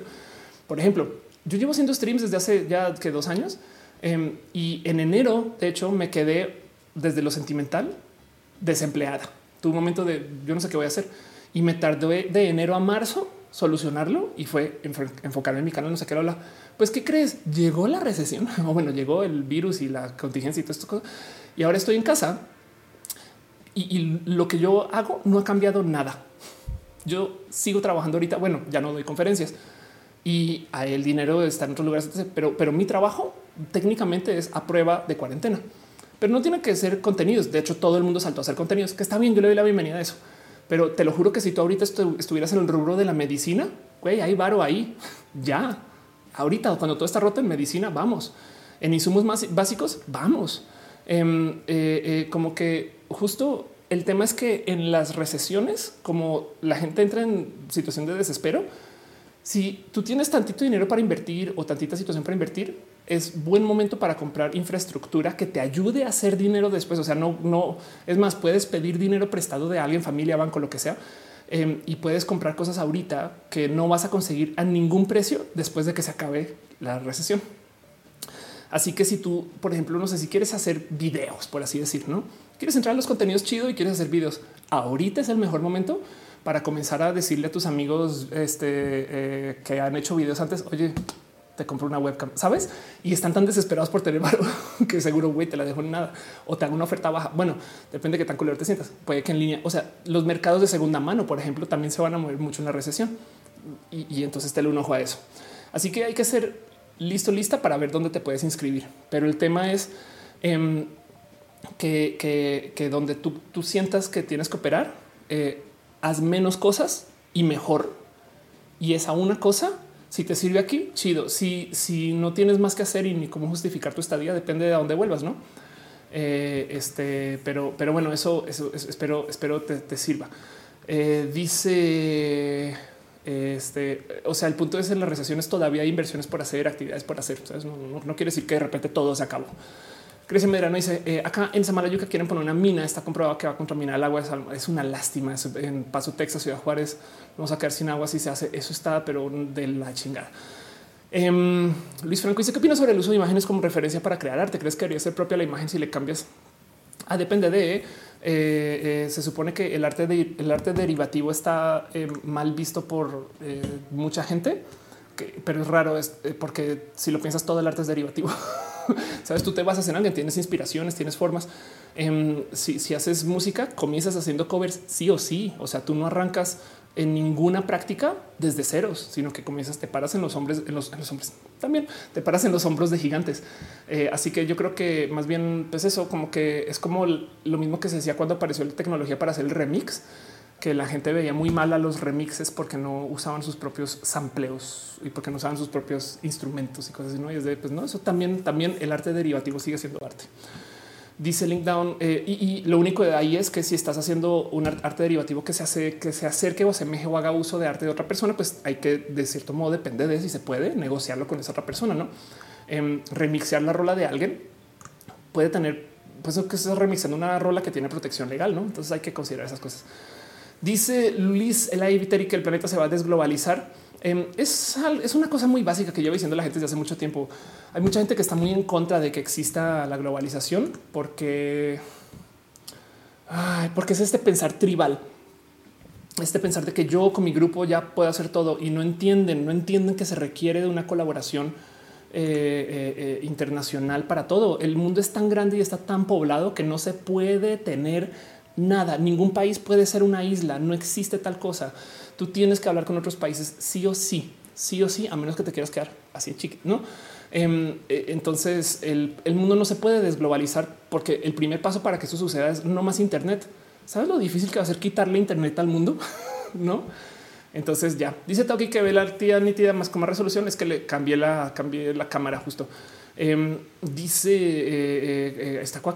Dice esos eh, martillos del chat son más rápidos y eficaces del mundo. Me quito el sombrero. Si son martillos más cool del mundo, son la gente más cool que hay. Luis Francisco dice que viene sobre el uso de imágenes. Ya te había leído, perdón. Gabriela Rojas dice en mi caso nos que mandar como estudiantes de medicina en los hospitales y ponerlo como requisito de graduación, pero ni para una mascarilla. Ay, no manches. Dice fíjate, aventarías un doctorado. Ya no decidí que no. De hecho, me dieron una oportunidad muy bonita de hacer una maestría eh, en un lugar muy, muy, muy, muy, muy notorio y tampoco opté por no tomarla. Ya no quiero hacer absolutamente nada que tenga que ver dentro de lo que está académico, em, porque tengo muchas cosas que hacer en mi vida que, quiero hacer. Laura Parada dice: eh, No se sentir acompañado en esta situación. Chido. Ojalá aceptes una ayuda en Oaxaca. Sería súper chido. Quiero ir a Oaxaca en general. Eh, y a Yucatán también me acaban de preguntar que si iría. Seguro sería lo más divertido del mundo. Pena Rubra y mencionó el tema de que apareciste en el pulso de hoy. No, no, no sabía qué, qué dijeron en el pulso. Igual cuando Chumel me menciona es como muy de este eh, pone una imagen de mí. ya, En fin, algo que, que pasó con René. Dice Hammer Time. Ah, es que René está moderando. Que ok, gracias. Ahí les amo. Lucía eh, dice la primera vez que llego al en vivo, tengo poco tiempo. em, que gracias por estar acá. Chido. Luis Francisco dice qué opinas sobre el uso de imágenes. Ya te había leído que ya es que lo habías escrito varias veces, no? Em, Pena Rubre dice solo imagen de fondo. Se me haría peculiar. Eh, quisieras cómo de qué estás hablando? Em, ya me tengo que ir. Strange Disaster. No, lo que, lo que pasa es que ahora estoy usando eh, una cámara tal que me deja tener un fondo borroso y lo ilumina chido. Em, al- eh, PKK dice que opinas de las universidades que siguen cobrando el total de los aranceles cuotas de clases online y duran 45 minutos en presencial. Son cuatro. Justo hablé largo del tema y me parece cruel. Eh, siento yo que las universidades, pero, el problema no es que las universidades em, estén cobrando materia, pero matrícula completa ahorita y que no deberían. El problema es que las universidades no sepan hacer digital. Eso es lo que me saltó, que las universidades no sean expertas en educación virtual por no me recuerdan a cuando justo los eh, periódicos dicen eh, vamos a esperar que la nota salga en impreso para luego hacer la nota. No mames, saben, es como de hay algo muy roto. Em, eh, María Perla dice: Yo a pensar en hacer una lavasolas eh, y enseñó un estudio spinning para que los ciclistas se alimenten en la lavasolas. Sería chido. Puede. Sí. Kevin Kitchen dice que voy a regresar a la escuela por suicidio social, presión por tarea de levantar temprano. Bueno, va a pasar eventualmente. Eh, Juan José dice que lugar LGBT en México. ahorita en la, ahorita en la cuarentena te me quedas en la casa, Juan. Pero, pero te bueno, pues nada, yo soy muy fan de la Ciudad de México. Hay mucha gente que me habla de Vallarta, mucha gente de Guadalajara me ha dicho que es chido. Em, no sé, hay tantos bonitos lugares LGBT en México. Em, dice José AGL, consejos de qué hacer en la cuarentena. Si tienes el lujo de decidir qué hacer en la cuarentena, si no estás trabajando, etc., ahorita es el momento que tú haces todo lo experimental. Em, entiéndase todo lo que no va a llevar a ningún lugar, pero capaz sí. Si quieres aprender a hacer postres, chido, ya, ahorita, ¿me explico? Em, porque es cuando más fácil, excepto por estar en redes, cuando más, puede que más te puedas enfocar, etc. Y pues pedir cosas en Amazon, insumos, estas cosas. Em, pero, pero eso es ahorita, ¿no? Como que si, te, si tienes el lujo de no tener que estar trabajando o no tener que estarte educando estas cosas, ¿no? Em, del otro lado, sé de mucha gente ahorita que ya están haciendo unos logros espectaculares de ejercicio porque no hacen más. en fin. Oscar Yanis dice algún consejo para aportar como generalista y me he un chingo, aunque no logro tener mayores ingresos. Este, eh, este, ya dice Aterius Kerry, eh, estaría genial que hicieras un video donde descos- Em, yo, yo sí puedo aportar como generalista, me preparo un chingo. Eh, algún consejo igual en redes, o sea, nomás hablar con la gente en redes podría si digo, si quieres generar ingresos, acércate con la gente que esté justo en el rubro que maneje dinero, no? Liz eh, Elaya Viteri dice: Vamos cómo nos la recesión económica. Mientras tanto, adaptarnos total, adaptarnos. Analogic dice: No me acuerdo si qué red social era, si High Five en ese tiempo tenía un mensaje. Escribe tu primer mensaje que te lleve a la fama. qué cagado, a huevo. Monserrat Morato dice: eh, Primero los maestros aprendan a transmitir conocimiento. Está roto el sistema pedagógico. Sí, exacto. Pero el tema aquí es: siento yo que la culpa no debería ser tan de los maestros. Es que lo cruel de las universidades es que les dijeron a los maestros, solucionalo. A ver tú, a ver tú, a- pon la webcam. anda". No mames, no les pueden dar un tutorial, capacitación, no les pueden mandar webcams a los profesores. Em, no les saben como que no sé, o no les pueden decir vengan a los salones y transmiten desde los salones. No, como que no sé, en fin. Eh, a ti que dice eh, los que eh, consejos para las clases digitales, es uso de software, opciones, etc. Ojalá mis clases fueran tan interactivas como Roja. Sí, bueno, yo tengo un video de cómo hago mis transmisiones de Roja, si te sirve, porque nada, curiosamente, eso es muy divertido. En todos los lugares donde he trabajado que hacen streams, le tienen miedo a hacer un tutorial de cómo hacer streams. La neta es raro. Eh, eh, y entonces, como que un día dije, pues ¿por qué? güey? Entonces decidí hacer un video de cómo se hacen. Hay un chingo de tutoriales de todos modos. Hay una comunidad inmensa de usuarios de OBS y estas cosas. Em, y yo le trabajo un chingo al cómo hago mi stream, no el tema de las cámaras, o sea, la consola no es papito, no es todo esto. Pero, pero como sea, tengo un video por ahí donde hablo del tema.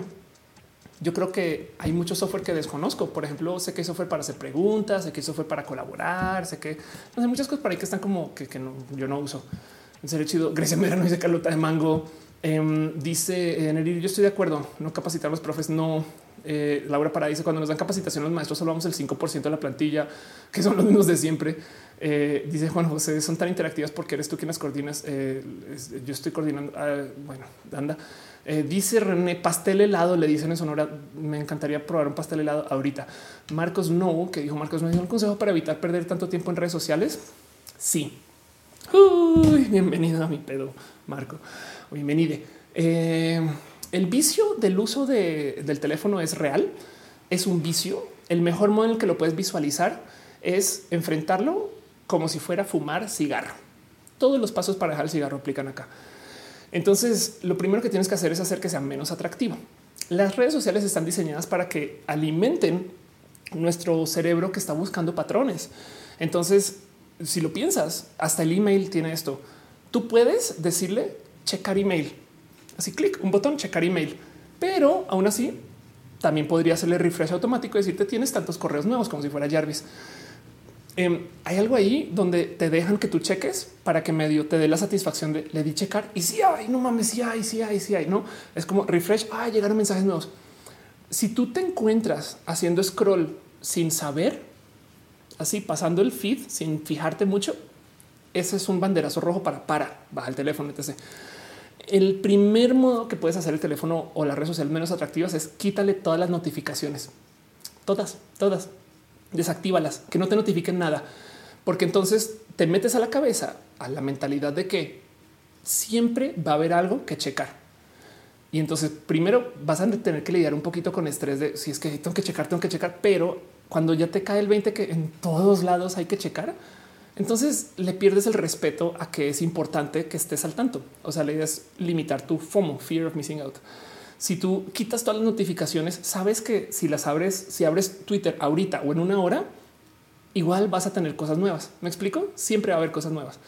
Em, y, entonces ese vicio, ese modo de lidiar con el vicio eh, eh, es uno. Otro que he visto, em, paso uno puede ser solamente eh, reorganizar las apps en tu teléfono. Entonces quítalas de donde sea fácil.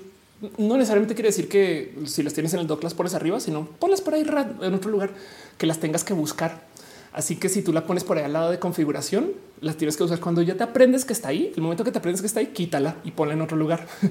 Este que no te, o sea, es como el equivalente a quitarle así como, o sea, esconderle las- la- los pomos al, al alcohólico Em, y, y sirve. Y el más drástico de todos, y he visto gente que recomienda esto, em, es eh, gente que cambia su teléfono con la configuración de, apoyo para gente que tiene eh, dificultad visual em, a blanco y negro, porque si, si el teléfono no, es, no brilla con colores, no te atrae. Es raro de decir. Em, veo que Dani Vázquez y Demian eh, dejan abrazos financieros. Muchas, muchas, muchas gracias. Dice Demian, abrazos, eres genial. Gracias, gracias a ti. La neta, gracias. La neta, neta, neta. Em, entonces, de verdad, gracias por ser esto. Piñas para ustedes. Pero bueno, el caso es que justo la adicción a las redes sociales es real. El otro día había justo esta siervo vulnerado a poner en Twitter de cómo en los 80 90 después de una noche eh, eh, cogiendo, eh, estaba el, cliché de que entonces fumabas un ratito. Ahora, después de, de estar así haciendo, haciendo, pasando el amor con tu pareja, em, sacan el teléfono. ¿Ves cómo el proceso del vicio es el mismo? Es exactamente el mismo. Em, como que el tema, el tema del vicio en las redes es que pues sí es real, pero pues nada, tenemos que actuar como si fuera un vicio. Dice, ah, Jesse también sugiere algo que yo hago también mucho. Elimina las apps, quítalas. Eso no te va a sacar de las apps, ¿eh? o sea, va a hacer que vayas a la compu y, y tuitees desde ahí. O si eres como yo, quitas la app y luego eh, eh, resulta que vas en el browser al website, no vas a twitter.com desde el navegador. Pero el punto es que es medianamente eh, más, más complicado. O sea, te, te o sea, no es tan fácil. Te pones una trabita, una trabita y eso puede detenerte un poquito eh, al que estés todo el día ahí. Em, pero yo creo que el, el modo más fácil de traerte como el autodiagnóstico es cuando, mira, cuando aprendes a andar en moto, lo primero que te dicen es que tú no deberías de llegar a ningún lugar sin saber cómo llegaste ahí.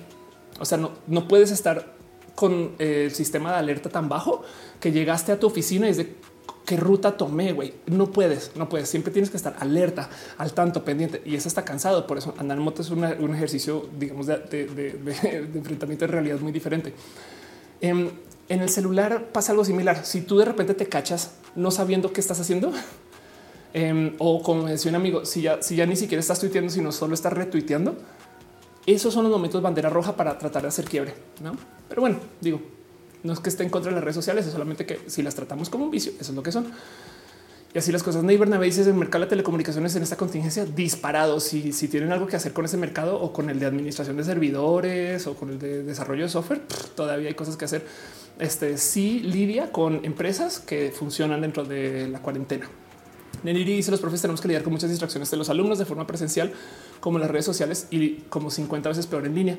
Te digo algo, Neri, cuando yo era profe, yo le decía a mis estudiantes a propósito que sacaran sus laptops y celulares eh, para que pudieran buscar cualquier cosa a riesgo y les decía, yo sé que es a riesgo de que entonces los pierda, ¿no? Lo cual entonces me obligaba a mí a tenerlos, pero requete al tiro, güey. Y muchos después me dijeron que lo que les gustaba es que podían usar Wikipedia para buscar en paralelo cosas que yo estaba diciendo. Lo que sí es que les tenía prohibido levantar la mano para decir de qué hablas, no como que tipo, tipo me perdí. Em, y, a propósito les, les cambiaba un poquito los temas. Yo sé que esto quizás funcionaba mucho con mi materia, con la tuya seguramente no. La mía era muy sui generis, la saqué aquí detrás de la oreja y la preparaba para ellos. Es como un roja, me explico. Mi, mi labor es mantener a la gente eh, aquí a través de cómo hablo y cómo presento. Y consumo un chingo más de energía del lado de, de, profe. Pero, pero sí, es, es un tema de... Eh, es que el celular ya se volvió el otro. No, mis profes me acuerdo que me decían es que tú no vas a ir con una calculadora a todos lados en el futuro. Y yo, sí, güey, hoy en día llevo una calculadora en el bolsillo. Y es más, tengo una aquí. No es como, en fin, eh, es algo así como de, de, cómo siento que la batalla ya está perdida, pero puede estar mal. ¿eh? Dice Monserrat, olvidó las contraseñas. Gabriela Roja dices cuando tengo que estudiar muy fuerte, desinstalo aplicaciones. Ándale. Eh, Guadalupe dice me funciona instalar las apps. Chido. Total. Total, total, total. Sara León dice: Si tengo cero pesos para iniciar mi stream, ¿cómo me recomiendas armar un setcito de luz? Eh, compré algunas luz LED, ni siquiera eh, si tienes lámparas en la casa, igual y las puedes apuntar y ya. Solamente juega mucho con eso. Y el celular es tu mejor cámara, la neta, la neta. Un celular y luces, ya estás. Eh, dice Yesart, eh, no solo los docentes de universidades pueden hacer actividades en línea, sino también educación básica. Además, hay comunicadores que mi computadora tiene internet y eso es verdad y es una lástima. Chubita dice: Yo hice eso, activar las notificaciones y ha funcionado. Eh, están hablando de René y yo. Eh, Cripsia Rodrigo, eh, perdón, Rocío González dice: UDG estaba muy por delante en cuanto al virus, no solo apoyaba al gobierno, sino que proporcionó cursos y capacitaciones a sus maestros en cuanto a educación virtual. Qué chido. Eh, ¿Qué más hay por acá? Eh, Lisa Lai dice: Es verdad, es que voy a pagar mis dispositivos para concentrar mis clases en línea. Eh, Alfonso Valdés dice en mi caso de clases de diseño gráfico, como les enseño suite de Adobe, las clases a distancia no representan un problema. Si hay profes perdidos por ahí, con gusto los auxilio. Chido. Karen dice yo hago eso de la moto cuando a un lugar nuevo eh, que iré mucho después. Ah, chido y recoge rep, eh, dice yo desconectar, yo desconectar internet mis dispositivos cuando ando ocupado. Sí, mi este mi padre este en su oficina a veces tiene lo que él llama reuniones de avión. Hoy en día ya casi ya, se va a volver un anacronismo ese dicho, pero lo que dice es en esta reunión es como si estuviéramos en un avión. Ningún dispositivo puede navegar el Internet. Y entonces a veces son reuniones de trabajo, no tipo convoca a tres o cuatro personas para trabajar aquí en la sala de juntas tal y, y en ese y van a tener una hora entera sin usar el Internet. Eso puede ayudar también. ¿eh? Pero bueno, Felipe Ibacache dice: eh, Yo estuve sin redes sociales por medio año, fue una experiencia liberadora. Sí, de hecho, hay mucha gente que habla de, eso, de la experiencia de desconectarse. Y una vez superas la adicción de, que tu cerebro te dice, pero necesito ver Twitter ya, pero necesito ver Twitter ya, pero necesito ver Twitter ya. Eh, la verdad es que ganas mucha paz mental, mucha paz mental. Dana dice con el presidente de México me, eh, eh, eh, un poquito largo de eso y nada, es, sucede en todos lados. Mariel dice está en home office es distractor celular. Sí. Eh, Fausto dice tienes una masterclass para hablar a un público. No, eh? debería también sería chido.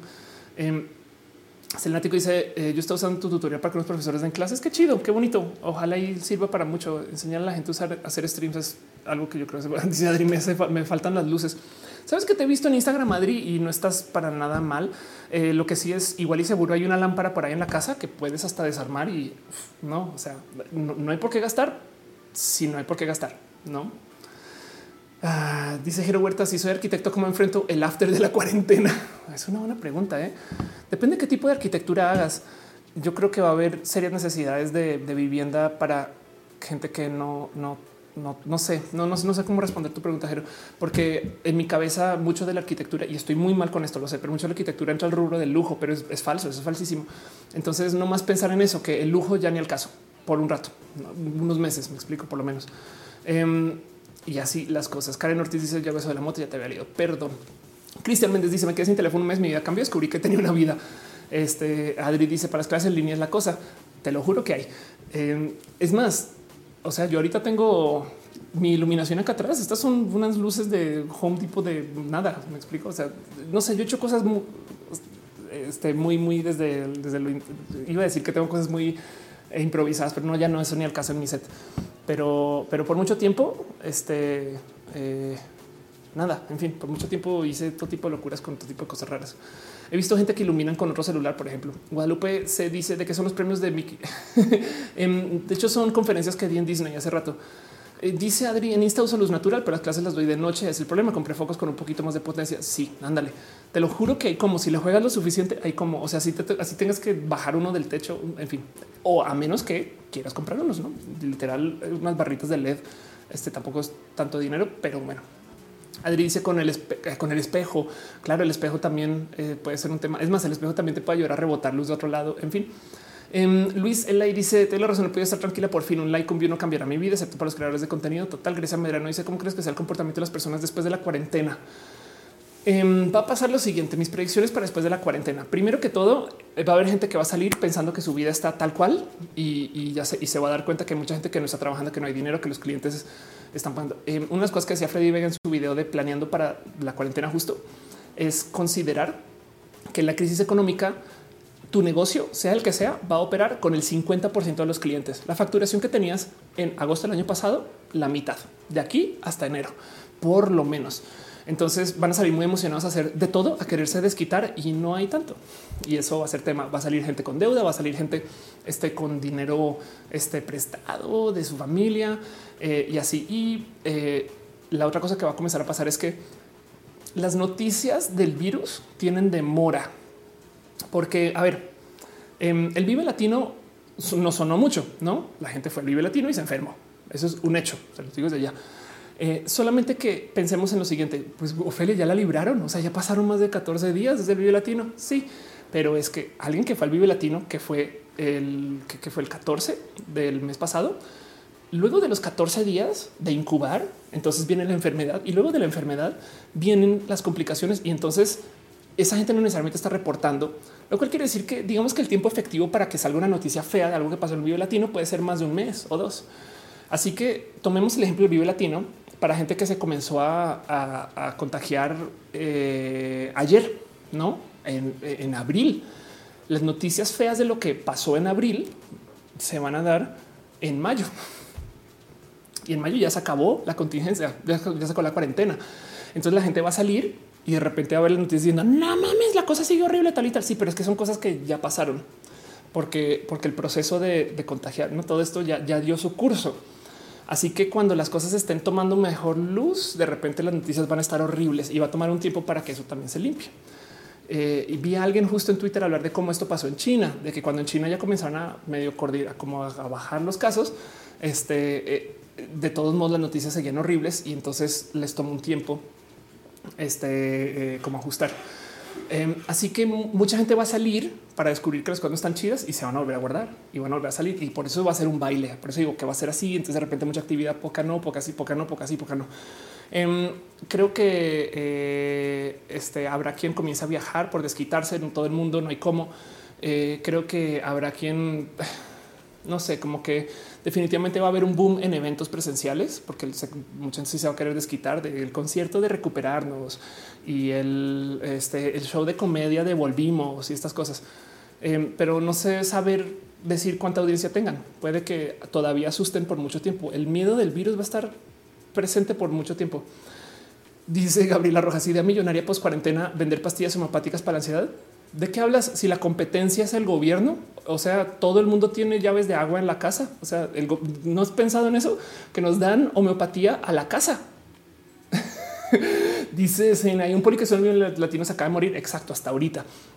Alfonso Quiroz dice menos las redes sociales que están muy de moda con el aislamiento, están más presentes que nunca. Sí, eso también eh, va a pasar. De repente la producción de contenidos digitales puede que se, se desconecte, ¿no? Como toda esa gente que hizo lives y no sé qué ya, teniendo una vida fuera, pues ya va a dejar abandonados sus proyectos de, live, estas cosas. Em, dice Vega, cambiarán los sitios turísticos internacionales tradicionales. No sé si los tradicionales, pero algunos puede que sí. Luker dice que si el ministro del Reino Unido está en cuidados intensivos, sí, y vamos a ver qué pasa con eso. Em, Dice Monserrat hablando de la arquitectura. ¿Has pensado en inscribirte en el tema de diseño arquitectura funcional para hospitales saturados? Qué chido eso. A huevo. Sí, total. Eso es un tema bonito de lo cual hay que platicar. Monserrat dice en China reportan 30 casos al día. Algo no cuadra. No, es que China ya logró dar el martillazo. Eh, de nuevo, es más, voy a volver a poner la gráfica. China este, eh, ya, ya tiene un, o sea, es que China ya por así decir cumplió con el lidiar con el virus. La idea de eh, eh, la idea del, virus, aquí está. La, idea del, aislamiento de estas cosas es cumplir con esta entre comillas teoría, donde tú tienes un caso de crecimiento de contagios que no todo el mundo se va a contagiar, no todo el mundo va a tener síntomas, etc. Un caso donde si tomas algo, de actividad puedes eliminar algunos casos, que esto está muy chido, pero si logras meter la cantidad de casos activos dentro de la capacidad de medicina del país, entonces le das un martillazo. Y como entonces ahora sí hay cómo tratar a los casos activos, eh, vas a tener un baile porque de repente va a haber más, va a haber menos. O sea, la influenza todavía tenemos baile. Hay unos años que tenemos más, hay otros años que tenemos menos. Depende cuánta gente se vacune. El sarampión todavía tenemos baile. hay unos años que tenemos más, hay otros años que tenemos menos.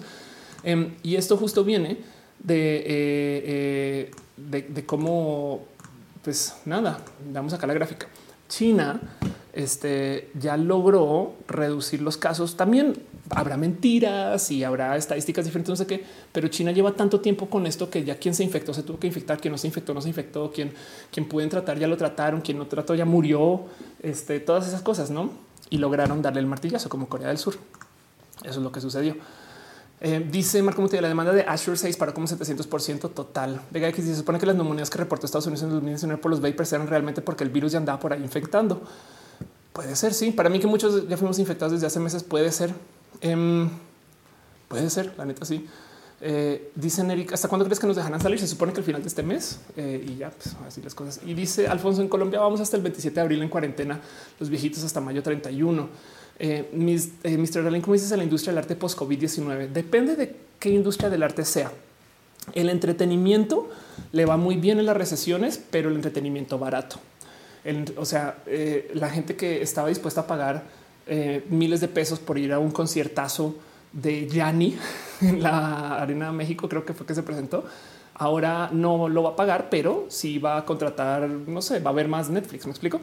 Em, eh, pero de nuevo, ambos considerados como rubros del arte del entretenimiento. El arte en sí, si es un ítem de lujo, se va a ir al carajo.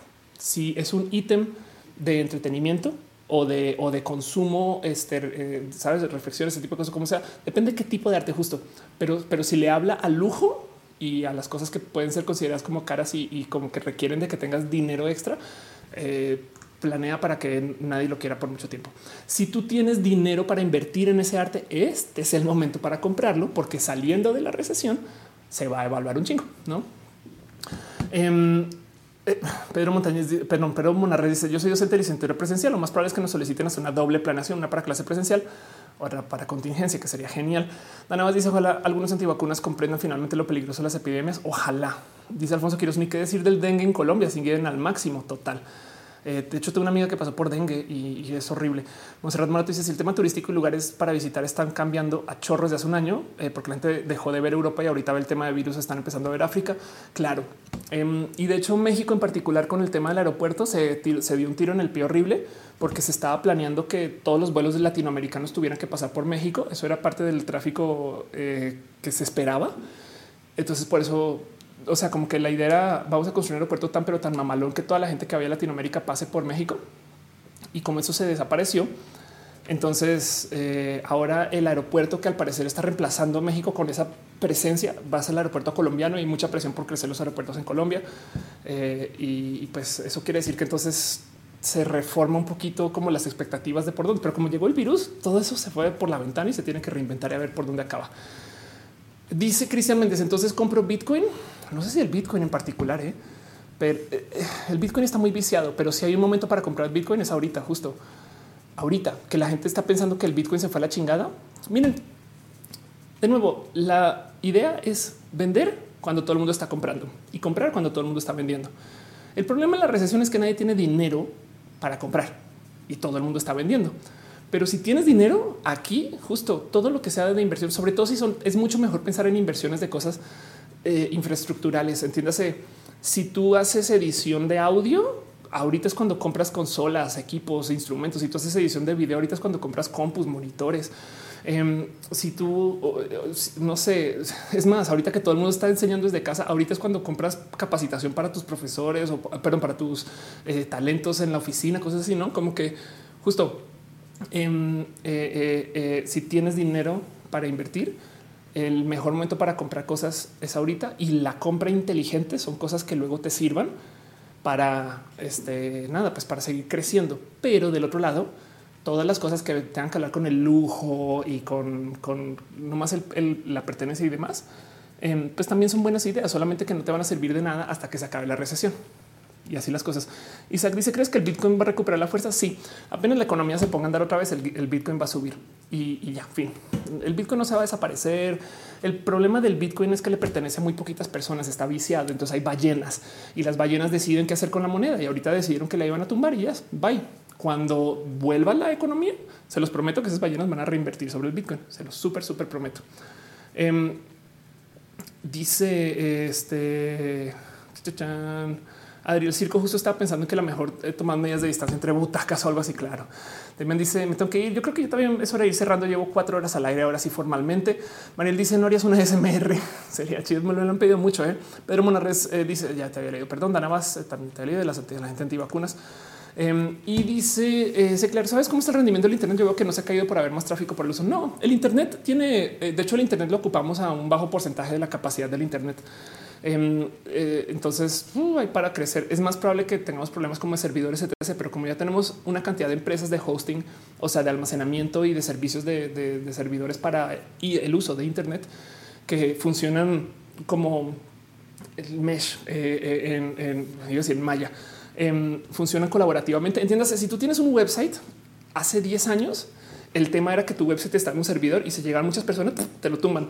Los servidores de hoy, como que si tienes mucho tráfico, prenden otro, prenden otro, prenden otro, prenden otro y prenden así un chingo y virtualizan. Y entonces tienes 100 servidores o 10. Ahora no todo el mundo puede pagar los 100 servidores, eh, pero, pero entonces también hay límites y por eso también se caen. O no todo el mundo contrata, contrata hasta 5 y de repente ¡Ah! no mames, hay que subir a 10, no? Eso también pasa, pero como sea, eh, el tema es que con la tecnología que tenemos hoy de uso de servidores y computación, también se puede, o sea, respira mucho, es muy chido, es muy bonito. La infraestructura del Internet hoy es muy, muy chida.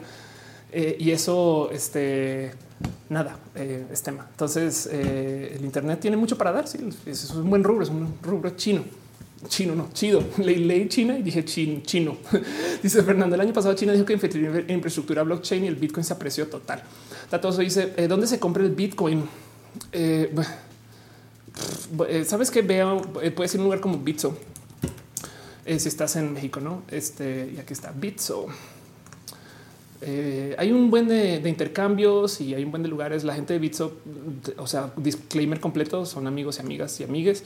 Eh, y he trabajado con ellos para una cantidad de cosas eh, y ya, pero pues nada, es, es, es, es por así decir un banco no? Entonces tú vas y, acá conectas tu cuenta mexicana o tu cuenta eh, o, envías dinero. Creo que, no, sé, no sé, pues como es de o cosas. Y el caso es que puedes comprar no solo Bitcoin, sino puedes comprar Ether, Ripple, Litecoin, Bitcoin Cash, True USD, Golem, etc.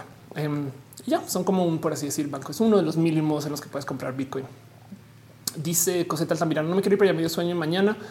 Eh, dice Liz, eh, te puedo escuchar por horas. Escalamiento, dice Cristian Méndez, gracias. Y así las cosas. Sí, total. Dicen Ibernam, es un momento para los servicios. Este sí, todos los servicios que sean esos servicios total.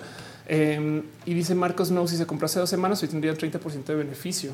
Ándale, total. Eso es una realidad. Bueno, eh, creo que eso es todo lo que tengo yo para ustedes hoy y ahorita. Y voy a ir cerrando el show. Ahora formante, llevo cuatro horas al aire y ha sido todo un tema. Pero bueno. Muchas gracias por acompañarme, gente bonita. Ha sido un show muy, muy, muy bonito. Eh, no les voy a mentir, hoy improvisé un chingo porque no estaba tan lista eh, para todo lo que iba a ver venir. ¿Qué les digo? Eh, como que me, me siento que, eh, este, no sé, como que yo pensé que el tema del chupacabras iba a ser un poquito más enredado y resultó que se solucionó en nada. Pero bueno, voy a nomás ir cerrando ahora sí finalmente y formalmente todo esto. Eh, dice Saúl, qué ricos tacos. Sí, ¿eh? vámonos a nomás despedimos un poquito de ustedes.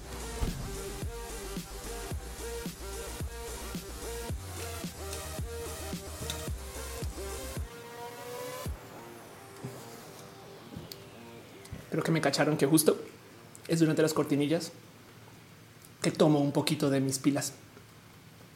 Pero bueno, muchas gracias por acompañarme, gente bonita. Este show, de hecho, solamente sucede porque ustedes están aquí.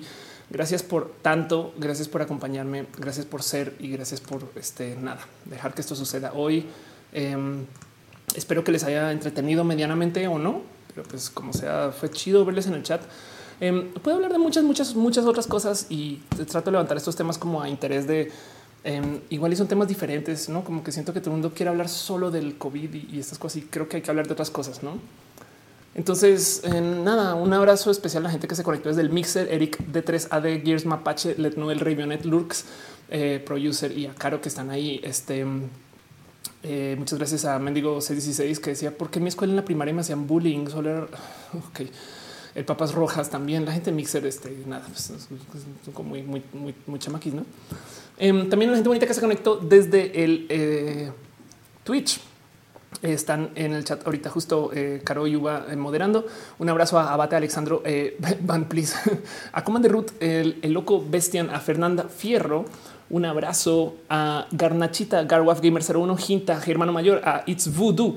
Un abrazo a Harbit Saxe, a John Cito 89, Johnny Ferino, Elgin Bajoquira, Luis Catalana, Maya 117, Mayogar 1980, Mr. Dai, la, Mr. Darlane, Old Bajo MX, Mena Rubra, Reco, Reco rep me no pude. Rimastino, Rignorance, Ringo Trans, a Ruben Las, a Signo, Specter, a Sofa 99, Spider JJ, Straner, a Taoki 7, a V, and K, Virgo Pros, Y, perdón, X, todos X, a Saspeg y a Sirio 97. Muchas gracias, bonita, por conectarse desde el Twitch. Simón Ulises deja un abrazote financiero. Neta, gracias. Neta, neta, neta, gracias. En, en Facebook tengo el problema que eh, la neta, neta, no tengo cómo, cómo, cómo este. Eh, conseguir todos sus nombres, pero, pero a ver, va a ser un valiente intento, a ver si de puro chance eh, lo logro. Eh, no, ella, carajo. pero bueno, gracias tu bonita por conectarse desde el Facebook. Eh, ahorita busco un poquito más con eso y a la gente que estuvo en el YouTube. YouTube le encanta también justo no mostrar exactamente a toda la gente eh, que estuvo, pero un abrazo a Adri Paniagua, que ahora qué chido verte. Alexia Naredo, a, Alfonso Quiroz, a Zarate, Ariel Rosas. Feliz cumpleaños. Eh, todavía, bueno, 12 minutos de atraso. Feliz cumpleaños en otro uso horario Adrián Alvarado, a Brandon Luis, a Capu SV. Eh, también Jesse, gracias por moderar, gracias por estar acá. Un abrazo a Clear 2 y gracias por tu abrazote financiero, la neta. Gracias a Coseta Altamirano, a Dena Castro, a Caro, gracias por estar eh, eh, y, ser el martillo más cool del mundo. A Darío Antonio Díaz, Fabián Ramos, gracias Fabián por ser parte del martillo más entretenido de la existencia. Fernando NC, Francisca Valerdi, Gabriela Rojas, Graciel, Grecia Medrano, Guadalupe C, a Hígado de Pato, el hígado más cool y el pato más cool de todos, a GH Rocks. Qué chido verte todavía. Yo nos conocemos hace tanto tiempo que digo que cool que sigamos acá, güey. En fin, un abrazo a Iker, que también soy tu fan 10 mil millones de veces. Es la, nada, soy muy fan. Eh, Jen Urdaneta, José Luis eh, Lizarraga López, Juan Carlos Vázquez, Kevin Kitchen, Leaf, Lila León, Luker 908, Luis de Harold, eh, Alice, Elaya Viteri, Alú, eh, Maricela Sandoval, Juan Carlos Vázquez, María eh, Emilia, Matías Vaca, Amaui MF, AD, a Neiri 00, Oscar Urquía, Paola Cosio, Patinar Jara, Pedro J, Pedro Monarres, a psicólogo Ulises Reina, gracias Ulises. Ya ves que ahora se aparece ese Rainbow David, Cachiquene, René, Bebe, te amo, a Saúl 87 Castruitas y gracias por ser también parte del team de moderación. Scarlett Katz, Elena Tico, Shadow Cat, Sibla Márquez, Simón Ulises Sánchez, eh, Sinay Alvarado, Tato Oso, lo máximo eres Ultar Cat, Uriel Montes, Víctor Milchorena, Vivi y a Wendy. Eh, también pasaron por acá Diana Gameros, eh, también pasó por acá Sam. y también pasó este, ¿qué más pasó? Em, Sonia, Sonia pasó por acá. un abrazo a Nait Zarate y también a la gente bonita que este, nada, dejó su, su amor y cariño. Eh, y dejó su, su, sus, no sé, su apoyo. La neta, neta, lo aprecio mucho, mucho, mucho, mucho, mucho. Recuerden que si no sale su nombre, váyanme diciendo no más.